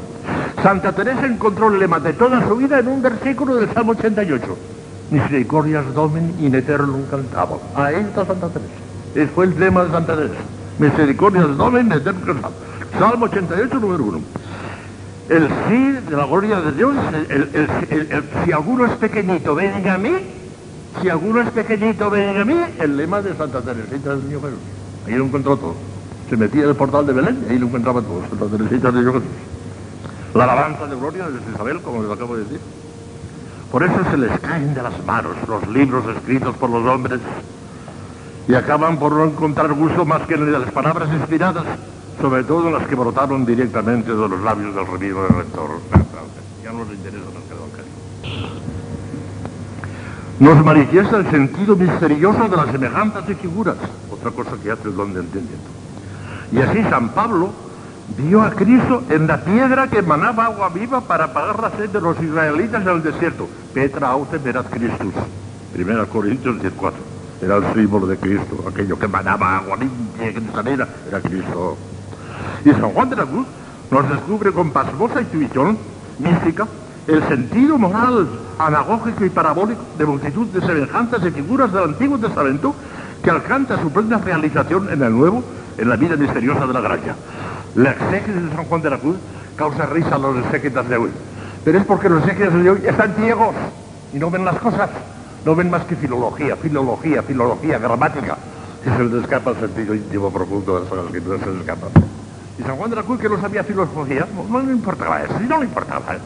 Le da un sentido místico que no será el sentido literal, no es el sentido literal, pero que aprovecha aquello como un cañamazo, un cañamazo que le sirve de pretexto para abordar una maravilla, una maravilla. San Juan de la Cruz que nos da el sentido místico. Casi todo cantar de los cantares lo comenta San Juan de la Cruz. ¿eh? Si fuéramos recorriendo sus obras y sacando este capítulo de ese, casi todo cantar de los cantares está comentado maravilloso, pero un sentido profundísimo, maravilloso. Se ríe el exágita. San Juan de la Cruz se ríe de él y acierta San Juan de la Cruz. Cuarto, nos descubre bajo las apariencias sensibles las realidades espirituales. La liturgia de la iglesia, por ejemplo. La liturgia de la iglesia está llena de simbolismos sublimes que escapan en su mayor parte a las almas superficiales, no los perciben, no los comprenden. Los santos, en cambio, experimentaban gran veneración y respeto a la menor ceremonia de la iglesia, que las inundaban almas de devoción y de ternura. Es que el don de entendimiento les hacía ver, a través de aquellos simbolismos y apariencias sensibles, los sublimes realidades que encierran. Dice Santa Teresa, palabras entre comillas, textuales de Santa Teresa, contra la menor ceremonia de la iglesia que alguien viese que iba, o para cualquier otra verdad de la Sagrada Escritura, me pondría a morir mil muertes. Vida 33, 5. Ahora mucha gente, muchos curas incluso, en la misma misa, hacen lo que les da la gana, añaden, quitan, hacen lo que les da la gana, está, está. Rectifican a la iglesia porque su criterio está por encima de la iglesia, con lo natural, claro.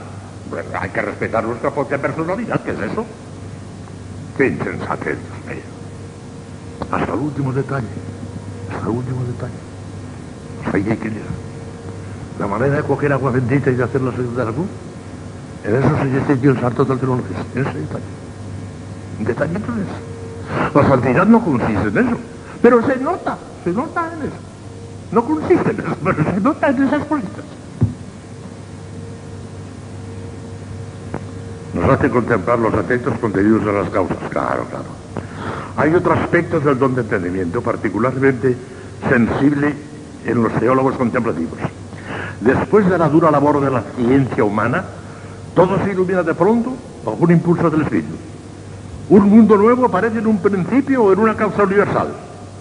Cristo sacerdote, un hijo mediador del cielo y de la tierra. O bien el misterio de la Virgen Corredentora, llevando espiritualmente en su seno todos los miembros del cuerpo místico. O el misterio de la identificación de los innumerables atributos divinos con la propia esencia divina, simplísima, como decía esta mañana. O la conciliación de la unidad de esencia con la trinidad de personas en una deidad que sobrepasa infinitamente las investigaciones más secretas de todo el mundo creado. Otras santas verdades que profundiza el don de entendimiento, sin esfuerzo, sabrosamente, en el gozo beatificante de una vida eterna comenzada en la tierra a la misma luz de Dios.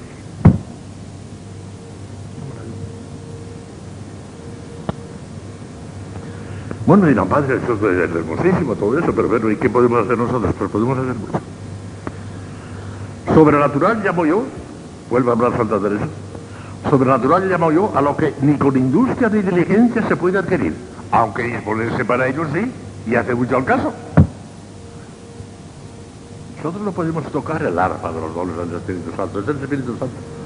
Pero podemos hacer tal cosa que casi, casi, casi obliguemos al Espíritu Santo a actuar él.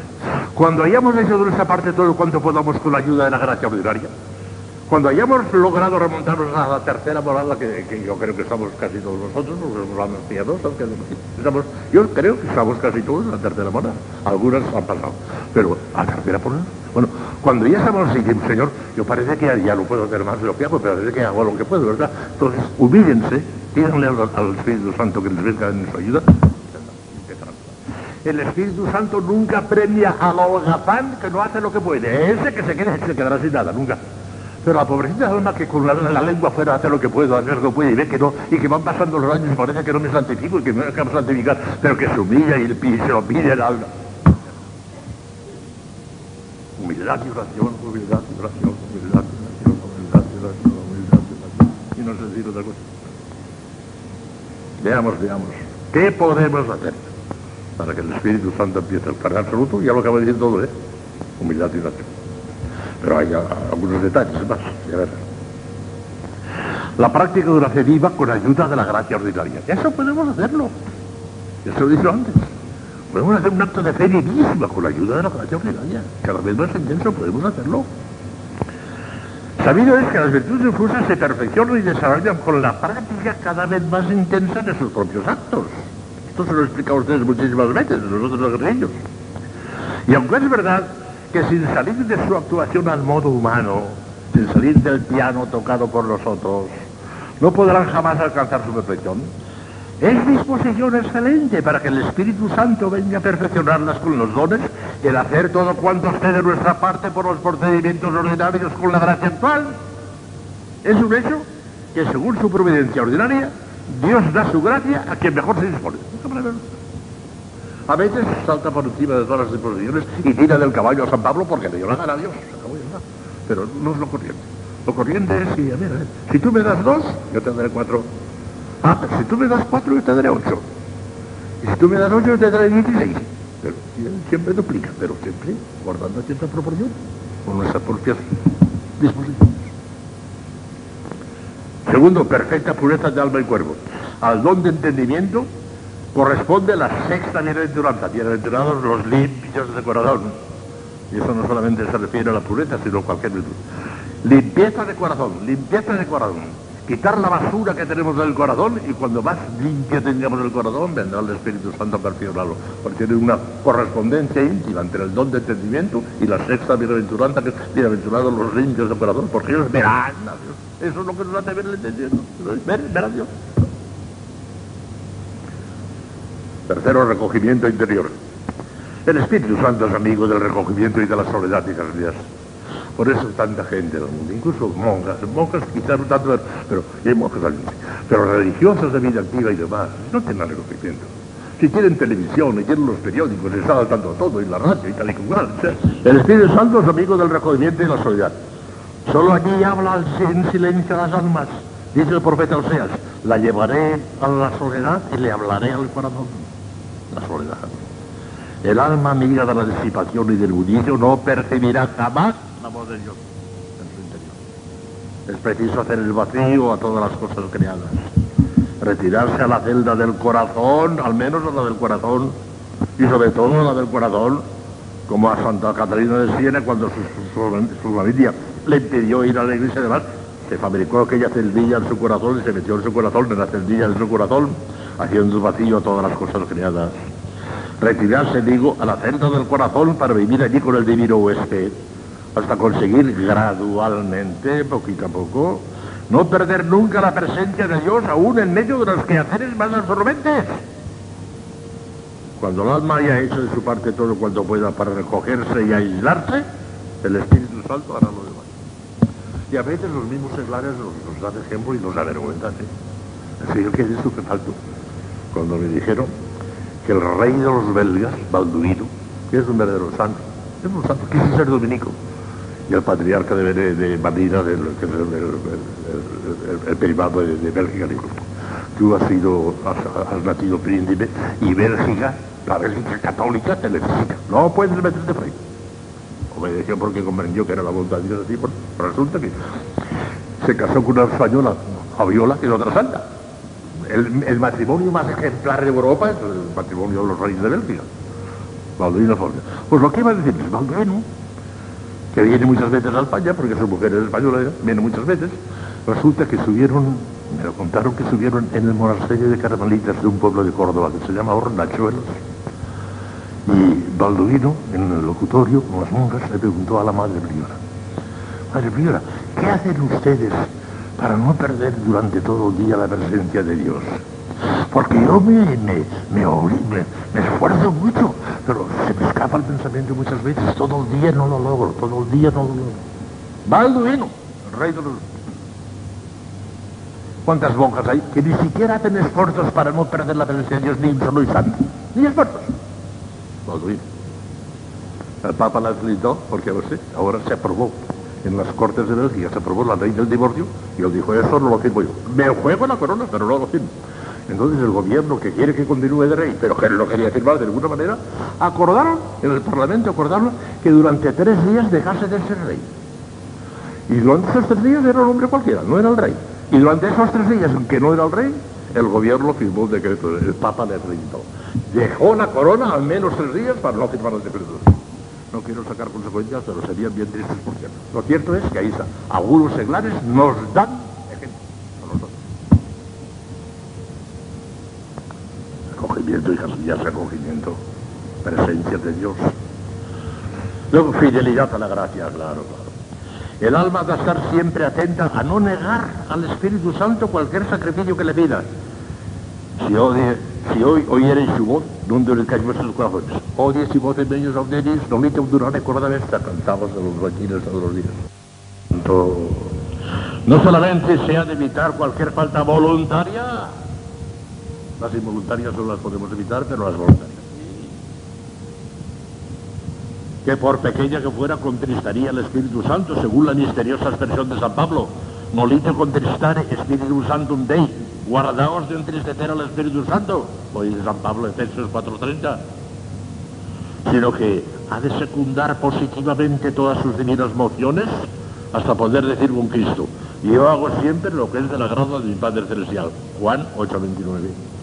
No importa que a veces los sacrificios que nos pida parezcan superiores a nuestras fuerzas. Con la gracia de Dios todo se puede. Todo lo puedo en aquel que me conforta. Filipenses 4.17. Y siempre nos queda el recurso de la oración para pedirle al Señor que, por adelantado, eso mismo que quiere que debemos. Dadme lo que mandáis y mandad lo que queráis. Era una súplica de Agustín que la repetía continuamente. Señor, dame lo que mandas y manda lo que quieras. No te lo puedo dar porque no lo tengo, pero dámelo primero, yo te, te lo daré después. Dame lo que mandas y manda lo que quieras. Vuestra soy para los a ti que mandáis a hacer de mí. En todo caso, para evitar... Y todavía hay una cosa aquí. Así. Ah, Ahora voy a decir. Y por último ya, falta un minuto, invocar al Espíritu Santo. Pero ninguno de esos medios podremos practicar sin la ayuda y gracia preveniente del mismo Espíritu Santo, claro, ya lo he dicho antes, ni pronunciar el nombre de Jesús, de manera que valga nada. Por eso hemos de invocarle con frecuencia y con el mismo fervor posible, recordándole al Verbo encarnado, su promesa de enviarnos. Yo me voy, pero no os dejaré huérfanos, porque os voy a enviar el Espíritu para ti. Me voy a preparar el lugar y lo mío. Pues Señor, ya que prometiste que nos enviarías al Espíritu Santo, enviárnoslo de verdad. Enviárnoslo. Juan 14, 16, 16. La secuencia de Pentecostés. El devocionario de las monjas, el devocionario, no hay inconveniente que tengas un devocionario. A ver, en primerísimo lugar el Padre Nuestro, claro. Pero después, la secuencia de Pentecostés. Ven Santo Espíritu, un corda pimienta Dios. El himno de Persia de Pentecostés. Ven y crea con espíritus que lo cantan muchas veces, que es maravilloso. Apréndanselo de memoria y llévanlo. La oración litúrgica de la fiesta. Deus que corda fidero un santi espíritu de ateo de whisky. Da nobis y un espíritu recta sapere e de ellos sempre consolazione gaudere de gozar de su consolación. Ven Espíritu Santo, llena los corazones de tus fieles, infunde en ellos el fuego de tu amor. Envía tu Espíritu y serán creados. Deus que corda un santi spiritus illustrazione del guisti, Donovi Señor del Espíritu recta sapere, ed ellos sempre consolazione gaudere, per Christum Domine nostro. Ave Maria, gratia plena, Dominus tecum, benedicta tu mulieribus, et benedicta fructus ventris tui, Iesus.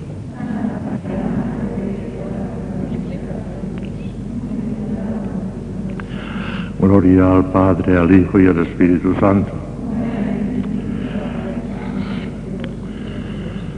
Reina del Santísimo Rosario, San José, Santo Padre Domingo, Santa Catalina de Siena, Santa Teresa de Jesús, San Juan de la Cruz. Bueno, pues vamos hoy ya con el don de ciencia con el cual terminaremos las lecciones dedicadas a la virtud teologal de la fe. Mañana, si Dios quiere, empezaremos ya con la esperanza, una virtud hermosísima. Pues vamos con el don de ciencia. En primer lugar, la definición, es tan sencilla, que con solo enunciarla no hace falta más explicación. Divino, infundido con la gracia santificante, lo tienen ya los niños pequeñitos, con la gracia santificante se infunde, por el cual la inteligencia del hombre, entendimiento, la inteligencia del hombre, bajo la acción iluminadora del Espíritu Santo, que es lo propio de todos los dones, por consiguiente también de este, juzga rectamente de las cosas creadas en orden al fin sobrenatural.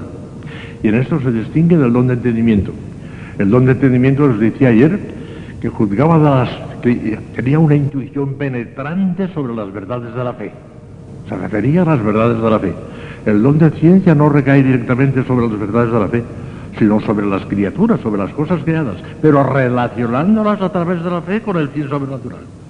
O sea que es un matiz distinto, pero que también interviene muchísimo en la fe, claro, en cuanto que relaciona a las criaturas con el fin sobrenatural a través de la fe. El don de ciencia es absolutamente necesario para que la fe pueda llegar a su plena expansión y desarrollo, hijas mías porque mientras la fe la manejemos nosotros, aquel piano que les decía ayer, lo manejemos nosotros, saldrá desafinado. Del todo perfecto no saldrá nunca. Pero cuando venga el arpa de los, de los siete dones del Espíritu Santo, manejada directamente por el Espíritu Santo, saldrá una melodía maravillosa. Y por eso, se puede avanzar un poquito en la vida espiritual. Se puede llegar hasta, hablando de la terminología de Santa Teresa, se puede llegar con ayuda de la gracia ordinaria hasta la tercera morada.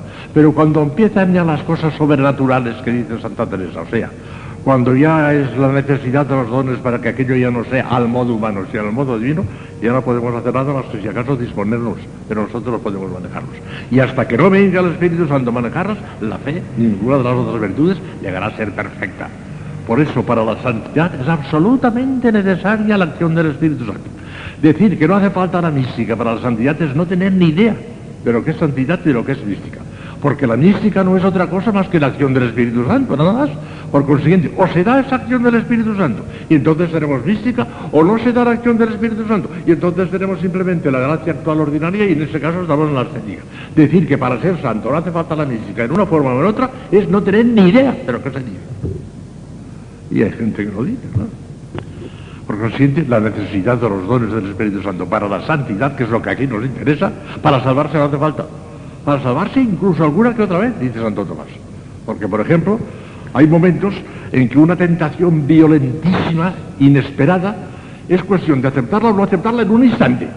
Y esa instantaneidad, ese rechazarle la acto una tentación terrible, eso tiene que proceder del Espíritu Santo. ¿eh? De manera que para evitar incluso un pecado mortal, a veces, Es preciso la acción del Espíritu Santo, pero ordinariamente no.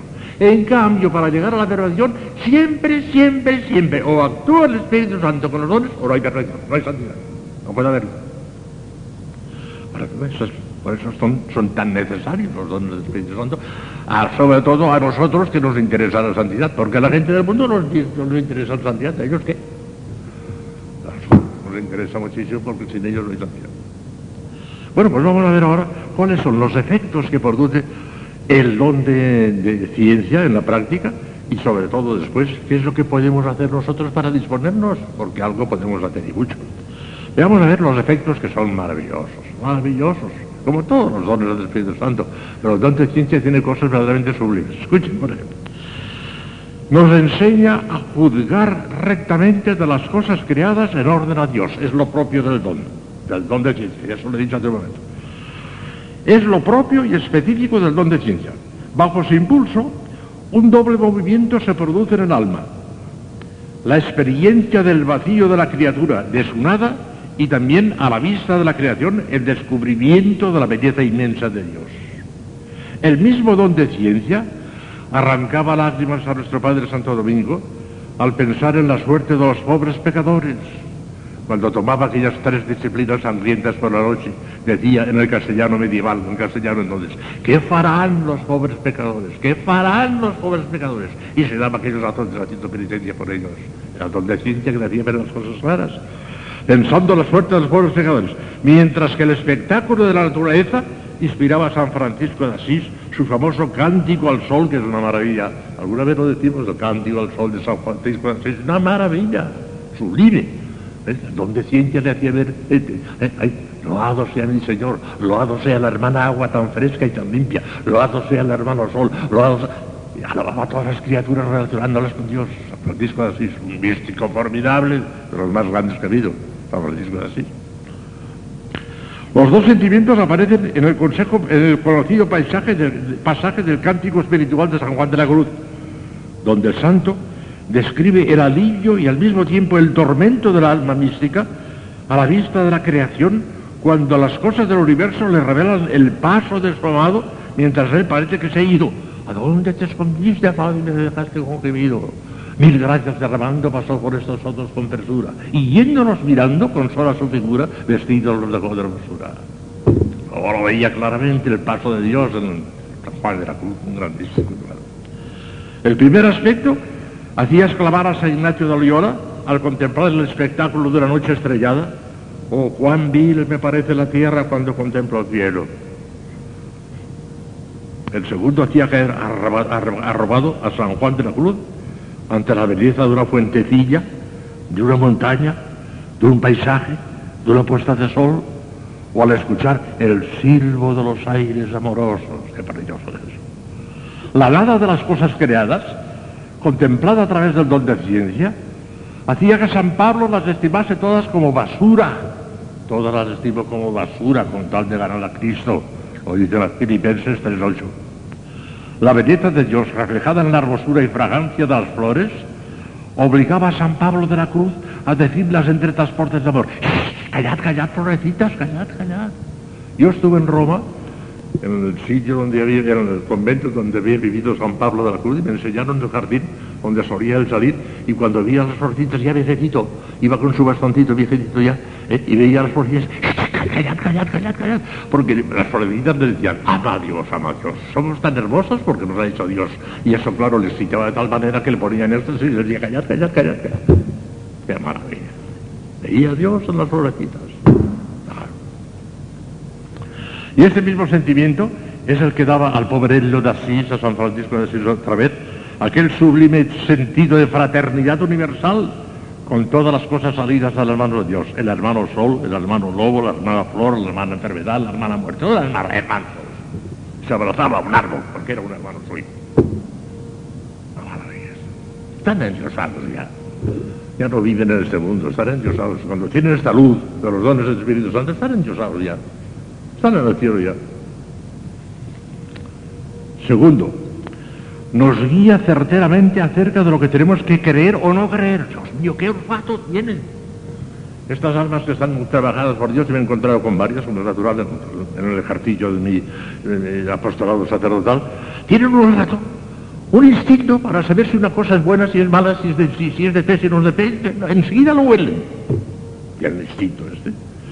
Las almas en las que el don de ciencia actúa intensamente tienen instintivamente el sentido de la fe. No autem sensum cristianemus de Dios San Pablo. Tenemos el sentido de Cristo. Un, un instinto de Cristo sin haber estudiado teología, ni tener letras de ninguna clase, se dan cuenta en el acto si una devoción, una doctrina, un consejo, una máxima cualquiera está de acuerdo y sintoniza con la fe o está en oposición a la misma. No les preguntéis las razones que tienen para ello, pues no las saben. Lo sienten así, lo ven claramente, con una fuerza irresistible y una seguridad inquebrantable. Es admirable como Santa Teresa a pesar de su humildad y rendida sumisión a sus confesores, nunca pudo aceptar la creencia, la doctrina, la errónea creencia doctrina, que en ciertos estados de oración conviene prescindir de la consideración de la humanidad adorable de Cristo. Fuera, eso no. No me harán convencer, no lo creo, no puede ser. Su olfato, por su instinto decía, no podemos prescindir de Cristo. Ni en la séptima morada, ni en la unión transformativa, no podemos prescindir de Cristo. Digan lo que quieran los demás, no me convencerán. Dios antes de eso. A pesar de que era tan humilde y tan obediente, en eso no pasó. Por ahí no pasó. Porque su instinto le decía que eso no podía ser. Y él pues le da todo el mundo ahora la, razón al santo de esa cosa. No podemos prescindir de Cristo ni en la séptima morada, en este mundo. En el otro sí prescindiremos de Cristo en cuanto camino, porque ya no será camino. Pero será verdad y vida eternamente. Y en este mundo, camino. Sin él no hay nada que hacer. Aunque tengan el librito del padre eh, eh, escriba de Balaguer Camino, como no con, Cristo, el, ese librito no sirve para nada. Para nada. El camino es Cristo, no el librito. Cristo. Claro. Bueno, el librito también va muy bien, ¿eh? A mí me han regalado el Lopus, que a mí me quiere mucho Lopus. A mí me han regalado una edición en piel y con canto dorado de gran lujo. Bueno, pues bendito sea Dios. El camino de Pero el camino es Cristo. Está claro eso nos hace ver con prontitud y certeza el estado de nuestra alma. Ah. Todo aparece transparente y claro a la penetrante introspección del don de ciencia. Nuestros actos interiores, los movimientos secretos de nuestro corazón, sus cualidades, su bondad o su malicia, sus principios, sus motivos, sus fines e intenciones, sus efectos y consecuencias, su mérito o su demérito. Con razón decía Santa Teresa, que empieza donde entra mucho sol, no hay telaraña escondida. Claro, tiene un sol tremendo y ven las cosas de las cosas más insignificantes. Y cosas que a nosotros nos pasan desapercibidas, y ya ven clarísimamente, y le contienen importancia, no por escrúpulos, si no son escrupulosos. Precisamente el don de ciencia les aparta de los escrúpulos, pero son de una delicadeza tal que ven hasta el último detallito, hasta lo más insignificante, y le contienen una importancia terrible, terrible a una pequeña falta de silencio, porque la tienen. La No porque sean escrupulosos, no son escrupulosos. Pero le concede una importancia tremenda a una sencillita falta de pobreza, porque la tiene, ya está, y lo ven ellos claro. Empieza donde entra mucho sol, no hay telarañas con ella. Las telarañas, cuando hay mucho sol, se ven muy claras.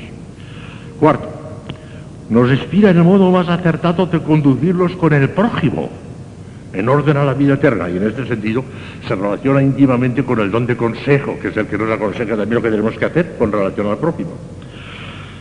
En este sentido, el don de ciencia, en su aspecto práctico, deja sentir su influencia sobre la misma virtud de la prudencia, de cuyo perfeccionamiento directo se encarga el don de consejo, como enseña Santo Tomás. Un predicador conoce por este don lo que debe decir a sus oyentes y cómo debe apremiarles.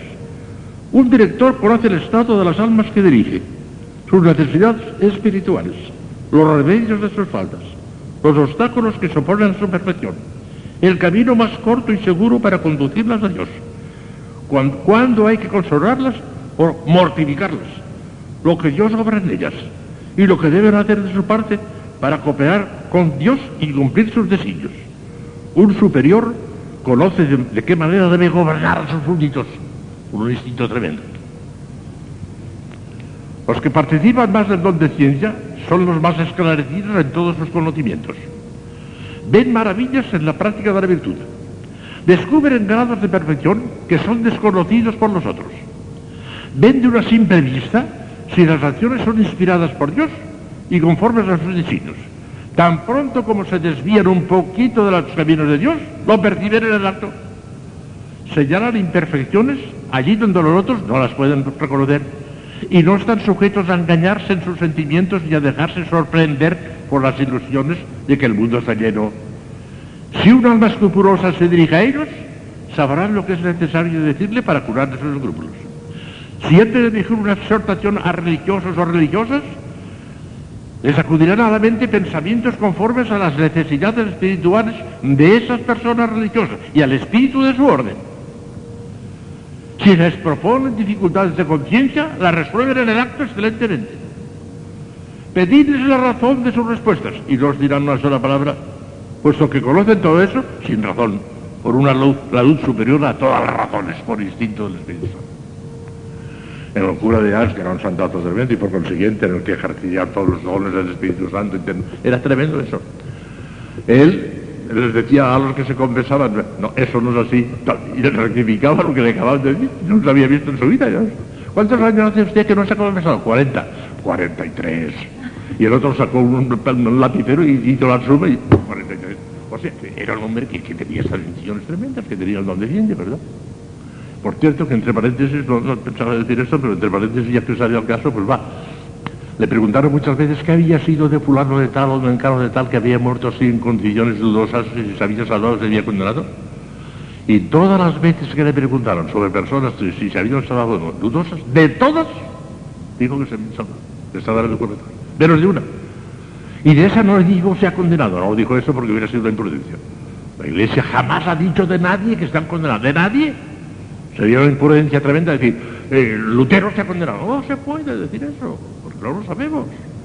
Y cuando una persona le preguntaron y decía a esa persona, él bajó la cabeza triste y dijo, no quiso confesarse. Pero no dijo más. No dijo nada más. No dijo, se ha condenado, eso no. Y era verdad, no había querido confesarse. Fíjese bien, un hombre que había rechazado la confesión, que no había querido confesarse. Y no digo se ha condenado, sino simplemente no quiso confesarse. Cura Dios. Y no conocía a ese hombre ni había oído las ganas de él, claro, todo eso eran intuiciones sobrenaturales. Gracias a ese don predicaba San Vicente Ferrer con el prodigioso éxito que leemos en su vida. Fíjense lo que le pasó en cierta cuestión a San Vicente Ferrer. Se abandonaba al Espíritu Santo, ya fuera para predicar los sermones, ya para pronunciarlos, y todo el mundo salía impresionadísimo. Era fácil ver que el Espíritu Santo hablaba por su boca. Un día que debía predicar ante un príncipe, creyó que debía aportar a la preparación del sermón un mayor estudio, una mayor diligencia humana, porque era una persona muy importante, por consiguiente tengo que prepararme un poco mejor. Se preparó un poco mejor, sí, sí. Lo hizo así con extraordinario interés. Pero ni el príncipe ni el resto del auditorio quedaron tan satisfechos, tan impresionados de esta predicación, tan estudiada, como la del día siguiente que hizo como de ordinario según el movimiento del Espíritu de Dios que le dio el Espíritu Santo. Aquel día conmovió todo, el día anterior no.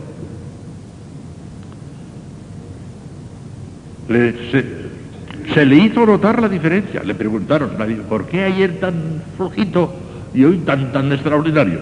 Y San, San Vicente Ferrer contestó textualmente, es, respondió, que ayer predicó Fray Vicente y hoy ha predicado el Espíritu Santo. Así lo dijo él. Quinto, nos desprende de las cosas de la tierra, claro. Al hacernos ver que las cosas de la tierra son nada, nos desprende de ellas. Si no nos cuesta nada, claro. Escuchen. En realidad, eso no es más que una consecuencia de aquel recte, recte sapere de las cosas que constituye la nota típica del don de ciencia. Todas las criaturas son como si no fueran delante de Dios. Oye, el, el, el, jugo que saca a esto San Juan de la Cruz, la mitad de su sistema. Lo saca de aquí, San Juan de la Cruz. Por eso hay que, hay que rebasarlas y trascenderlas para descansar solo en Dios. Pero únicamente el don de ciencia da a los santos esa visión profunda sobre la necesidad del desprendimiento absoluto que admiramos, por ejemplo, en San Juan de la Cruz. Para un alma iluminada por el don de ciencia, la creación es un libro abierto donde descubre sin esfuerzo la nada de las criaturas y el todo del Creador. El alma pasa por las criaturas sin verlas para no detenerse sino en Cristo. El conjunto de todas las cosas creadas merece acaso una mirada para aquel que ha sentido a Dios, aunque no sea más que una sola vez en su vida, el que ha sentido que Dios es un tesoro infinito, ya le pueden dar todos los tesoros de la tierra, vidos y por haber, que lo rechaza a todos, ya no le interesa. Asco, basura, decía San Pablo. Es curioso leer el efecto que produjeron en Santa Teresa las joyas que le enseñó en Toledo su amiga doña Luisa de la Cerda. He aquí el texto teresiano con toda su inimitable galanura. Qué bien lo sí. entre, comillas, habla Santa Teresa. Lo que le pasó en Toledo cuando aquella señora enseñó un cofrecito lleno de joyas, de diamantes, de perlas, de cuantas cosas. Y la santa, que era educadísima, por fuera no dijo nada. Al contrario, ay, qué bien, pero por dentro, y me estaba riendo por dentro. ¿Era posible que esto le digan a que es un tesoro? Cuando no son más que unos cristalitos que no, que no sirven. ¿A eso lo llaman tesoro? Señal de que no saben lo que es tesoro Dios, si no lo dirían eso. Es de lo que... Escuchen a Santa Teresa, porque es, es una gloria escuchar a Santa Teresa.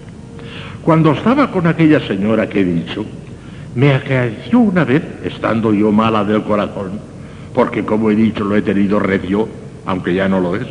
Y cuando en cuando hace un paréntesis, es, es, genial Santa Teresa. Como era de mucha caridad, hízome sacar joyas de, un, de, hízome sacar joyas de oro y piedras, que las tenía de gran valor, en especial una de diamantes, que apreciaba mucho.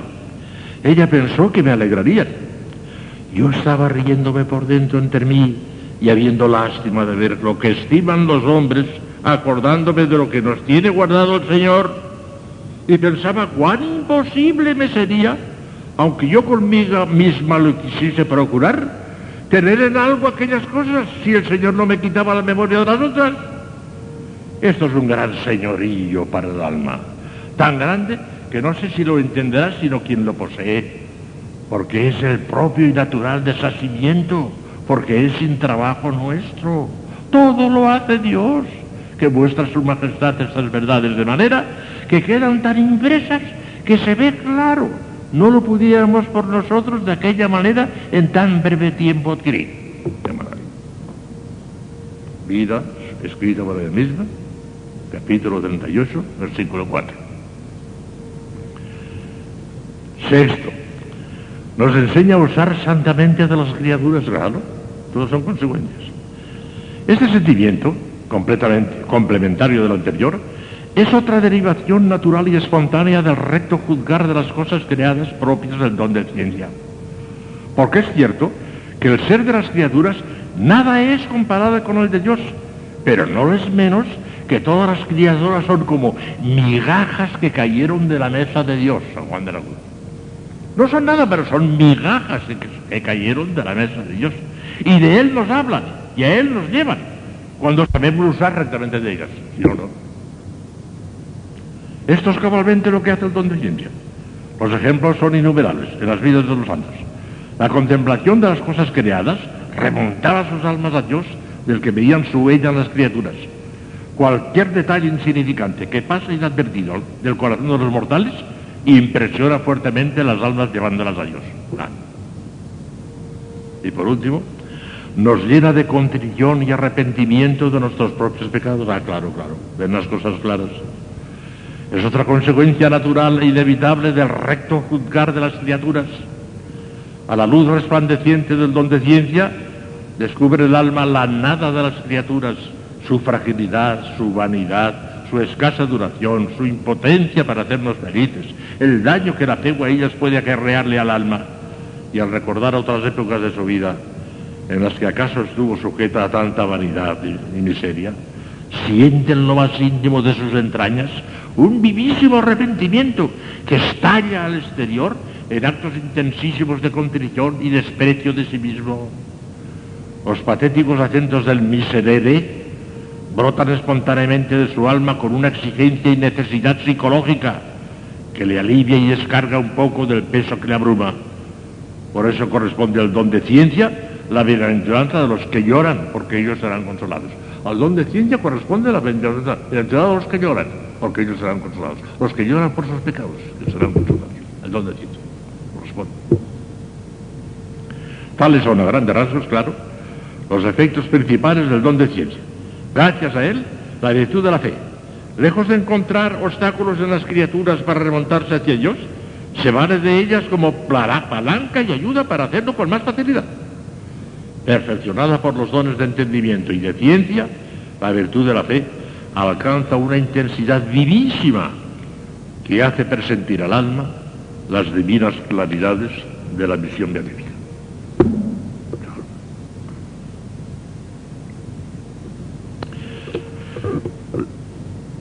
Lo normal en una vida cristiana sería pasar de esas semiclaridades de la fe a la claridad de la visión beatífica, sin pasar por el purgatorio. El purgatorio es una cosa anormal, la ha creado Dios por pura misericordia, porque sabe que la inmensa mayoría de nosotros no llegaremos, entonces ahora pues al menos que se purifique allí. Pero lo normal debía ser morirse y entrar en el acto, en el alma, el purgatorio en el acto, sin pasar por el purgatorio. La fe viva, preludio de la visión beatífica. Pues vamos a ver ahora los medios para fomentar ese don, y que tengo que corregir. Medios para fomentar ese don. Aparte del recogimiento, hay ciertos medios que son útiles para todos y que son necesarios para todos los dones, por consiguiente también para eso que son el recogimiento, sin recogimiento no hay nada. Fidelidad a la gracia, invocación al Espíritu Santo, que son medios comunes de fomentar los dones del Espíritu Santo en general, podemos señalar algunas más especiales que se refieren particularmente al don de. Y aquí lo que podemos hacer. Primero, considerar por nuestra cuenta ya la vanidad de las cosas creadas, eso lo podemos hacer. Nunca ni con mucho pondremos con nuestras pobres consideracioncillas, es palabra de Santa Teresa. Ay, nuestras pobres consideracioncillas, así lo dice. Hasta que no venga salud fuertísima de los dones, serán consideracioncillas, nada más.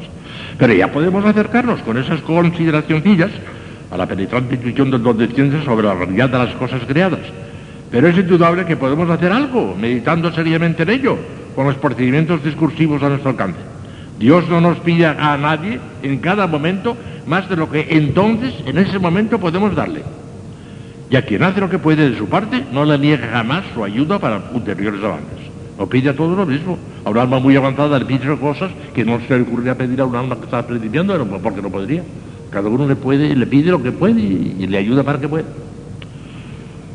Segundo, acostumbrarse a relacionar con Dios todas las cosas creadas. O sea, acostumbrarnos a hacer lo que hace el don de, por sí, hacerlo por nuestra cuenta en lo que podamos, hasta donde podamos.